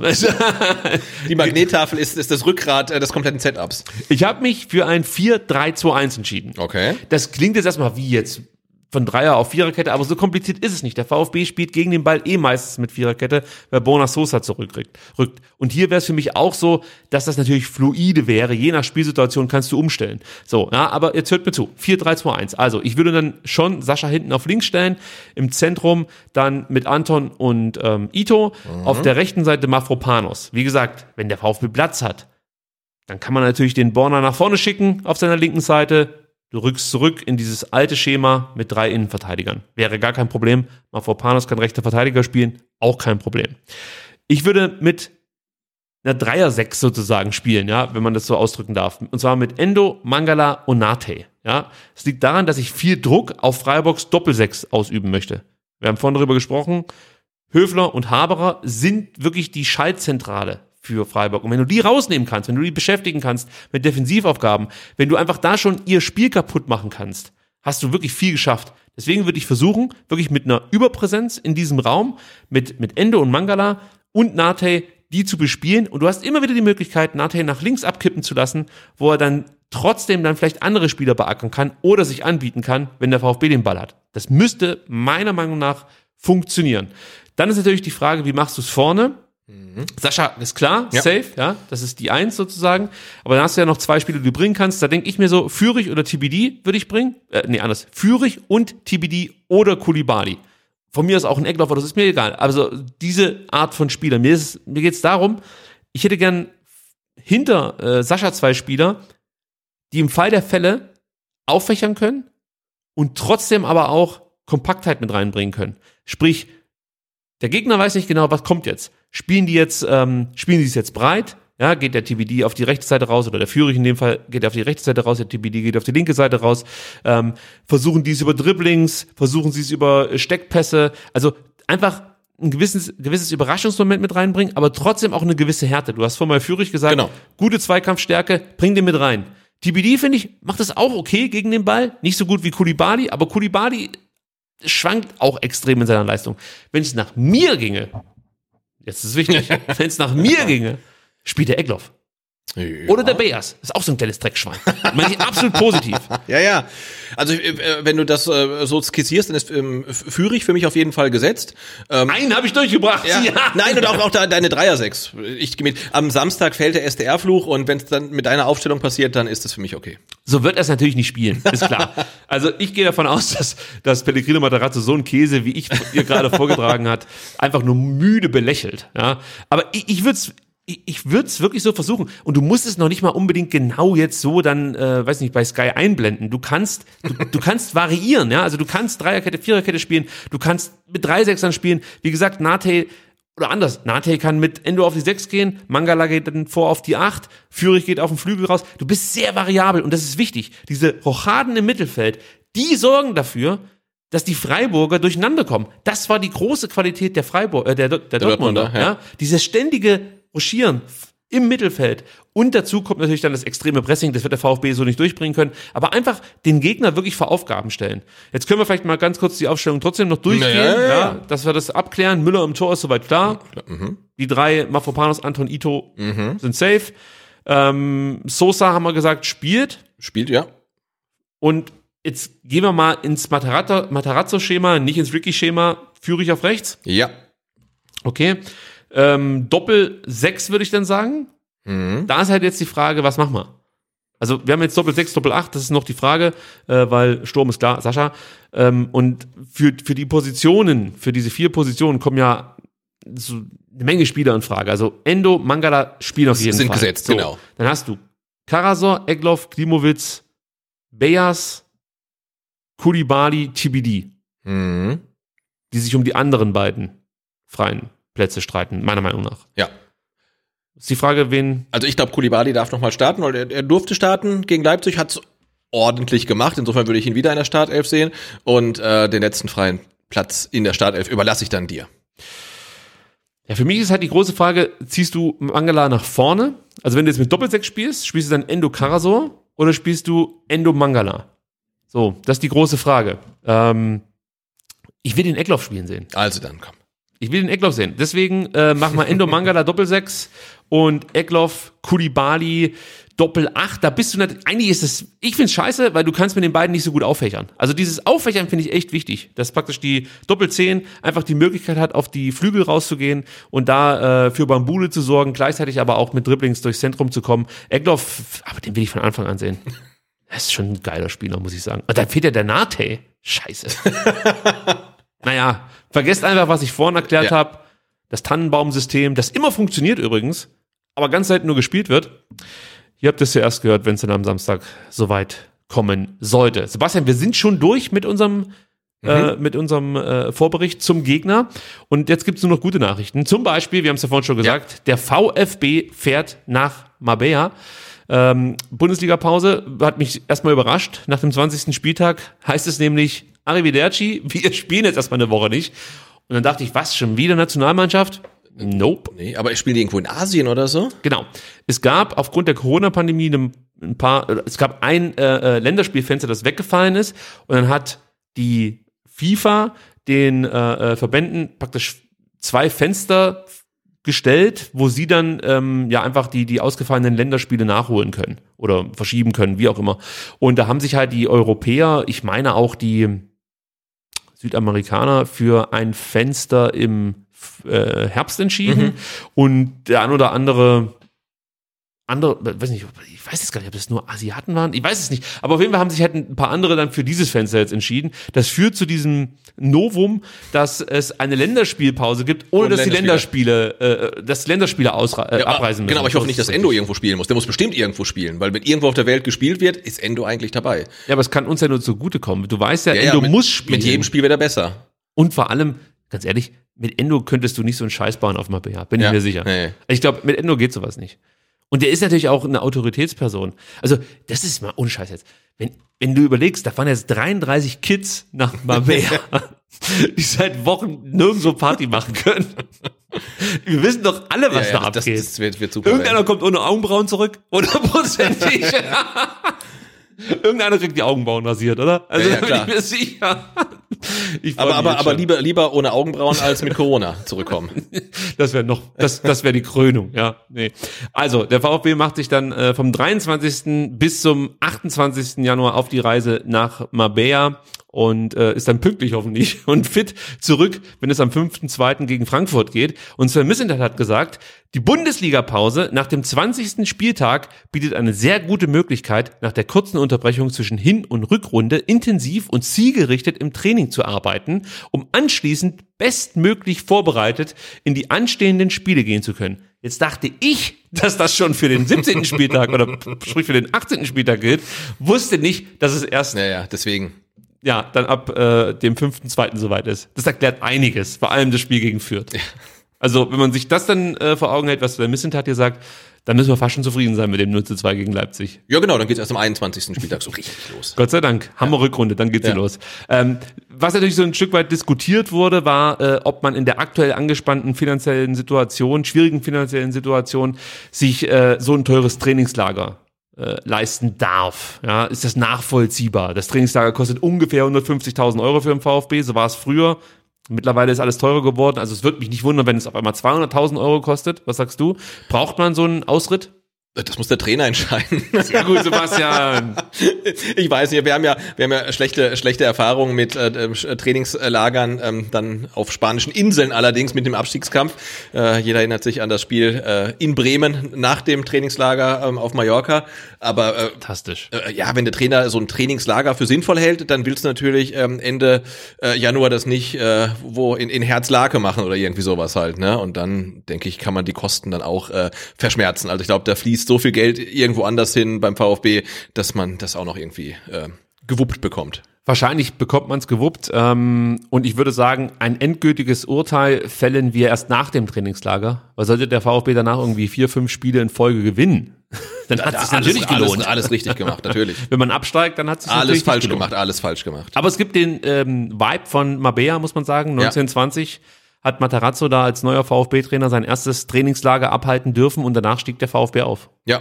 Hat dann im ersten Spiel unter Matarazzo Aue 3-0 weggeballert. Mhm. Das war das letzte Spiel, das ich im äh, Neckarstadion mit voller Kulisse erlebt habe. Okay. Traurig. Und die Frage natürlich, darf Daniel Didavi mit? Gute Frage. Weiß ich nicht. Ich weiß es auch nicht. Weil das ist jetzt ja, also die ähm, Geschäftsreisen sind in manchen Bundesländern erlaubt, also Hotelbeherbergung, wenn es halt ein Geschäftstermin ist und kein touristischer Zweck. Jetzt können wir natürlich sagen, so ein Trainingslager auf Marbella ist für einen Fußballprofi aus Stuttgart ja nicht zwingend erforderlich. Der kann ja auch hier. Ja, äh, Moment, für ihn schon. Fehlende Fitness. Ja, ja, Da haben wir es wieder. Platzrunden kannst du auch hier drehen. Also ich bin, ich bin mal gespannt. Das stimmt. Berge gibt's auch hier. Also von daher kann, kann man den Didavi hier auch, weiß ich nicht. Und ich glaube, wenn der hat das Trainingslager nicht nur uns so gut verkauft, sondern auch irgendwelchen Sponsoren, dann lässt er die 150.000 oder auch die 250.000 von irgendjemandem zahlen. Also ich persönlich glaube, dass man das Trainingslager nur deshalb macht, dass der Holger Laser mal wieder so ein, so ein tägliches äh, Ja. VfB-TV-Format Genau, aber das ist dann eh wieder von Mercedes-Benz Bank gesponsert, irgendwie der Talk und so weiter. Und dann spielst du halt da auf, auf in Marbella noch irgend so ein, so ein, so ein Gold Cup oder Uhren Cup oder, oder Intertoto. Vorsicht mit den Vokalen an der ja, Stelle. ja, ja, genau. Eigentlich hätte man äh, das super machen können, dass man STR einfach mitnimmt zu so einem Trainingslager. ja, nein, du lachst jetzt so, aber wir könnten dann jeden Abend mit einem Spieler einen Podcast aufnehmen. Es wäre einfach fantastisch. genau. Wir würden, Aber wir könnten halt nichts zahlen. wie, wir müssen da nichts zahlen. Achso, ich dachte, wir als Sponsor. Nein, nein, nicht der Sponsor. Wir sind nicht der Sponsor. Wir sind das Asset für den VfB. Die hätten uns mitnehmen sollen. Naja, gut, sei es drum. Wahrscheinlich zu teuer. Ähm, weil natürlich, wir müssen ja auch irgendwo pennen. Wobei, ich würde auch im Zelt schlafen. Hätte ich kein Problem mit. So. Äh, Transfer-Update. Da haben wir doch noch ein paar Themen abzuarbeiten. Ich dachte, wir sind schon viel weiter in der Sendung, als wir eigentlich sind, Sebastian. Es tut mir jetzt schon leid und vor allem tut es mir leid, dass es doch wieder relativ spät wird. Aber ich versuche schnell zu machen. Also, ich möchte erstmal ganz kurz, weil es ja eigentlich nur Abgänge gibt, eins von dir wissen. Ja. Ähm, ich habe jetzt in den letzten Tagen häufig auf Twitter gelesen, dass sich viele einen Neuzugang wünschen würden. Ja, es gab unterschiedliche Namen, die da diskutiert werden. Wir haben ja auch schon mal die fünf Transfertipps für Sven Missentat zusammengetragen. Ähm, das macht man natürlich immer mit so einem Augenzwinkern. Aber ich habe irgendwie das Gefühl, dass sich viele und auch zu Recht einen Neuzugang wünschen, dass man wieder so einen Hoffnungsträger einfach hat. Ja, also du hast jetzt das Gefühl, was soll denn da jetzt passieren? Ja, vielleicht kommt einer zurück, dann hat er wieder Corona, dann ist er noch nicht richtig fit, weil klar, Kreuzband und so, es dauert einfach eine Weile. Ähm, es fehlt irgendwo der Hoffnungsträger aktuell. Da frage ich mich aber, macht das überhaupt Sinn, einfach nur einen Transfer durchzuziehen, damit, ich sag mal, das kritische Umfeld Ja. befriedigt wird? Ja, ein Transfer für die Stimmung alleine macht natürlich keinen Sinn. Also du brauchst natürlich irgendjemanden, der auch sofort weiterhilft. Und das Problem ist, also jetzt mal Nils Petersen genommen, der hilft dir vielleicht sofort weiter, aber was machst du dann, wenn Kalajdzic wieder komplett fit ist? Da ist einer von den beiden halt überflüssig. Also Der, jetzt der hilft dir doch nicht sofort weiter. vermutlich nicht, aber jetzt irgendwen zu finden, der dir jetzt genau jetzt hilft und dann wieder weg ist oder so, das ist halt super schwierig. Ja, also ich habe das halt auch schmunzelnd verfolgt, die Diskussion über Nils Petersen. Nichts gegen Nils Petersen, ist ein toller Typ, keine Frage.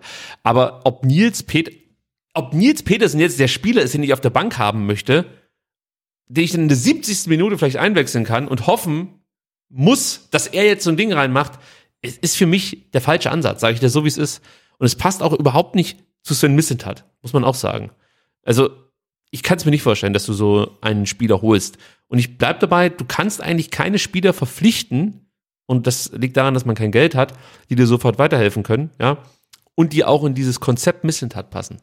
Und ich bin bei Sven Missentat, dass ich schon sehe, die Spieler, die schon da sind, aber noch nicht bei 100 Prozent sind und die noch zurückkommen, die geben dir schon eine ganze Menge. Und es wäre vielleicht sehr riskant, dann irgendwie äh, einen Spieler zu holen, der dann vielleicht jetzt in Rekonvaleszenten einen Platz wegnimmt, ja, so dass der eben nicht die Minuten bekommt, die er vielleicht auch braucht, um wieder Sicherheit zu bekommen nach seiner Verletzung.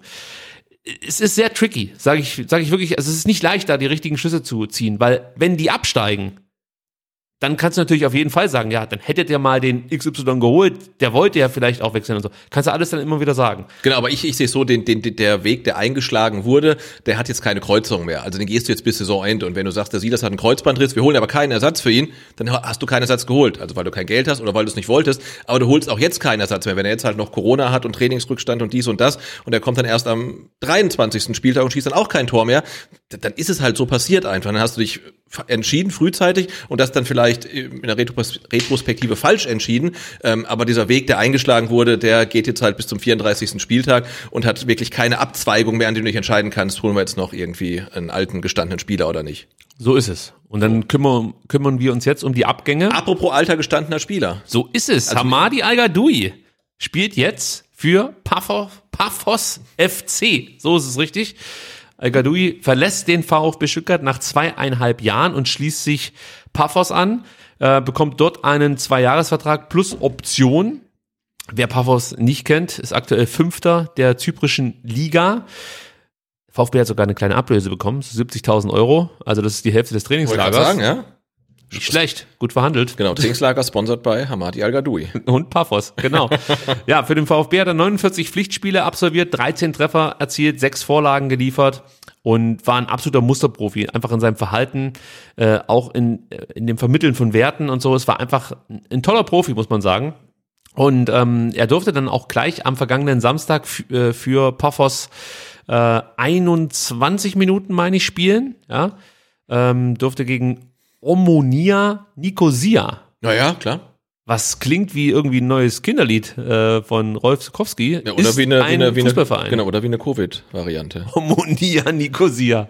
Finde ich schön. Äh, da durfte er gleich spielen. Ähm, seine Mannschaft gewann dann auch mit 2 zu 1. Also Hamadi Al-Gadoui hat es schon wieder auf die richtige Seite des Spielglücks geschafft. Gleiches gilt für Philipp Clement. Der sagte erstmal Hannover 96 ab und wechselte dann zurück nach Paderborn. Wird ähm, dorthin bis zum Saisonende verliehen. Sven Missentat sagte dazu, Philipp hatte bei uns zuletzt wenig Spielzeit. Die Laie zum SC Paderborn ist deshalb eine sinnvolle Variante oder ein sinnvoller Schritt für ihn, so ist es richtig, um dadurch regelmäßig Einsätze zu bekommen und wieder in den Spielrhythmus zu finden. Ja, über eine Kaufoption ist nichts bekannt. Es gibt wohl keine. Ähm, es könnte natürlich trotzdem sein, dass man sich dann nach dieser Laie irgendwie einig wird, also Paderborn und der VfB Stuttgart. Man möchte das wohl jetzt erstmal abwarten. Es ist auch nichts darüber bekannt, wie hoch die Leihgebühr ist. Ähm, ja, also ich glaube, das ist ein guter Schritt für Philipp Clement, sich da einfach nochmal ähm, Spielzeit zu holen und vielleicht dann auch wieder ein gutes Gefühl und Selbstvertrauen zu erspielen. Ja, und war auch gleich wieder auf dem Platz am vergangenen Spieltag und gleich wieder der alte Zweitliga-Clement quasi, ja? Gutes Spiel gemacht. Ähm, Paderborn hat 2 zu 1 in Nürnberg gewonnen. Clement 85 Minuten auf dem Platz. Wie gesagt, ein gutes Spiel gemacht. Ähm, also, ich glaube, er wird uns jetzt nicht fehlen. Es ist ein guter Typ, ja, aber ihm fehlt halt für die Bundesliga ein Stück weit das Tempo. Er konnte auch nie die Torgefahr nachweisen, die er äh, in Paderborn hatte. Da hat er ja 2018, 2019 maßgeblich dazu beigetragen, dass Paderborn in die Bundesliga aufgestiegen ist, hat, an, hat in 31 Spielen 16 Tore erzielt, zwei Vorlagen geliefert. Ähm, das hat er, wie gesagt, beim VfB nie hinbekommen.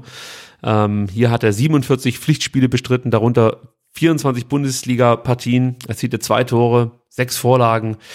Ja, also ich sag mal so, wenn der jetzt nicht zurückkommt, wird er nicht traurig sein und der VfB vermutlich auch nicht. Genau, und wenn er dem VfB nicht fehlt und Paderborn ähm, hilft, dann ja. ist doch alles gut. Dann passt alles. Und vielleicht noch ganz kurz, äh, warum der Wechsel nach Hannover nicht klappte.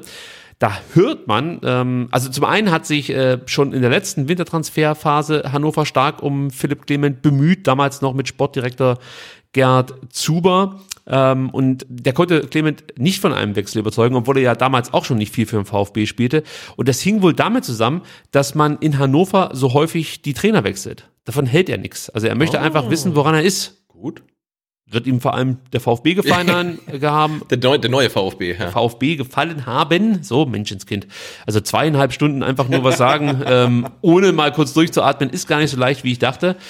Ähm, Tim Walter hat sich auf ihn gefreut, Philipp Clement auch auf Tim Walter, dann ja. hielt das ein halbes Jahr und danach war auch so wirklich kein Platz mehr für Philipp Clement, muss man sagen. Ja. Momo Sissé ist der nächste, der wechselt. Der geht nach Krakau. Momo Sissé, der eine oder andere wird ihn vielleicht schon vergessen haben. Der kam ja 2020 von Le Havre nach Stuttgart, hat dann gute Anlagen in seinen ersten Minuten gegen Freiburg gezeigt, damals auch. Ähm, hat sich dann verletzt, war weg vom Fenster, muss man sagen. Geht, wie gesagt, jetzt für eineinhalb Jahre bis zum Ende der Spielzeit 2022, 2023 auf Leihbasis zu Wiesla Krakau. Die kämpfen aktuell auch in der polnischen Liga um den Klassenerhalt, sind jetzt, glaube ich, 13. Und der spielt da Kuba Blaszczykowski. Oh, der, der spielt noch. Naja, er, theoretisch schon, aber er hat gerade einen Kreuzbandriss. Ah, okay. Also er kann jetzt nicht spielen. Äh, aber er ist noch aktiv. Okay, cool. Wer hat das Sven da angerufen? Kuba, wir haben hier einen guten, Stimmt, jungen. Franzosen, der braucht Spielzeit. Wie wär's? Ich finde, ich persönlich finde dieses, dieses Leihgeschäft gar nicht so blöd. Ich habe ja dann auch wieder auf Twitter gelesen, äh, ja, hier, das, das ist ja äh, wie früher mit, welche Namen wurden da aufgezählt? David Kopacz und was weiß ich. Nee, sehe ich ein bisschen anders. Ähm, du hast halt einen sehr, sehr großen Kader und Momo Sissé ist definitiv mit 20 Jahren, 20 ist er, glaube ich, gerade, oder? Äh, ein Spieler, der schon seine Einsatzzeit braucht. Und es ist jetzt nicht so, dass er da, weiß ich nicht, nach Turkmenistan wechselt oder was weiß ich, sondern das ist schon eine, eine gute, sehr, sehr robuste Liga. Ja? Und ich finde diesen Transfer sinnig. Er geht da auch für anderthalb Jahre hin. Und dann muss man halt mal gucken, wie er sich da entwickelt. Also wir wissen definitiv danach, ähm, wie verletzungsanfällig ist er wirklich. Das ist das eine. Ja.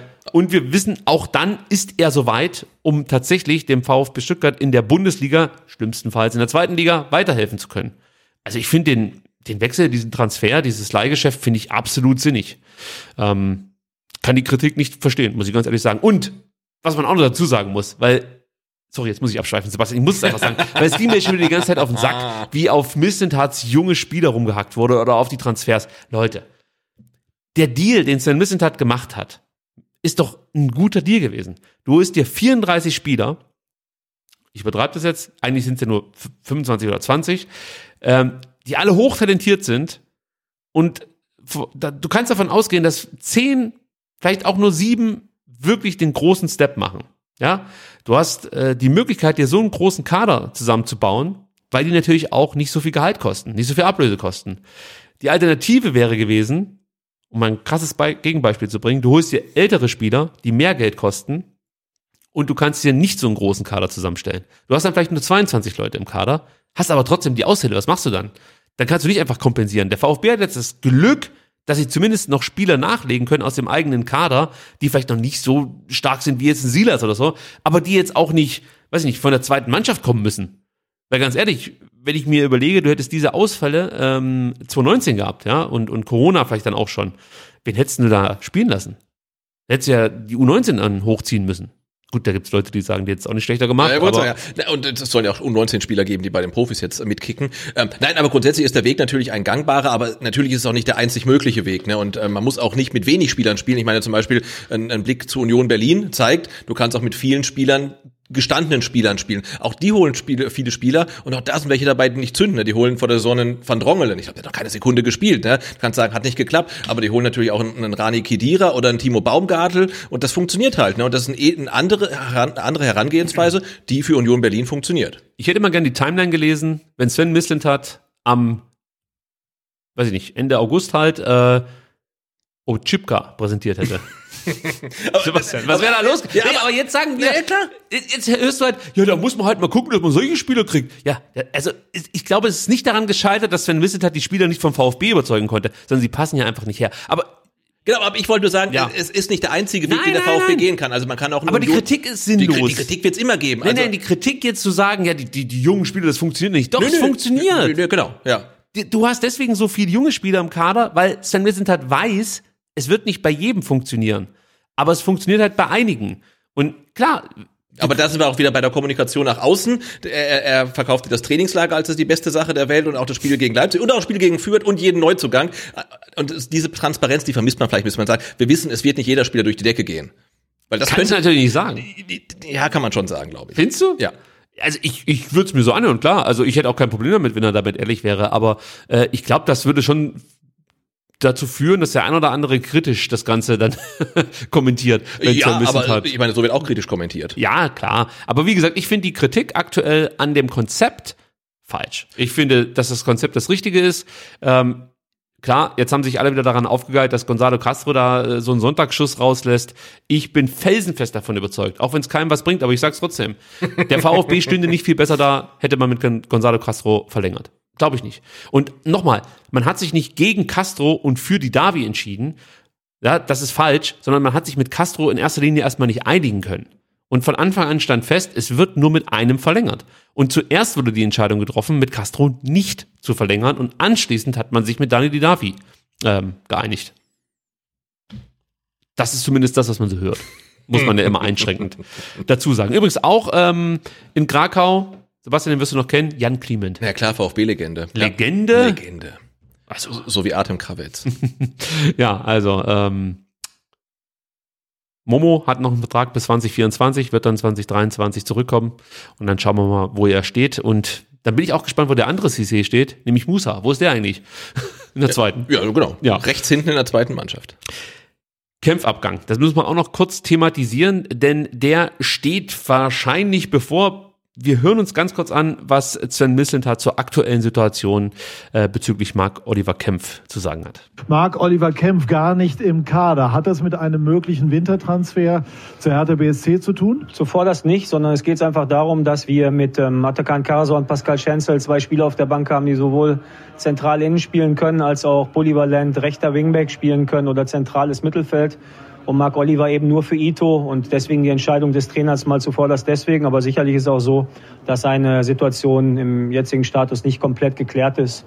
Und, äh, Tut sich noch was im Winter? Das können wir nicht sagen. Also ist ungeklärt, sonst wäre es ja, wär's ja geklärt. Aber schauen wir mal, wie es ausgeht. Also, das hört sich schon relativ deutlich danach an, dass der VfB ähm, nichts dagegen hätte, wenn Marc Oliver Kempf jetzt im Winter schon wechseln würde. Man hört immer wieder, mit Hertha sei er sich einig für das Sommertransferfenster. Äh, warum möchte man ihn jetzt gerne abgeben? Ähm, ganz klar, man würde noch eine kleine Ablöse bekommen. 600, 700.000 Euro vielleicht. Aber was noch viel mehr ins Met haut, sind halt einfach die Personalkosten, die man reduzieren könnte. Man spricht da so von um die eine Million Euro, die man einsparen könnte an Gehalt, wenn Marc-Oliver Kempf jetzt schon wechseln würde.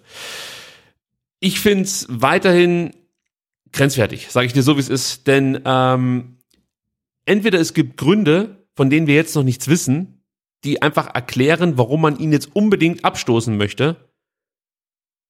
Oder die haben einen kompletten Dachschaden. Weil, nee, pass mal auf. Für mich ist Marc Oliver Kempf ein Spieler gewesen, der sich hier immer vorbildlich verhalten hat, der auch eigentlich immer seine Leistung gebracht hat. Und ich finde, so gehst du dann mit so einem Spieler nicht um. Das sehen ja auch andere Spieler, die vielleicht verlängern wollen, vielleicht auch nicht, oder die vielleicht zu deinem Verein kommen möchten. Und was man so mitbekommt unter ja, vorgehaltener Hand, hinter vorgehaltener Hand, ist, dass auch innerhalb der Mannschaft ähm, nicht alle das so cool finden, wie gerade mit Marc Oliver Kempf umgegangen wird. Auch da sagt man, pass mal auf, das ist eigentlich ein Spieler, der hat sich nie was zu Schulden kommen lassen. So gehst du eigentlich nicht mit diesen Spielern um. Und wir haben ja mal wir haben es auch hier thematisiert, wir haben ja mal das ähm, Vergnügen gehabt, ähm, mit einem Spieler zu sprechen, der auch unter Sven Missentat schon ja, äh, Gespräche führen durfte, der dann auch aus der Mannschaft entfernt wurde, um es mal so auszudrücken, und der auch gesagt hat, ja, ich meine, ich habe die Verträge da nicht unterschrieben. Kann man mir doch jetzt nicht vorwerfen, dass ich hier meinen Vertrag erfülle. Also wer macht denn hier gerade Scheiße? Eigentlich ist es doch der VfB. Also ich verstehe, dass man vielleicht das Geld bekommen möchte, ja. aber wenn's, wenn, wenn Marco Oliver Kempf sagt, Leute, ich verlängere meinen Vertrag nicht, ich gehe Ende, äh, also nach der Saison 2022, finde ich, das geht so nicht. Also du kannst den Spieler jetzt nicht einfach auf die Bank setzen oder auf, auf, auf die Tribüne und sagen, ähm, entweder du gehst jetzt oder du sitzt hier auf der Tribüne bis zum Sommer. Das geht nicht. Nee, das geht überhaupt nicht. Ähm, also du hast jetzt ja zum Glück mit Ito einen, einen gleichwertigen, vielleicht sogar besseren äh, Ersatz gefunden. Ähm, und du kannst, denke ich, einem Spieler wie Marco Oliver Kemp signalisieren, wenn du Ende der Saison gehst, hab hier ein Verständnis, dass wir mehr auf Ito setzen als auf dich, weil er einen langfristigen Vertrag hat. Ähm, aber du kannst einen Spieler nicht so rausekeln, vor allen Dingen nicht, wenn es ein Spieler ist, der schon so lange da ist, der Kapitän war ja. und der wirklich immer seine Leistung gebracht hat, auch wenn manche Spiele jetzt nicht so gut waren, ähm, der sich die, die, Knochen gebrochen hat für einen VfB. Das, das finde ich ist kein, kein guter Umgang miteinander. Und du hast gesagt, du hast einen Marc-Oliver Kempf, der irgendwie in Ungnade gefallen ist, ein Daniel Ledavi aus anderen Gründen, was wir dann sagen, ja, das finden wir jetzt okay mit dem Umgang mit ihm, aber trotzdem musst du sagen, wenn zwei erfahrene Spieler so ein bisschen rasiert werden im Kader, äh, muss man sich fragen, was das dann mit der Stimmung macht. Ne? Also wenn dann da die, die Bayers und Fagiers und äh, äh, rumlaufen, während Kempfs und die Davis halt keine, keine Chance haben. Ja, also klar, grundsätzlich sind es ja schon auch Spieler, die wichtig sind für die Mannschaft, also die Erfahrung mit reinbringen. Und jetzt mal rein sportlich gesehen muss ich halt einfach sagen, der Kempf hat ja Qualitäten. Ist ja jetzt nicht so, dass das ein scheiß Spieler ist. Und der hat auch Qualitäten, die dir jetzt im Abstiegskampf helfen können, ja. Jetzt überleg dir doch mal, der Ito fällt aus oder hat ein Leistungstief. Ja, wer ersetzt den denn? Mola. Der stand nicht mal im Kader. Ich weiß, ja. Nein, du hast ein Problem. Also. Ja, das geht nicht. Also äh, nur damit ich jetzt 1,6 ja. Millionen Euro bekomme oder was? Ja, das ist so riskant. Also wenn ein Ito jetzt äh, ausfällt, hast du halt keinen keinen Linksverteidiger mehr. Dann musst du dann irgendwie dann irgendwie rumexperimentieren mit mit Karasor in der Innenverteidigung und irgendjemanden auf links dann stellen. Aber das ist alles nicht gut. Also nee, ist nicht gut. Und wenn die Geschichte natürlich ist, Kempf hat sich irgendwie scheiße verhalten, wir wissen es noch nicht, aber das ist die Begründung, dann lasse ich mir das dann irgendwann natürlich gefallen und dann werde ich das auch hier zurücknehmen. Aber alles, was ich bis jetzt mitbekommen habe, ähm, deutet eher darauf hin, dass der VfB hier versucht, noch irgendwie zu Geld zu kommen. Und aber das geht nicht. So gehst du nicht mit deinen Angestellten um. Es geht einfach nicht. Punkt. Jetzt kommt mein Lieblingsthema für heute. Oh ja. Denn, Sebastian, es ist soweit. Endlich. Das Pferd steht nicht mehr quer im Stall. Pablo Maffeo steht vor einem Wechsel nach Madrid. Ui. Atletico an der Stelle, muss man sagen. Ja, aber das ist ja auch ui. Ja, na, absolut. Ich würde sofort fast, nach. Fast noch mehr ui. Ja. Ja, ist auf jeden Fall mal der coolere Verein. Ja. Ja. Also angeblich, muss man sagen, steht Maffeo spätestens für einen Sommerwechsel auf dem Wunschzettel von Diego Simone, also Trainer von Atletico Madrid. Maffeo ist aktuell an RCD Mallorca verliehen und Atletico würde ihn gerne jetzt schon im Januar verpflichten. Das liegt daran, dass sich ja Atletico vor kurzem von Kieran Trippier äh, getrennt hat und da jetzt so eine Vakanz auf der Position entstanden ist, die Maffeo im besten Fall dann natürlich ähm, füllen sollte. Ja, und ähm, die Frage ist halt, wie kriegst du das jetzt hin? Ihr wisst es, Maffeo ist aktuell vom VfB Stuttgart nach Mallorca verliehen. Ja, ähm, es ist so, bei Klassenerhalt Mallorcas greift eine Kaufpflicht über dreieinhalb Millionen, dann müsste er oder würde er fest nach Mallorca äh, wechseln. Und ähm, das ist natürlich jetzt schwierig. Also sollte Atletico wirklich Interesse haben, haben sie im Endeffekt zwei Verhandlungspartner, was man also natürlich, wenn sie mit dem VfB sprechen, aber der VfB muss sich ja auch noch irgendwie mit Mallorca einigen. Ja. Dann kommt noch Manchester City mit dazu. Die haben sich eine Weiterverkaufsbeteiligung sichern äh, lassen. Also auch das musst du noch mit einbeziehen.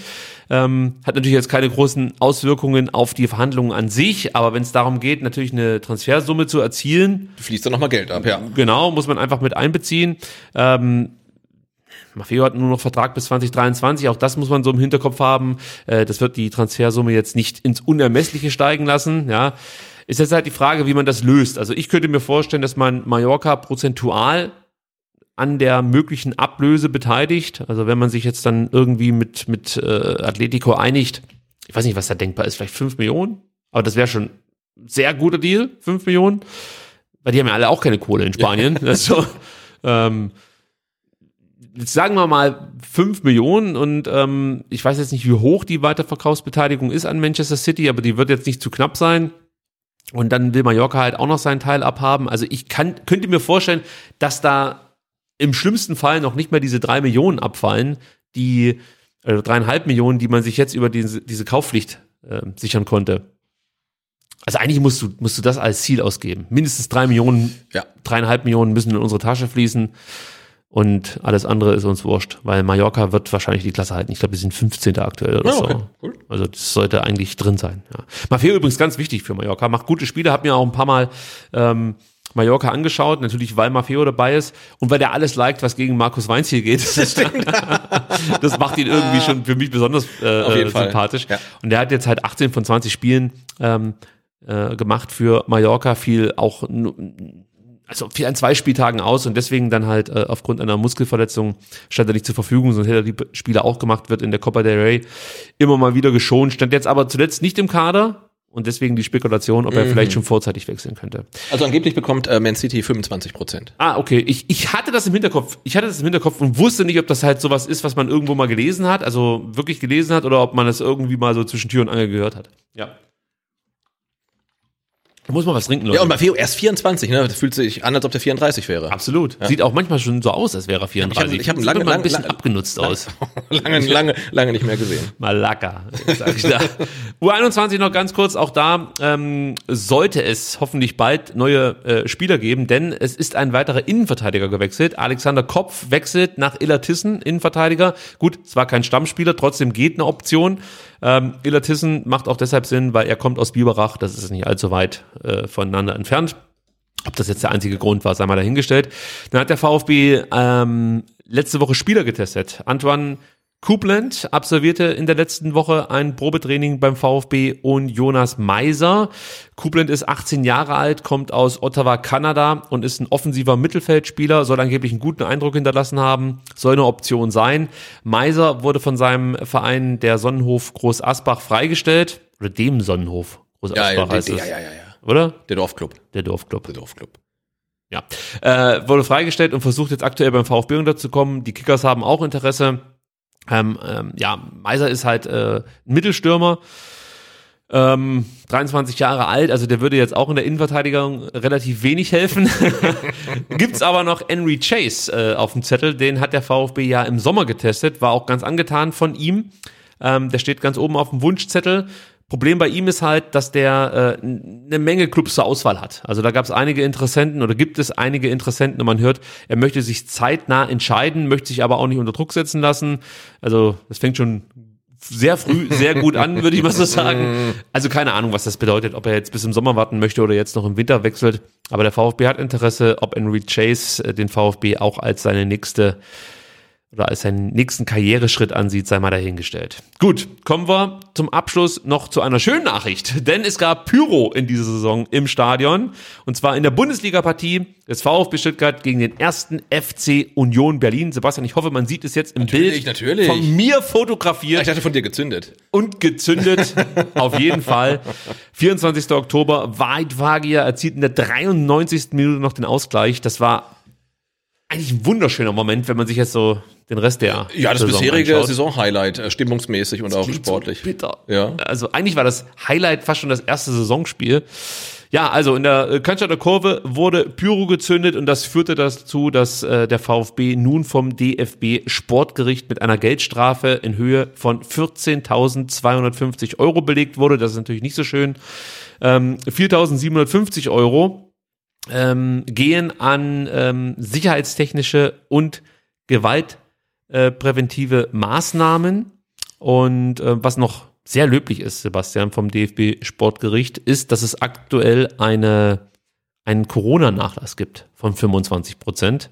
Sehr, sehr, sehr edel. Ja, denn eigentlich hätte der VfB 19.000 Euro zahlen müssen. Aber, Aber- weil die Clubs durch die Corona-Pandemie schon so arg gebeutelt sind, hat sich das Sportgericht gedacht, komm, 25 Prozent erlassen wir euch. Aber wenn jetzt äh, 14.000 Euro Strafe gezahlt werden und 4.000 gehen äh, für sicherheitstechnische und gewaltpräventive Maßnahmen, die anderen 10.000 kriegt dann Rainer Koch, oder? Nee, ähm, ah, shit, ich hab's vergessen. Nee, ich, hab- ich habe mal nachgefragt, Okay. was damit passiert. Wir haben das mal hier im Podcast auch irgendwie besprochen. Und dann habe ich das nachrecherchiert. Also das, das geht nicht in irgendwelche Taschen. Also ich glaube, das also geht so in die Jugendarbeit Ja. und so ein Scheiß. Und glaube, in Uhren wird viel angelegt. Oh, das habe ich nicht gesagt. Also, gut, Sebastian, wir sind schon viel zu spät dran. Deswegen hudle ich jetzt so ein bisschen ähm, und würde sagen, wir gehen, wir gehen schon langsam aus der Sendung raus, weil wir haben wirklich jetzt alles gegeben heute. Sind viel zu lang. Ja, es ist schon wieder kurz vor zehn. Wir wollten eigentlich bis um neun senden. Ja. Wieder Willst willst extra noch- Time. Willst du noch kurz wissen, ähm, dass der HSV gegen Köln im Pokal gewonnen hat? Geil. Und das, Tim Walter. Und äh, dass St. Pauli 2-0 gegen Dortmund führt. Jetzt habe ich nicht gehört, weil der, weil der Mafropanus hier so reingegrillt hat. St. Pauli führt äh, 2-0 gegen Dortmund nach 50 Minuten. Ach, geil. Sebastian, mit dir war es heute auch richtig geil. Ja, war super. Technik hat auch geklappt. Fette, fette Party. Ja. Äh, wir gucken mal, ob wir vielleicht irgendwie noch äh, nach Mabea kommen und dann Mhm. so, äh, wie hieß das, Piratensender Powerplay da irgendwie durchziehen. Wir kidnappen den Sven Mislintat und setzen den in unser transportables Studio oder so. Ja, gut, ist ja Festland, wir können uns mit dem Auto hinfahren, ne? Super, geht bald los. Steht schon vor der Tür. Also, wir hoffen, ihr ha- hattet auch so viel Spaß wie wir. Wenn ja, lasst einen Daumen da. Und wenn nicht, dann, ähm, ja, gebt uns nächste Woche nochmal eine Chance. Bis dann. Ciao.